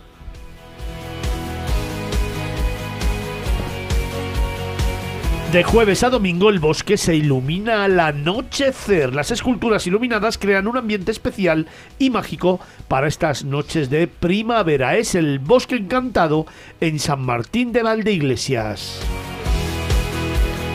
Javier, vamos con el segundo plan. ¿Qué me traes? Pues no nos vamos a ir muy lejos de la zona de lo que es la Sierra Oeste de Madrid, porque nos vamos a ir al monasterio de Santa María la Real de Valdeiglesias, en Pelayos de la Presa, uno de los monumentos más antiguos de la Comunidad de Madrid. Con más de siete siglos de historia, este lugar ha sido testigo de momentos y de gloria y ruina. A pesar de su desaparición definitiva en 1835, el arquitecto Mariano García Benito compró sus ruinas en 1974 y garantizó su protección y cuidado. Y es que hoy en día la Fundación Monasterio Santa María la Real de Valdeiglesias se encarga de su conservación y promoción monasterio está disponible para la celebración de eventos privados y ha sido escenario de muchas películas y series de televisión. Venga, tercer plan, Javier. Pues nos vamos a ir ahora a la comarca de Las Vegas y la Alcarria de Madrid para disfrutar de un agradable paseo en bicicleta por la vía verde que conecta las localidades de Ambite y Mondejar. Una forma divertida de descubrir en familia un rincón maravilloso practicando deporte y conociendo la vegetación y la fauna del entorno. Vamos a por el último, el cuarto. Pues nos vamos a ir a Colmenar de Oreja al Museo de Ulpiano Checa. Es un espacio dedicado a la obra del pintor español del siglo XIX. El museo se encuentra en la casa natal del artista que ha sido restaurada y adaptada para su uso como espacio expositivo. Y en él se pueden encontrar una gran cantidad de obras de Checa, incluyendo pinturas al óleo, dibujos y bocetos. Además, el museo cuenta con una sala de proyección que muestra un documental sobre la vida y obra del artista. Cuatro planazos para este fin de semana o los siguientes. En primer lugar, En primer lugar, el Bosque Encantado en San Martín de Valdeiglesias.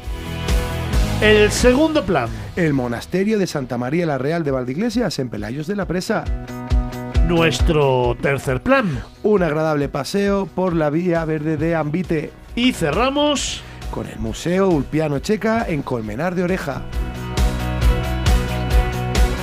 Son los planes de miradas viajeras.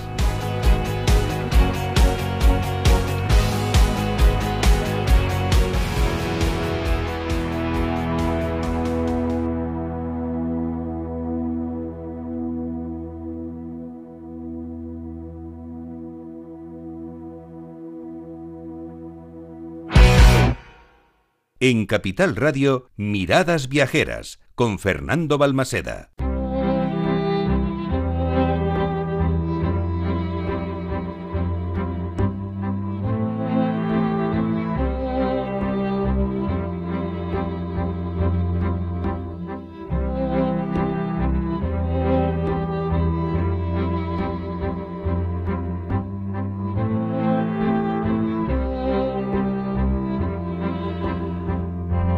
Nos vamos acercando a la una del mediodía y también es momento de plantear nuestro concurso.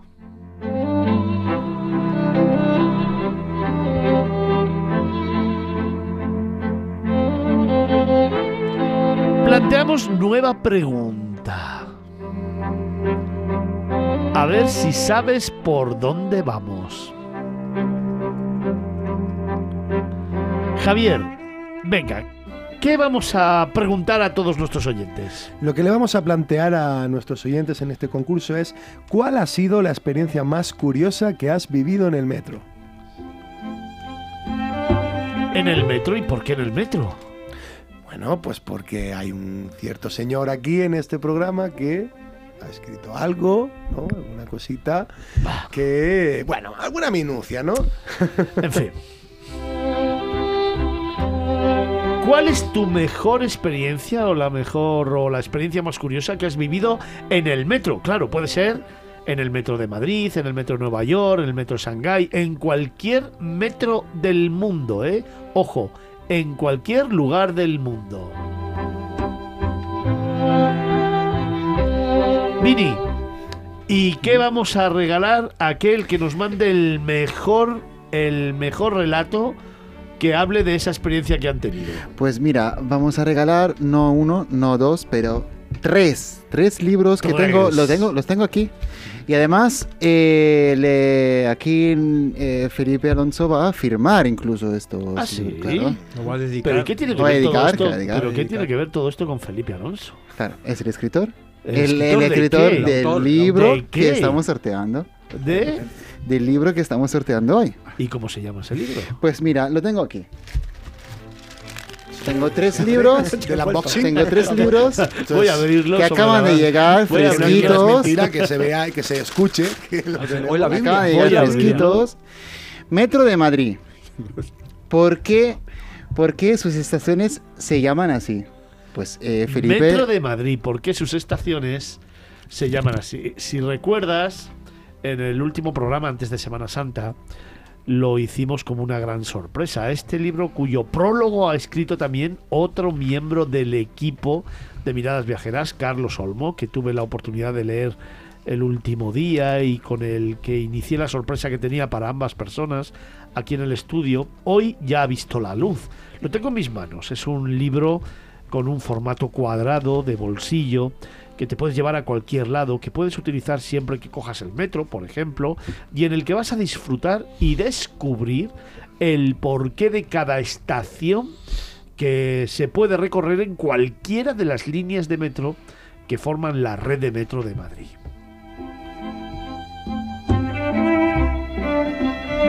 Metro de Madrid, ¿por qué sus estaciones se llaman así? Es el regalo que vamos a dar a aquellos oyentes que respondan a la pregunta que hoy hemos puesto en marcha en un nuevo concurso. ¿Cuál es tu mejor experiencia en el metro? Da igual que sea el de Madrid o de cualquier otra ciudad del mundo, no importa. Lo importante es que nos contéis un relato, una experiencia que hayáis vivido en el metro, haya sido buena, mala, una anécdota, el que hayáis encontrado algo diferente, el que os llame la atención por algo. No importa, vinculemos a nuestros viajes en el metro vuestras respuestas. Solamente tenéis que hacérnoslas llegar y formaréis parte de un jurado que determinará, como siempre, cuál es el mejor mensaje que nos ha llegado a miradas viajeras.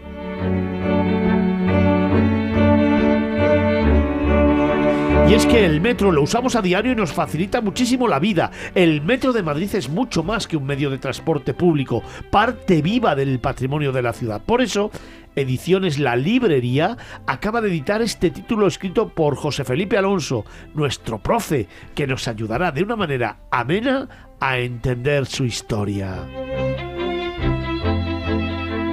Por ejemplo, a ver, me viene a la cabeza, ¿os habéis preguntado por qué la estación de embajadores se llama así? O, las ventas. ¿O por qué en los barrios más modernos hay numerosas referencias a países o ciudades de todo el mundo? Pues en este libro, El Metro de Madrid, ¿por qué sus estaciones se llaman así? Os lo contamos todo. ¿Qué hay que hacer para participar, Javier? Pues tienen que entrar en las redes sociales, en Facebook, en Twitter, en Instagram y responder a la pregunta que estamos planteando, ¿no? Para ganar este fantástico premio tenéis que responder a la pregunta incluyendo el hashtag escapadamv y seguirnos en nuestras redes sociales.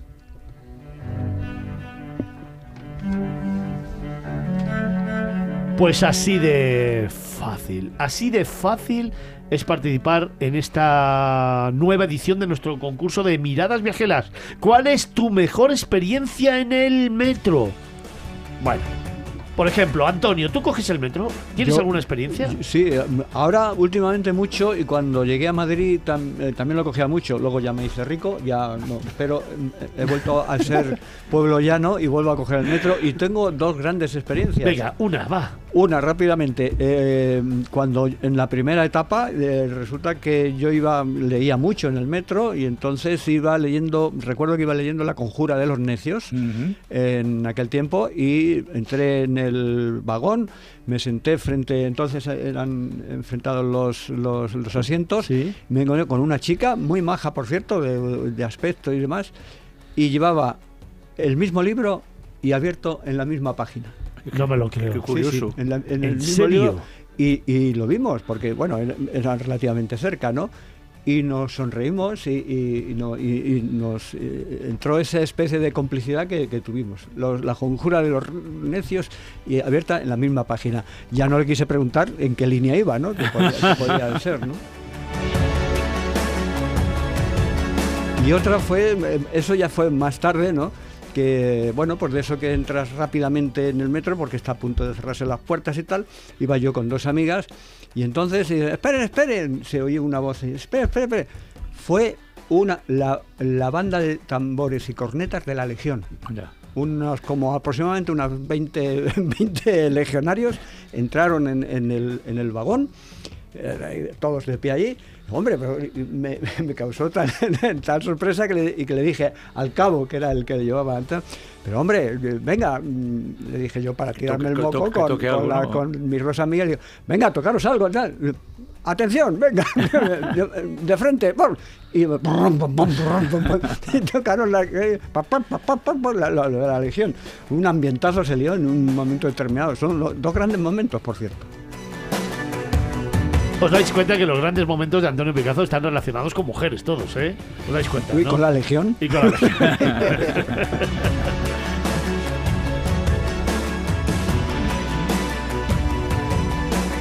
Vincenzo, ¿tú tienes algún momento en el metro? Estaba pensando mientras contaba, mientras contaba sus historias, Antonio. Mm, a ver, lo primero que, que recuerdo, sí, eh, en el metro de Berlín, que yo, bueno, yo bajo mucho en el metro, y en Berlín, pues me encantaba porque además en Berlín no estás todo el rato por debajo del el subterráneo, sino que muchas veces sale y de repente pues eh, eh, puedes ver toda la ciudad, toda la... Y es súper bonito. Y recuerdo una vez por Warschauer, había un grupo musical que tocaba en el vagón y me encantó porque había batería, bajo, bueno, ahí siempre hay mucha música en el, en el metro de Madrid, de Madrid, perdón, de Berlín. Y, y eso lo he hecho un poco de menos, justamente porque la verdad que me encantaba este ambiente, un ambientazo. Javier, ¿y tú? Pues la historia la que más me está viniendo ahora a la cabeza fue cuando en la final de, aquí del Metropolitano de la Champions, cuando vinieron el Liverpool Tottenham, estaba yo haciendo un reportaje, yo estaba en Movistar por aquella época y, y bueno, pues imaginaos, por las calles, los metros, todo lleno de ingleses alcoholizados, gritones, liando la pardísima. Con que digas ingleses vale. Sí, básicamente, ¿no? Lo demás ya es un añadido. Pues entra, eh, iba cargado con las cámaras porque estábamos haciendo un reportaje y entramos y bueno, pues en- pasa un- una turba de, de ingleses cantando, locos perdidos, algunos sin camiseta y había una pareja de ancianos sentados tranquilamente en su vagón y, la- y yo estaba cer- cerca de ellos y escuchaba la, la conversación y me partía de la risa porque la mujer incrédula diciendo, pero, pero, ¿y esta gente dónde ha salido? Y el hombre, pues, es, es de nuestra opinión, ¿no? Diciendo, nah, estos son guiris borrachos que están aquí nada más que dando por saco y que no sé qué. Y la mujer, claro, no salía de su asombro y el hombre con cara de, oh, otra vez estos ingleses tal. Y yo me, re- me- me reía, ¿no? De la, de la visión de lo- del matrimonio. El hombre ya seguramente lo conocía, seguramente era del Madrid o era del Atlético, alguno de estos que decía, "Bah, aquí van a venir ahora los ingleses a dar por saco. ¿Cuál es tu mejor experiencia en el metro? Te regalamos tres libros, Metros de Madrid, ¿por qué sus estaciones se llaman así? La última obra de nuestro tertuliano, Felipe Alonso.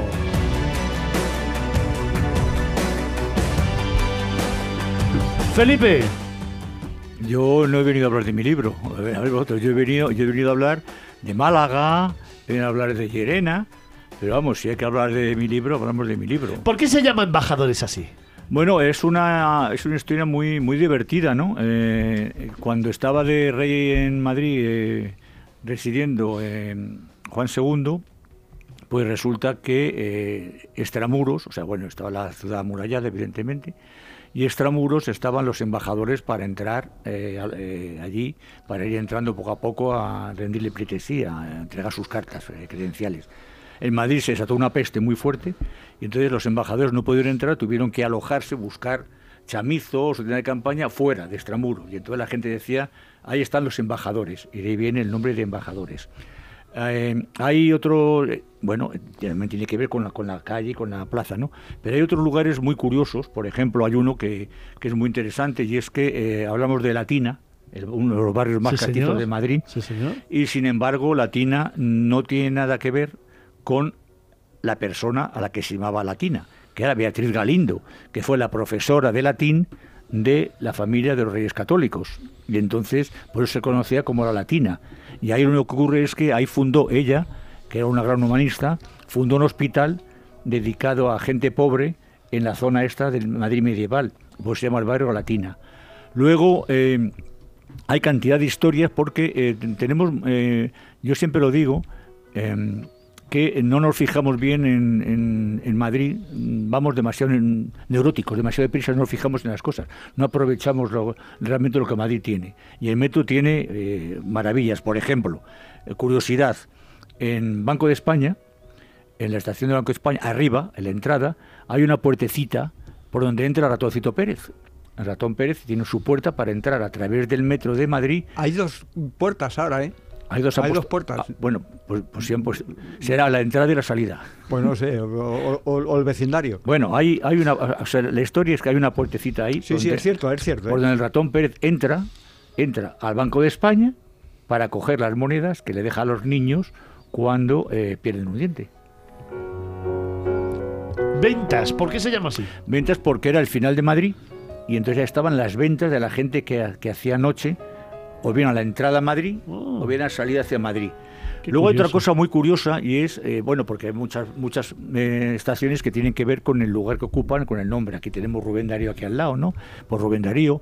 Otras es porque en un momento determinado Tirso de Molina, por ejemplo, vivía en la plaza de Tirso de Molina, tenía allí eh, su celda del, del convento, miraba hacia, hacia la plaza, hacia un lugar, y entonces está la plaza, y se pone la estación de Tirso de Molina.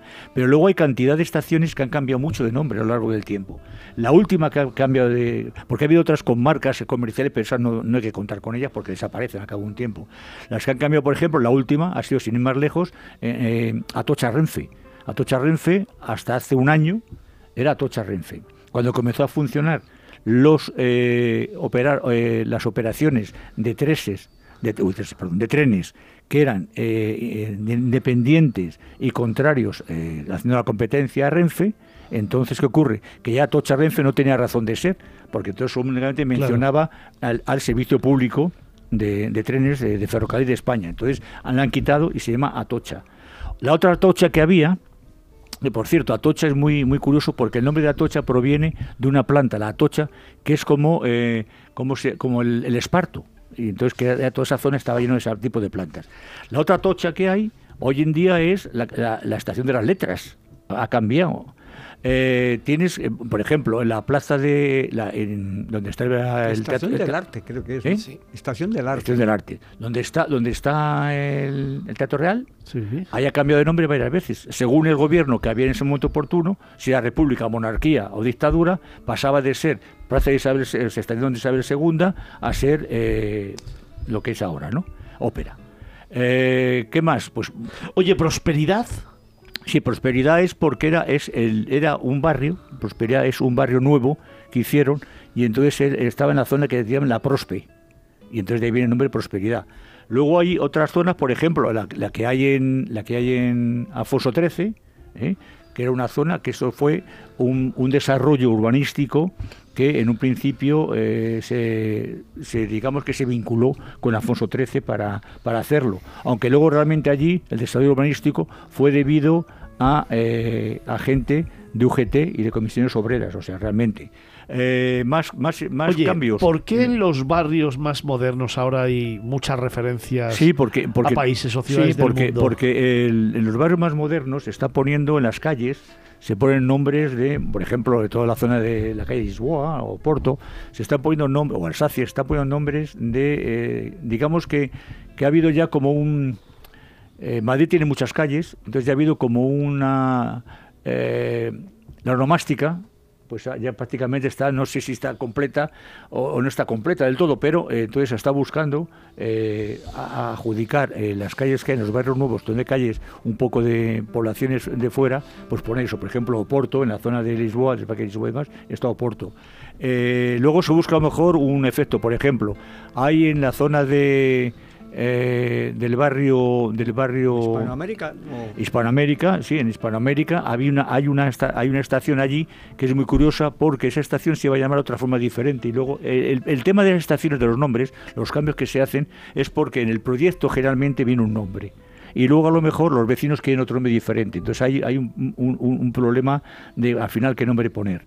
Eh, mira, por ejemplo, una estación que todo el mundo destaca y que todo mundo, todo el mundo habla de ella es nada más y nada menos que la que hay en la Gran Vía la estación de la Gran Vía, que fue una de las cinco primeras estaciones que se, que se creó cuando se, se fundó el metro, en 1919, se llamaba la red de San Luis, no se llamaba Gran Sí, Vía. sí, sí. Y la red de San Luis tiene una cosa muy bonita, que yo de niño lo he, lo he vivido, que era un este, ascensor, eh, el el, templete que hay, Sí, y sobre el templete, que por cierto ese templete, que ahora se ha puesto otro templete, bueno, un subsidiario de templete, el templete, no me acuerdo qui- quién fue el, el que lo, lo diseñó, pero se le mandó a él, a su pueblo, en homenaje a él, se le mandó cuando se desguazó. Y había un, un ascensor que era de cierre metálico, de cierre de tipo cierre de, lo, de las tiendas, Sí, con el sí, cual sí. tú subías desde, desde el andén, subías arriba a la, a la superficie. Sí, yo tenía una pregunta. Eh, que, eh, realmente quiero saber cómo, cómo nació la idea de, de escribir este libro. Es decir, ¿de dónde, de dónde viene la idea de escribir este libro? Pues mira, la idea es muy fácil, eh, la idea es muy sencilla. Mm, un día, pues eh, yo el metro no lo he utilizado mucho porque estoy viviendo fuera de Madrid eh, mucho tiempo y cuando vivía en Madrid vivía en Chamartín y bueno, me manejaba por, o andando o en algún autobús porque en Chamartín eh, hasta hace poco tiempo no había metros. El metro Colombia es un metro muy reciente. Ahí lo que había, no teníamos, por ejemplo, conexión con la Plaza Castilla. Allá había cuatro o cinco autobuses que te llevaban a todas partes, pero no había metro. Pero eh, a, la vuelta, a la vuelta a Madrid, a la vuelta a vivir, yo he vivido en Extra Radio desde que volví a Madrid y eh, me acostumbro un poco a coger el transporte público. Entonces, cuando vengo a Madrid, me gusta mucho moverme por Madrid, por el metro. A mí el metro me encanta. Me encanta, no solo el metro de Madrid, sino todos los metros. Donde voy a un país o a una ciudad donde hay metro, lo, lo veo. Y la idea fue, mm, cayó en mis manos un libro sobre el centenario del Metro de Madrid y empecé a mirarlo y dije, oye, pues se me está ocurriendo, para mí, o sea, por- para mí, en principio para mí, ver por qué se llaman así las estaciones y qué cambios han tenido. Y, y por dejar el, un último cambio de estación, que me apetece mucho contarlo, ¿eh? cuando se celebra el Mundial de Fútbol en España, la estación que hoy, día- hoy se llama Bernabéu, Santiago Bernabéu, en el campo de fútbol de Madrid, se llamaba de Lima.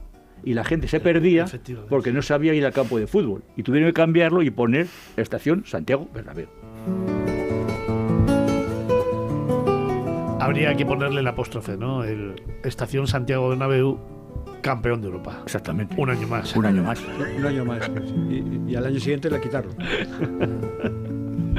Nos vamos acercando a la una del mediodía. Nos vamos a tener que marchar después de cuatro horas de programa en el que te hemos contado muchas historias y te hemos acercado a muchos lugares recónditos del mundo.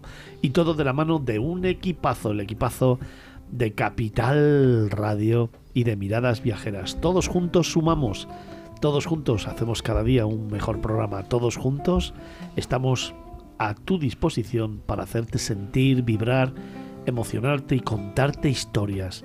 Si lo hemos conseguido en estas cuatro horas, yo me doy por regalado. Muchísimas gracias por haber estado ahí. Muchísimas gracias por continuar con nosotros en este camino tan apasionante de la radio.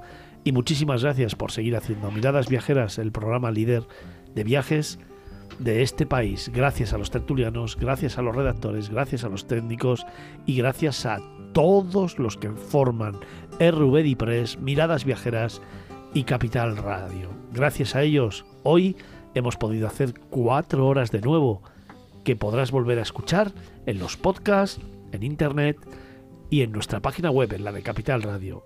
Y desde ahora, desde este instante, seguimos trabajando para que el próximo fin de semana podamos contarte más historias, las del equipo de Miradas Viajeras, aquí, en Capital Radio.